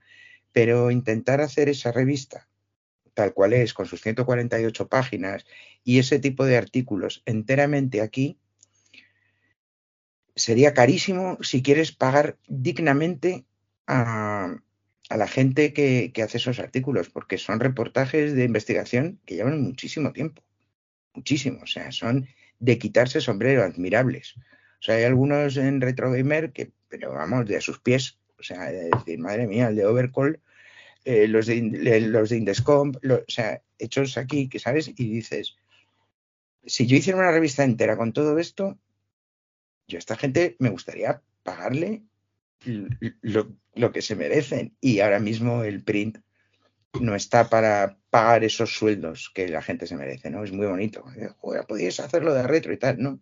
Estaba allí que nos lo decían. ya, pero yo además, o sea, ha habido gente, a mí sí me ha habido gente, no, no, yo te hago cosas en la revista gratis. No, mira, no. No, pero que te lo hago gratis, que no me importa. No, los trabajos se pagan. O sea, yo no quiero que me hagan nada gratis. No, no, me parece muy feo. Que todo eso que es mucho escultura de internet, es un poco hacerlo así, ¿no? Pero pues no, pues yo quería pagar. Entonces, ¿que podría ser una manera? Sí. ¿Que el print va a sobrevivir? Sí, pero con un modelo de negocio distinto y con un tipo de publicaciones distintas, que esa puede ser una opción. Pero, porque efectivamente la actualidad no tiene sentido. O sea, yo ya en la última etapa de hobby consolas, yo dejé los análisis reducidos a la mínima expresión. ¿Para qué? O sea, cuando quiera salir la revista, ya todo, lleva todo en las webs, mínimo una semana. Mínimo una O semana. se, han Yo te- acabado, o se han acabado el juego. Las- los pues de- claro, sí, o sea, efectivamente. entonces dices, pues venga, por reportajes. O sea, reportajes que te cocinas eh, tú en casa. O sea, ofrece algo distinto a lo que puedes encontrar en Internet. Porque si mi usuario va a leer lo mismo aquí que en Internet, pues, pues, entonces piensa, dejar de comprar la revista. Sí, sí. piensa ideas distintas. En cualquier caso, ya el que compra una revista es un para cuadrarse y ponerse a sus pies. ¿no? Porque tienes toda la información gratis en, en Internet. ¿no? Bueno, pues este tío o esta tía que ha ido a comprar la revista se ha molestado en bajar a la calle, buscar un kiosco, que si te has fijado han cerrado, casi todos, ¿no? Ha bajado a la calle, ha ido a buscar un kiosco, ha pedido la revista, ha pagado por ella. Por una cosa que tú llegas a tu casa y pones en Google, la última de Assassin's Creed, ¡puf! ¿no? Joder, no es para ponerse a los pies de todos los señores lectores que compran revistas, o sea. Tal cual. Eh, yo, hice, yo hice la prueba con mi hijo. Le, le compré una, una revista de videojuegos cuando, al poco de tener la Switch, y digo, bueno, hace años ya, y digo, bueno, a ver si se anima. Y la revista me la leí yo, una hobby consolas. Entonces Claro. dije, "Uf, pues, pues no hay futuro aquí. Claro, es que los que hemos crecido con Micromanía o con hobby, Sí, sí. o sea, micro hobby, Micromanía, Micro hobby, hobby Micromanía. consolas. Aunque no, aunque no hubieras crecido con revistas de videojuegos, tú has crecido leyendo. Claro. En general, porque no había otra manera, además de Leyendo y información y en muchas veces de divertirte, ¿no? O sea, eh, pues si leías, Sí, sí, no si había te nada querías más. informar el periódico, la veías la programación de la tele en una revista y, te- ¿sabes? No, no había otra cosa. Entonces tú estás acostumbrado y ellos no están acostumbrados a leer. El problema del artículo este que hablábamos antes, que la gente se queda en el titular, que es a lo más que llegan a leer. Y ya está, tú ya no me he leído los titulares, ya me he informado. Pues mira, Entonces leímos por aburrimiento, podría ser, ¿no? Eh, o sea, estábamos No, aburridos, teníamos otra cosa y leíamos. No, leíamos por entretenimiento. Joder, leer eh, para mí ha sido siempre una de mis pasiones. es Lo que me, me por aburrimiento de que no teníamos nada que nos llamase más en aquel momento. Hombre, pues si estaba lloviendo y tú no podías salir a la calle a jugar y no echaba nada en la tele, que solo había dos canales, pues joder, no había nada mejor que coger un libro, ¿no? No, pero Sí, además porque teníamos la oportunidad de focalizar. No, pero decir que aparte- ahora aparte de la tantas- o sea, lectura- no, no te salta una alarma de, ay va, espérate, que me- de, de Twitter, de Facebook, del otro lado, del no sé Que, qué. de- que- que- que me han entrado 200 TikToks que no he visto. Claro, claro, o sea, en el fondo es, eh, te ponías a leer y te concentrabas en la lectura y la disfrutabas. Pero no solo ese tipo de lectura, que es lo que te decía antes, o sea, que tú incluso querías saber qué, estaban echando por la tele, tenías que mirar una revista de donde pusiera la programación de La las tele indiscreta, por ejemplo. Sí, sí, indiscreta, por por ejemplo, fíjate. por ejemplo. Fíjate, Me ha impactado. Esa no fue la del anuncio ese de la flecha. Le me ha impactado. Claro, o sea, al final terminabas leyendo para todo. Hoy no. Joder, macho, si casi no tienen ni que leerte ya las cartas de los restaurantes. Con ese código QR y salen las fotos. Tal cual. ¿Sabes lo que te digo? Que, y- Sí, sí, directamente. Claro, o sea, entonces, bueno, pues es normal, claro. Mm. Entonces, bueno, ahí sigue habiendo, o sea, sí hay, porque yo me he sorprendido, o sea, amigos de mi hijo que me conocían porque compraron la revista. Y digo, bueno, o sea, o sea, sí hay chavales que leen, o sea, el papel, me refiero, sí, sí hay, sí hay, ¿no? Pero claro, efectivamente menos. Y hay otras muchas maneras más cómodas de acceder a la información. Y no hay duda de que vamos a vernos comparable. Yo por muchas pantallas que te pueda poner en una revista, por muy retocaditas y muy bien colocadas que te las pongo, no es un vídeo. Yo, yo he buscado imprentas y no había ninguna imprenta que me imprimiera en un vídeo.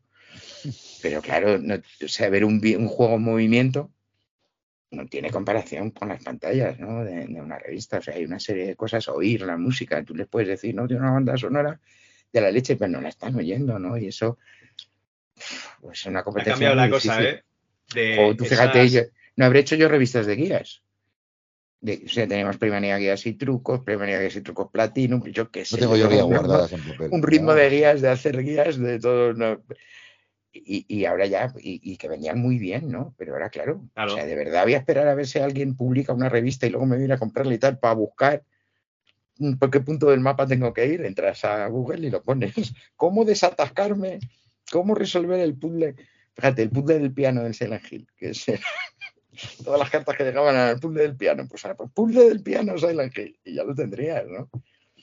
Bueno, que ahora se cambiado mete todo, directamente claro. en YouTube y te pones a ver cómo juega otro. y a Directamente, que- sí. A ver, lo que está haciendo lo haces tú, dices, hostia, pero- ¿dónde está la magia de jugar entonces? No lo sé, pero yo lo he pensado que, ¿sabes? Cuando yo era pequeño ya- y no tenía cinco duros, yo me quedaba en las recreativos mirando cómo jugaban los otros. Sí. Y digo, sí. coño, es lo mismo.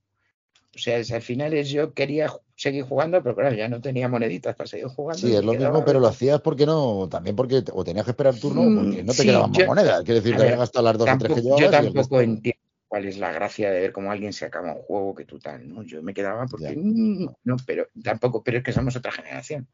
Sí, no, yo, yo cuando veo un walkthrough es porque me quedo atascado. Por ejemplo, en el, la última enganchada así hace un par de años con el Resident Evil 7, el tío de la motosierra, la batalla de motosierras, digo, esto no, no lo entiendo, no me lo puedo pasar, ¿qué, qué estoy haciendo mal?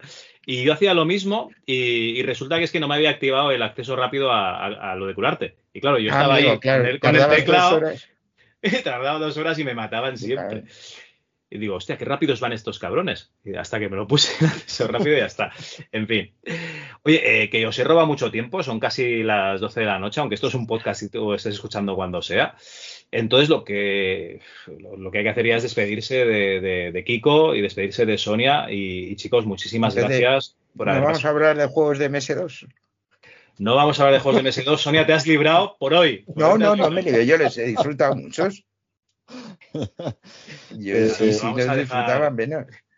Me Yo, Javier, lo que quiero es darte las gracias por habernos invitado, porque ha sido un rato de lo más ameno, aunque se nos va de las horas, porque de aquí a nada casi estoy haciendo Ya siento. empalmada ya para ponernos a currar, pero, pero ha sido un rato muy agradable, porque además, no sé si a ti te ha pasado, pero yo podría pasarme horas y horas y horas escuchando a Sonia todo lo que es capaz de contarte eh, y no se acaba nunca y no repite nunca. Es que te quedas con las ganas de preguntarle más, pero al mismo tiempo sabes que es muy tarde, pobrecita, y no, no, no puede ser. Además, los perretes están ahí muy desesperados, ¿eh? No, era, ya había salido a la calle y todo eso. no Ah, vale, vale, vale. Ya era como diciendo, ¿qué haces aquí que no estamos en la cama ya, no? Me. Pero mira, la tengo dormida detrás de mí. Pues bueno, vamos a despediros eh, sin, sin, sin olvidar que la gente tiene que escuchar ese podcast que es Talento en Bruto y seguir a Sonia Herranz y a Kiko Bejar por las redes sociales pues para ver todo lo que hacen. Muchísimas gracias, chicos, por haber estado, desde luego. Muchísimas gracias a ti, ha sido un ratito muy divertido. Totalmente. Se me cierran los ojitos, pero me lo he pasado muy bien. Eh, casi nada. Muchas Venga, gracias. Adiós. Adiós.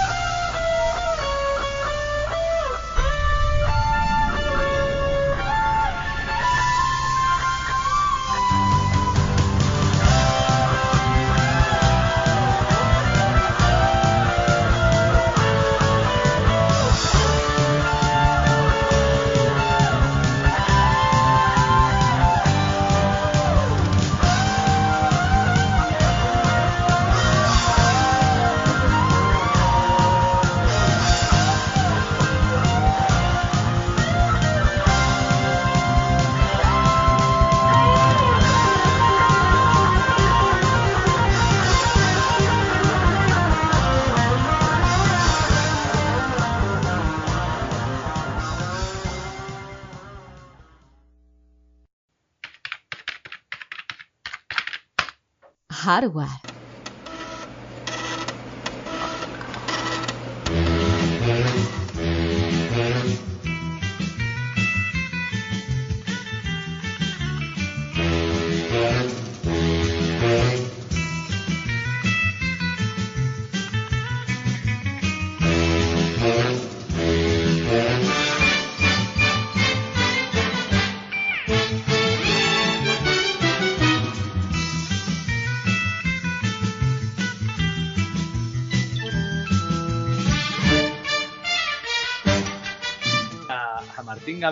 Que, claro, eh, estamos en Halloween y entonces ha pensado que, uno de los bichos que más miedo da, ¿no? Uno de esos monstruos eh, primigenios, pues sería una Banshee.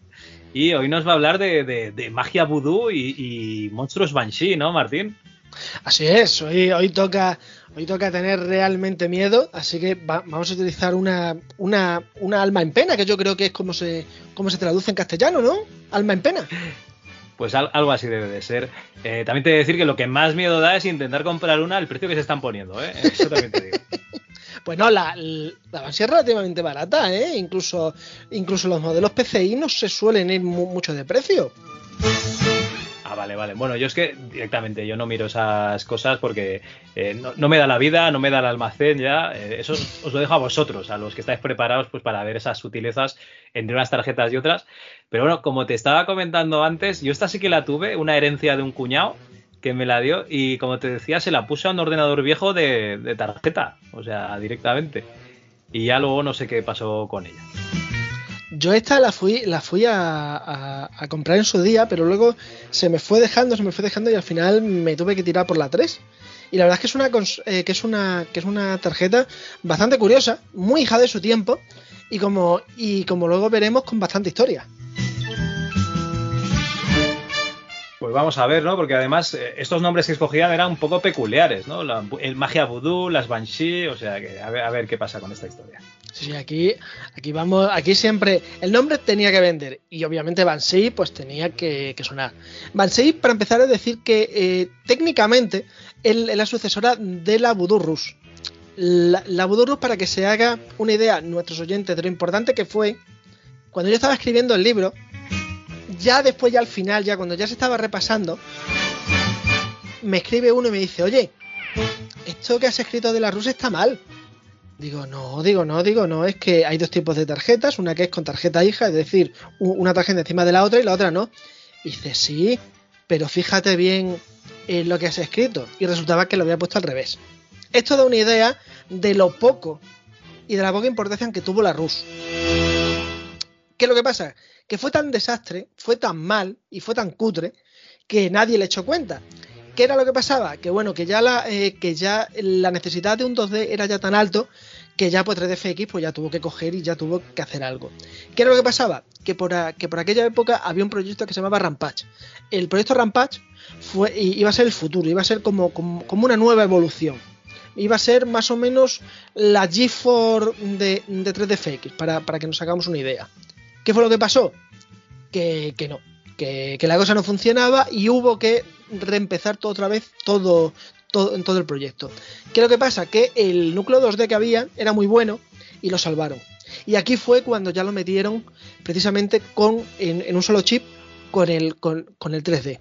La Voodoo Banshee es la primera tarjeta eh, que combina 2D y 3D en un mismo chip. Lo que pasa es que tiene dos pegas.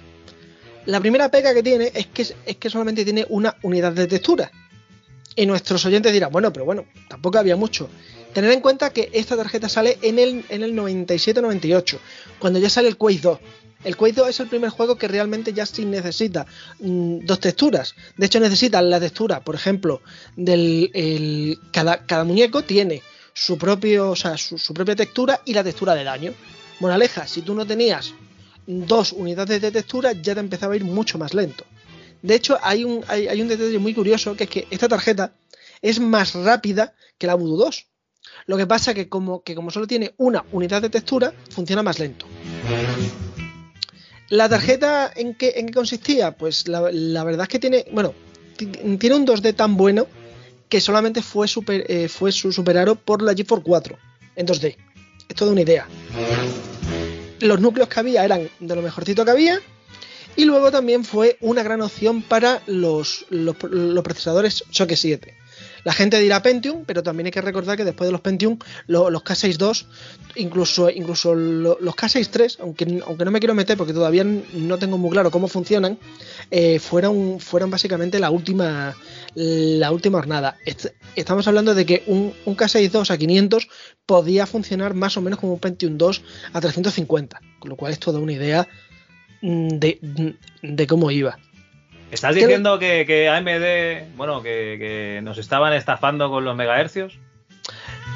Básicamente sí, esto es lo típico que dices, eh, no, no, esto, esto es mucho más rápido, ya, pero ¿cómo rinde? No, no, que es mucho más rápido. Y tú te quedas diciendo, ah, vale, bueno, si es mucho más rápido tiene que funcionar bien. Claro, luego probabas juegos y te dabas cuenta que el Pentium 2 tiraba como tiraba, ¿no? Pero bueno, a ver, uno compraba lo que podía y lo que tenía. Y, y un K6-2, incluso, incluso ahora mismo, es literalmente una de las mejores opciones que hay para retro hasta el 99. Bueno, yo tengo aquí uno y, y sí, la verdad es que voy tirando de todo lo que va en CD-ROM y cuando va en DVD ya subo otro nivel. Hombre, es que un DVD a un. Ostras, a un, a un K6-2. Bueno, yo, yo, yo tengo pendiente de comprarme un K6-3. Lo que pasa es que nunca lo veo. Y, y, vamos, Está- lo tengo enteras pendiente de hace mucho. Sí, sí, eh, son esas cosas, ¿no? El 586 de AMD, ¿no? El, el K63, esas cositas que habría que probar. Bueno, y el Ciris, el Ciris 686. Que tú, Ciris que tú cuando paso, lees tío. eso, tú dices, esto tiene que ser un Pentium 4 por lo menos. Y cuando lo pruebas, dices, madre mía, madre mía. Cyrix no, ya, ya tuve problemas con un Cyrix 486 de X2 que no me iban la mitad de las cosas y ya le, le puse la cruz. Yo, Cyrix, si puede ser, no. Sí, no, Ciri, Ciri, bueno, algún día pod- podríamos hablar de él. Yo, yo solo diré que eh, el- al final, en el último año aproximadamente, justamente antes de, de- de ser comprada, gastaba más en abogados que, eh, que en, que- que en investigación y desarrollo. O sea, Oye, pues no estaría nada mal, ¿eh? Hablar de Cyrix algún día. Oye, pues estaría chulo. Lo que pasa es que me, que me lo tengo que preparar, porque la verdad es que no, no, no tengo yo muy claro. Pero lo que sí puedo decir que, que, que, o sea, si Ciris petó no fue porque quisiera, fue porque Intel estuvo ahí chinchando, básicamente lo mismo que le hizo Nvidia a, a 3DFX. Le fue metiendo el dedo en el ojo hasta que al final pues se lo saltó. Pero bueno, volviendo al tema, esta tarjeta compitió con la, con, con la Voodoo 2, que yo personalmente creo que no compitió, porque como la Voodoo 2 no, no tenía 2D, no sé yo hasta qué punto se puede decir que era competencia. Pero bueno, lo dejaremos ahí. Eh, compitió con la, eh, con, la primera TNT, que la verdad que no sé qué decir, si, si fue mejor o peor. Por precio ganaba la, eh, la, la. El problema que había que la TNT se vendió muchísimo en, en ordenadores OEM, o sea, en eh, los típicos que comprabas hechos. Y eso se notó. Y la tercera competencia, que yo creo que fue la, la, la peor de todas, fue la ATI Race 128. Y alguno dirá, no, pero esto es porque era mejor. No, no. No es que fuera mejor, es que en juegos era mucho peor. El tema que había, que si querías ver algún DVD o algún vídeo, esta te funcionaba mucho mejor. Si a esto le sumamos el precio y que venía con ordenadores ya también eh, prehechos, eh, OEM, pues claro, ahí ya tienes ya muchísimo mercado comido. Y de hecho, precisamente gracias a esto, acabó, acabó entre comillas, en, en, encorsetado en, en ordenadores hechos por uno mismo y en ordenadores, entre comillas, de segunda. Pero hombre, yo, yo, yo tuve un casi 2500 y a mí me duró mucho ¿eh? y funcionó muy bien. No, no, yo lo tengo ahora. ¿eh? Yo, yo en su día pasé de un 486 de X4 a un Celeron A400. O sea que el cambio, claro, fue espectacular, pero luego ya me fui a AMD a, a el Athlon 1200 o alguno de estos. El, Entonces, el- esta, estos, esta, esta época de pugna de Pentium, Pentium, o sea, MMX, Pentium 2 y tal, todo esto me lo salté. Ya fui directamente a, a un Celeron que sería un Pentium 2 sin, sin caché. Vale. Entonces de ahí ya para arriba. Hombre, hay que, hay que reconocer que, la, que el paso entre Socket 7, porque me niego a decir Pentium 1, y, y, y Socket A, que se puede decir que es el que es el Pentium 2, si la memoria no me falla, o sea, fue un paso bastante grave. De hecho, mm, de hecho Cyrix se lo llevó por delante. O sea, Cyrix fue la primera víctima. Y AMD pu- pudo salvar los muebles gracias al, tema del Athlon. Pero aún así, oye, pues mm, estuvo la cosa bastante complicada. De hecho, si alguien quiere jugar a juegos antiguos, una Banshee le sobra, porque además el precio, por lo menos antes, era de unos 30 euros, 40 euros, que bueno, que es dinero, pero que tampoco es tanto, y menos visto los precios de locos que estamos viendo. Pero aún así, la verdad es que está bastante, que está bastante curioso. Incluso ya si os ponéis, se, los, se lo podéis poner a un Pentium 2 y ya sí que os puede funcionar cualquier juego que no necesite multitextura. Esto sí que es muy importante. como le pongáis mu- multitextura, la, la- la tarjeta se, ya se viene abajo. Esto sobre todo, pues más o menos hasta el 97. Por ejemplo, el primer Quake funcionaba muy bien con este. Y, y yo creo que ya más o menos con esto ya hemos acabado la presentación. Ya si quieres nos metemos en tema de, en tema de, de- de curiosidades. Pues venga, adelante. Pues a ver, esta, esta tarjeta tiene, se puede decir, eh, dos puntos de vista. El primer punto de vista es que fue, es que fue la primera gráfica eh, de 3DFX que tuvo un núcleo 2D. Y alguien dirá, anda, pero esto está muy bien, porque tal. Sí, pero es que solo tenía una unidad de textura. O sea, salió muy tarde. ¿Qué lo que pasa? Que podemos decir lo contrario. Tenía que haber salido esta tarjeta con dos unidades de textura. Bueno, vale, sí. Pero ¿y eso quién lo paga? Bueno, a ver, eh, la ventaja que tenías era que tenías un slot más libre, porque tú, o sea, no necesitabas una tarjeta gráfica 2D, luego meterle el cable de una tarjeta a la otra, como las Voodoo, y luego de, la Voodoo al monitor. Aquí te ahorrabas eso porque esta tarjeta te movía los gráficos 2D y 3D, con lo cual era pincharla y directa al monitor. Así es, yo lo que he estado investigando, lo que pasó fue lo siguiente. La Voodoo 2 es literalmente una versión mejorada de la primera. Con lo cual, eh, entre comillas, mm, apenas hubo que hacer trabajo, solamente hubo que sacar una tarjeta con otro chip, con otras cosas y todo para adelante. Todos contentos. ¿Qué lo que pasa? Que esta ya costó bastante el poder integrar todo en un mismo chip. Porque ellos sabían que una de dos, o lo, o lo metían todo en un mismo chip o caería. De hecho, hablando con alguien de, de, de Videologic, eh, le cogí y le pregunté, digo, oye, pero vamos a ver, ¿Sega ganó el campeonato de Dreamcast? O sea, la, la carrera por Dreamcast, porque era japonesa o por otra cosa? Y dice, mira, que fuera japonesa ayudó. Pero es que también tenían un problema y era la, tarjeta que estaba presentando 3DFX tenía varios chips. Y ellos, en Sega, temían muchísimo el poder tener otra vez problemas con muchos chips. Moraleja, utilizamos uno que sea un solo chip, aunque sea un poco peor, y tiramos para adelante. En base a esta conversación, yo soy de los que piensan que primero se hizo Voodoo 2, después se le, se le intentó meter el 2D en un chip, Sega vio aquello y dijo que ni de coña, y mientras que estaban discutiendo, sacaron la Voodoo Banshee.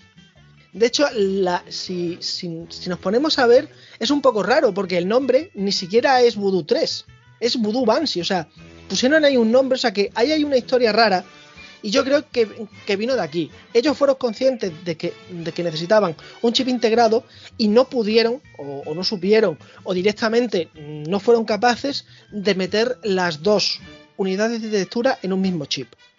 ¿Qué es lo que pasa? Que bueno, que al final dijeron, bueno, pues, pues ya que estamos jugando eh, en el lado gaming de la fuerza, ¿no? Pues vamos también a jugar eh, por abajo. En plan, gente así que quiera un, un- ordenador barato, porque de hecho la Banshee salió bastante barata. Salió, si, si la memoria no me falla, por 199 dólares, que era relativamente poco. Enseguida bajó y de hecho yo recuerdo verla aquí por unos, por unos 100 euros, o sea que fue, vamos, que era bastante asequible y para jugar te sobraba. También hay que decir que esta tarjeta tiene, tiene varias capacidades de la Voodoo 3, empezando por el filtro 2x2, el famoso 22 bit, que, eh, que para explicarlo rápido sería, mm, básicamente, tú coges eh, 2 píxeles por 2 píxeles, sacas un color y la calidad que consigues se supone que es más cercana a un 32 bit que a un 16. La diferencia que hay, que es que, eh, por ejemplo, en temas de texturas grandes, como puede ser un cielo, ves eh, lo, que, lo que se llama color banding. El color banding es eh, básicamente bandas de color. Es como si fuera, como yo digo, es como si fuera el Barcelona, que ves una banda azul, otra roja, pues es más o menos eso. ¿Qué es lo que pasa? Que bueno, que es, es una cosa que pasa muy poco y que la verdad es que da un poquito que igual y más antes. Ahora porque ahora, ahora todos tenemos el morro muy fino, pero en aquella época nos tragábamos casi cualquier cosa. Tampoco teníamos nada más que hacer, o sea que. Sí, claro, eso es lo que yo digo. Ahora cuando dice, no, es que, va, es que baja un frame y tú te quedas diciendo, sí, hombre. Bueno, yo siempre recordaré el, en, explicando la diferencia que había entre, la, entre las ediciones del, del Final Fight, que hubo, eh, ay, ¿cómo se llamaba? P. Talacan creo que era, comentó en un, como una entrevista, como en un vídeo o algo, una diferencia que había entre la versión de- del X68000 y eh, eh, la versión arcade. Bueno, pues desde entonces, todos los puretas diciendo, no, no, es que, es que la versión no es igual porque tiene esa diferencia. Y estoy diciendo, tú has visto esta entrevista y lo estás repitiendo y es que estoy seguro de que no has visto ni un vídeo del, del juego en ese sistema. Estoy seguro. Pues aquí pasaba lo mismo. Aquí ahora no, es que, es que el color banding es... Tío, vamos a ver. Si estás en el Quake, estás matando gente, si es que no tienes tiempo para eso. Pero bueno, la gente es como es. Luego también, otra ventaja que tiene, que hasta, hasta, hasta donde yo sé, es la primera, es la primera vez que se permite, es que con la, con la se, permitían varias tarjetas eh, conectadas.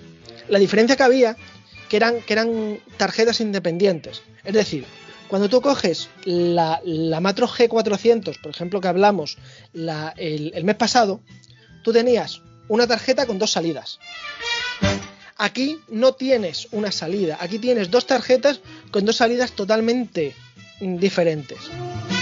Lo bueno que por primera vez tú podías hacerlo. Lo malo que era muy caro. Incluso si, incluso si tú pillabas alguna tarjeta barata, podía dar problemas. O por ejemplo, si, mezclabas versiones AGP y PCI, a veces daba problemas. Eh, hablando con un, con, un compañero, me dijo a mí que él había probado dos, do- dos Voodoo 5 5500, una PCI y una GP y funcionaba. Pero eso como yo no lo he podido probar, no lo puedo decir. Esto lo digo porque muchas veces se dice, no, la primera, la primera tarjeta gráfica en poder sacar multipantalla fue tal. No, una de las primeras fue esta. Luego también hay una duda de que, de que las S3 Virgi se pudieran poner, pero en, en- cualquier caso no son, no son casos estudiables porque son tarjetas funcionando cada una por su cuenta, con lo cual técnicamente tú no puedes mm, trabajar. Aparte de eso también el, el Windows 98 tenía sus problemas y nadie iba a comprar una Virgil, una Voodoo Banshee para un Windows 2000. Ya, ya.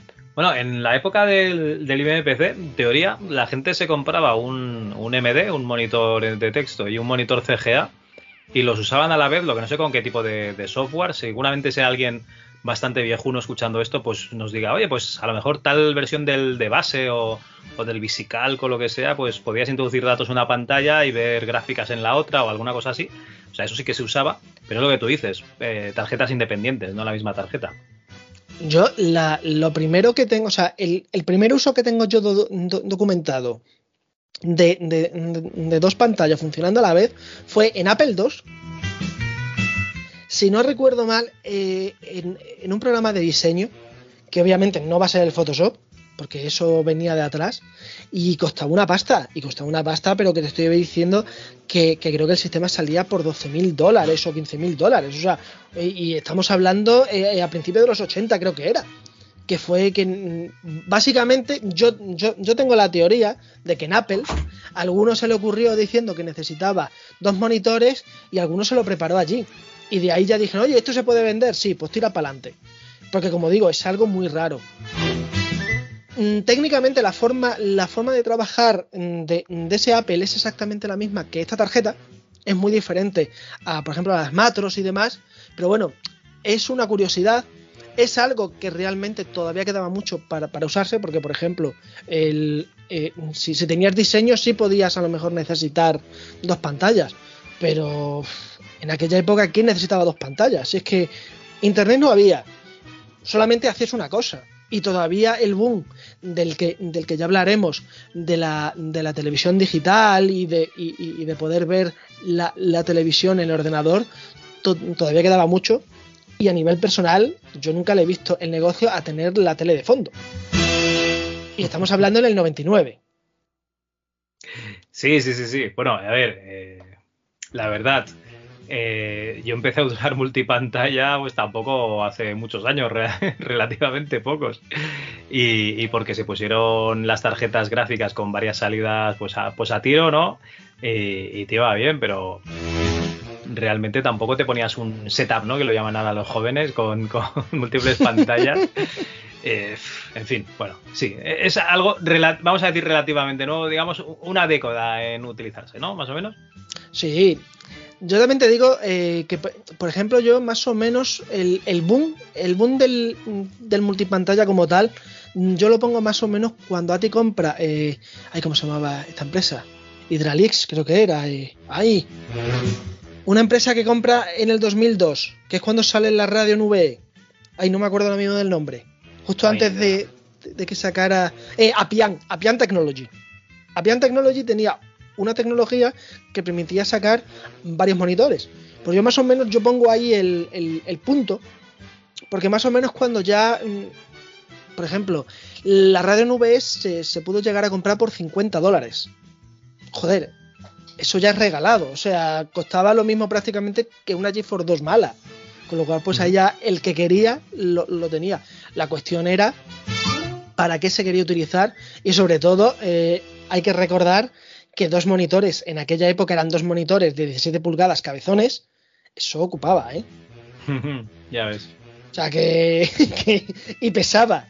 Porque vamos, yo eh, en mi mesa yo no sé si yo podría haber llegado a poner dos monitores de, de, de 17 como tenía, ¿eh? Porque creo que eran, no sé, 15 kilos o 20 kilos por lo menos, ¿no? No, yo tenía en, el, en la mesa tenía un monitor de 19 porque se me cascó el, el de 14 del 486, pillé otro y luego con el Celeron y el Lime, no, igual ya lo pillé con el Athlon, uno de 19 que, que vamos, que era lo más grande que, que- encontré para, para, para PC. Y de hecho ahora lo tengo en el mueble de la recreativa. Está ahí, pues, está reciclado porque el de tubo no, no funcionaba, el monitor de tubo que llevaba. Y aquí tengo uno de 17, pero en su día eh, tenía ese y uno de 14 el Pentium 2, el ordenador que usaba de servidor. Entonces tenía, tenía esos dos monitores.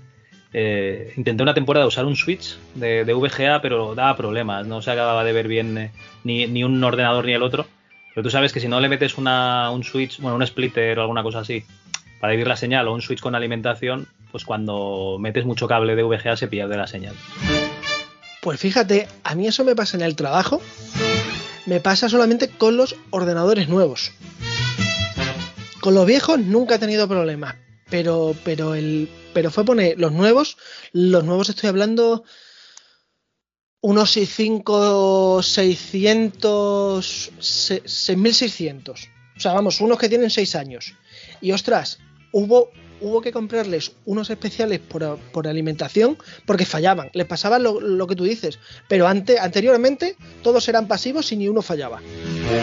Eh, pues no sé, debe ser las integradas estas Intel que son unas flojas. Debe de ser.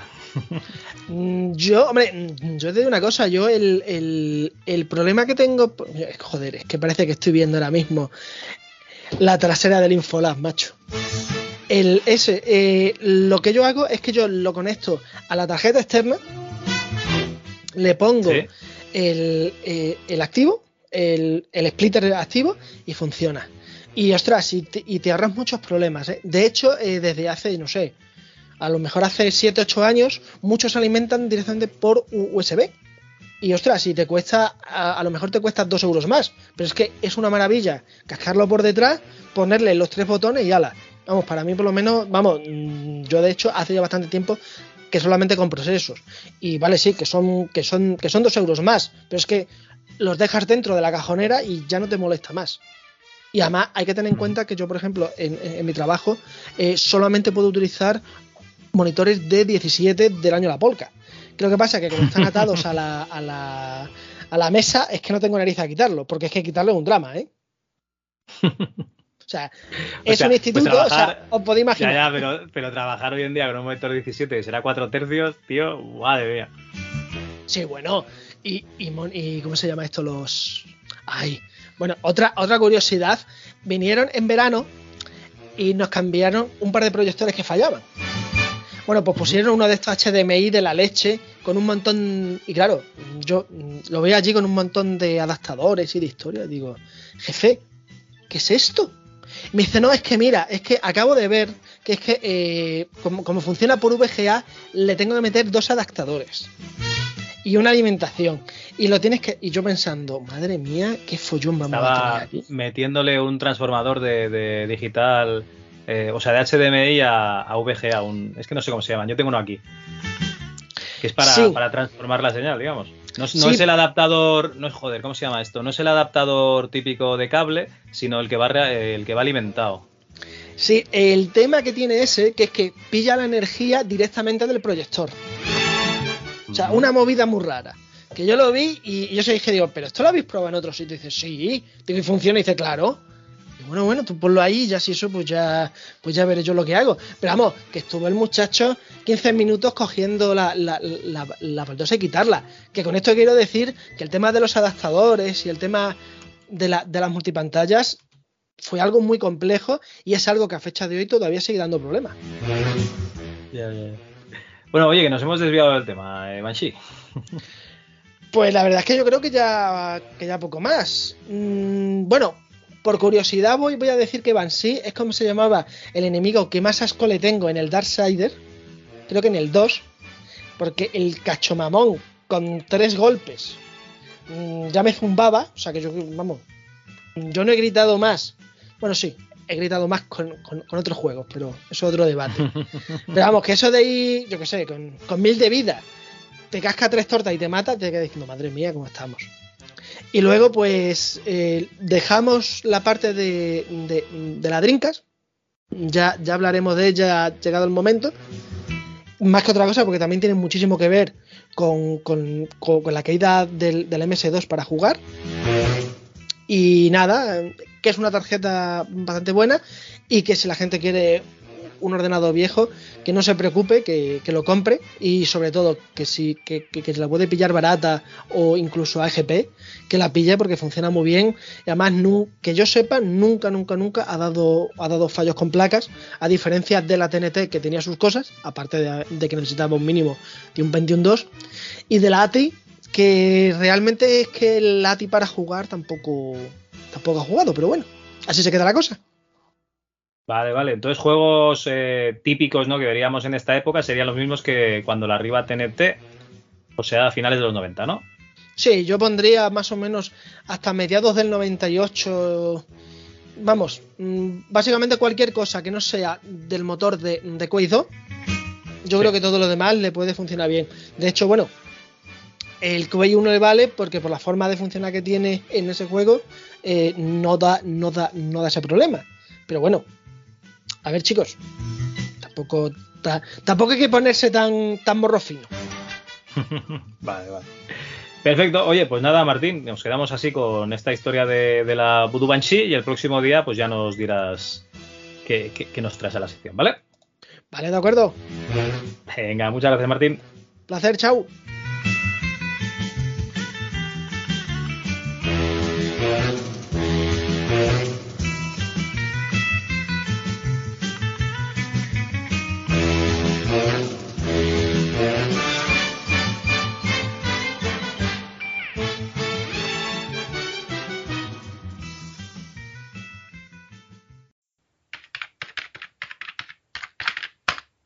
readme.txt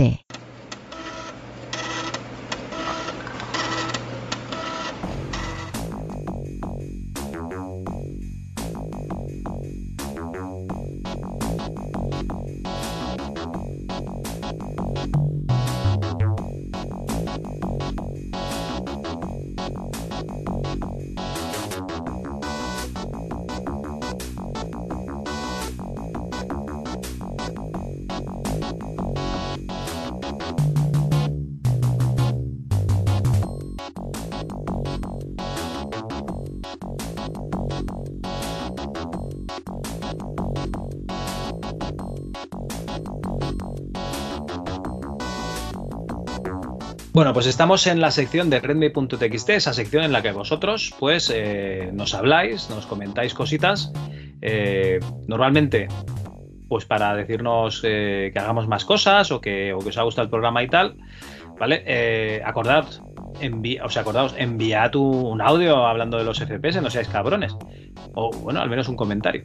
En fin, eh, tenemos el programa volumen 40, el que hablábamos de Lunch of Lore y la Matrox G400, que David Bravo dice, gran programa como siempre. La verdad es que tengo añoranza de no haber jugado a juegos de rol viendo la pasión con la que comentáis. Añoranza porque nunca, nunca tuve amigos con los que jugar y claro, se me pasó al arroz. Joder, David, esto es, esto es triste, ¿eh? aquí necesitamos música de violines. Lo más cercano fue el Imperio Cobra con mi primo. Hombre, algo es algo, joder. Pero claro, no es lo mismo. ¿eh? Unos amigos jóvenes que tenían una banda de rock progresivo se juntaban en un salón que les dejaban una congregación religiosa y ahí se me eché una partida. Pero claro, aparte de que les sacaba como 5 años y que yo no había jugado nunca, me sentí más fuera de sitio que otra cosa. Y las historias de Martín, geniales. Siempre me pregunto si no habré tirado sin saber alguna aceleradora y que lo mismo ahora valdría un dineral. Pues seguramente David ha pasado.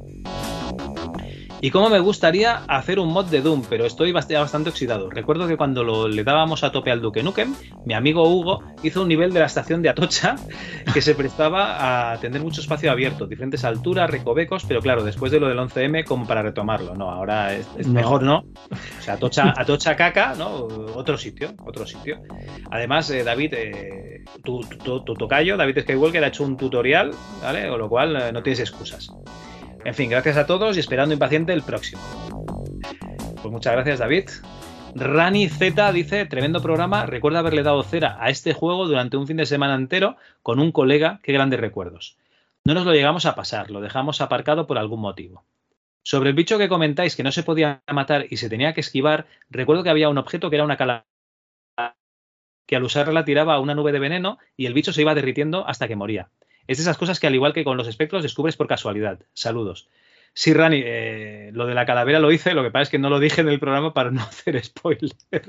Entonces dije que, que sí, que se podía esquivar y que yo lo había matado. Sí, sí, efectivamente hay una calavera que tú la utilizas como si fuese un, un hechizo, no sé exactamente, un veneno, sí, lo que comentas. Tripping dice, mi primera gráfica aceleradora fue una Matrox Mystic modelo G200, si no recuerdo mal. Venía con Mech Warrior y Destruction Derby 2. Y he de decir que fue una pequeña decepción. Acelerar, aceleraba, pero el tema de la ausencia de texturas en muchos juegos la penalizaba bastante. Recuerdo que el Destruction Derby 2 iba lentillo, que no brusco. Es decir, había momentos que parecía que iba a cámara lenta. La revolución llegó con las 3DFX que convirtió mi mísero Pentium 120 MHz en una puñetera recreativa. Probablemente el mayor salto gráfico que he experimentado nunca. Respecto a Lance of Lore, solo disfruté de una rolling demo que venía con PC Manía. Los gráficos tan chulos y las voces digitalizadas me pusieron los dientes largos, pero nunca llegué, a hacerme con él. Pues nada, oye, eh, joder, tenías una, una 3DFX en la época, pues, pues un pepino de ordenador. Muy bien. Matchoff dice, como siempre un gustazo oíros. Yo en su día probé el Dungeon Master, pero supongo que llegaría tarde ya que me pasaron este y el Dungeon Hack. Y la verdad es que a mí el Dungeon Hack es un juegaco. Y con el que me metí de lleno en esto de los Dungeon Crawler. Luego vinieron los Eye of the Beholder, pero Lance of Lore se me quedó en el tintero. Ahora le estoy eh, pegando y es genial ya que el Dungeon Hack no tiene música mientras juegas y el Lance. Enhorabuena por el programa. Sí, bueno, y el Dungeon Hack lo que tiene es que no tiene una, una historia, un hilo argumental, no tiene PNJs, o sea, realmente es eh, laberinto, laberinto, laberinto, laberinto, laberinto, mon- monstruo final, acabas. Eh, que por un lado es una de las cosas que me gustan de Dungeon Hack, pero el problema que yo le veo, igual que con el World of Horror que he comentado, a mí lo que me gusta es que haya un un- un hilo argumental. O sea, estos juegos que, que son procedurales y te crean uno- unos escenarios, yo no sé si te pasa Antonio, pero, pero sí, la mecánica me gusta, pero yo necesito que me cuenten una historia. Bueno, es que yo creo que lo del juego procedural, que es simplemente para mm, jugar un ratito sin nada más, yo para mí ya estaba superado con el Fred de Spectrum.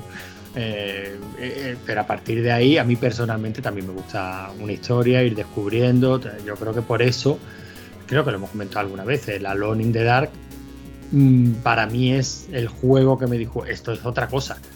Esto ya a partir de aquí sí, o sea, eso de ir descubriendo una historia, de ir haciéndolo de un modo cinematográfico, bueno, cada cual, supongo que la cabra tira al monte. Eh, un laberinto muy largo, vas, que sé que es simplemente un laberinto, a mí personalmente me aburre un poco.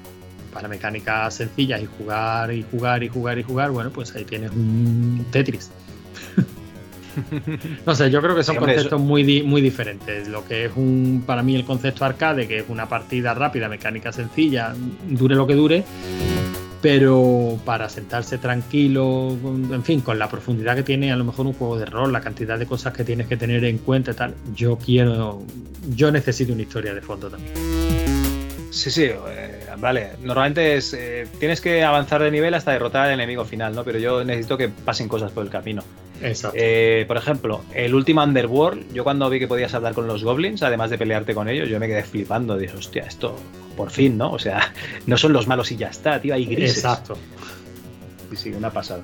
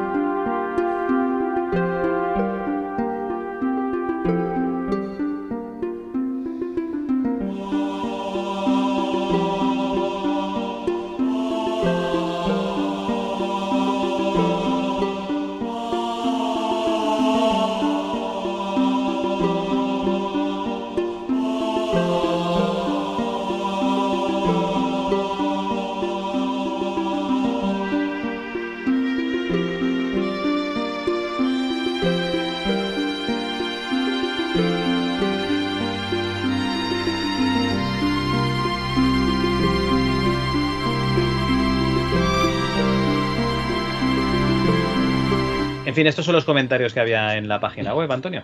Venga, pues vámonos a iVoox, si te parece. Perfecto. Como siempre, vamos a leer los del MS2 Club volumen 40 y, por supuesto, arranca MyCD. Eh, arranca de una forma un poquito crítica que luego se entenderá. ¿eh? Nos dice MS2, cine 35, coma, foto, coma, Hobbit 48, libros Kindle, coches, gasolina, pescar, dinamita. Tres horas que se me han pasado volando. De la nueva sección retratados o retrasados, yo opino como David. Hay mucho gilipollismo y no solo en el retro. Cine 35 mm versus digital. Christopher Nolan, guiño, guiño. Fotografía analógica versus digital. Porque el revelado del analógico de una textura que, que lo que quieras, donde puedas previsualizar sin tener que estar pensando en qué película le metes, si usar o no un fotómetro, lo mismo para el cine. Total, luego le metes un Photoshop y parece Dios. Lo sé, hablo desde mi más profunda ignorancia, pero al final la fotografía simplificando es composición y exposición.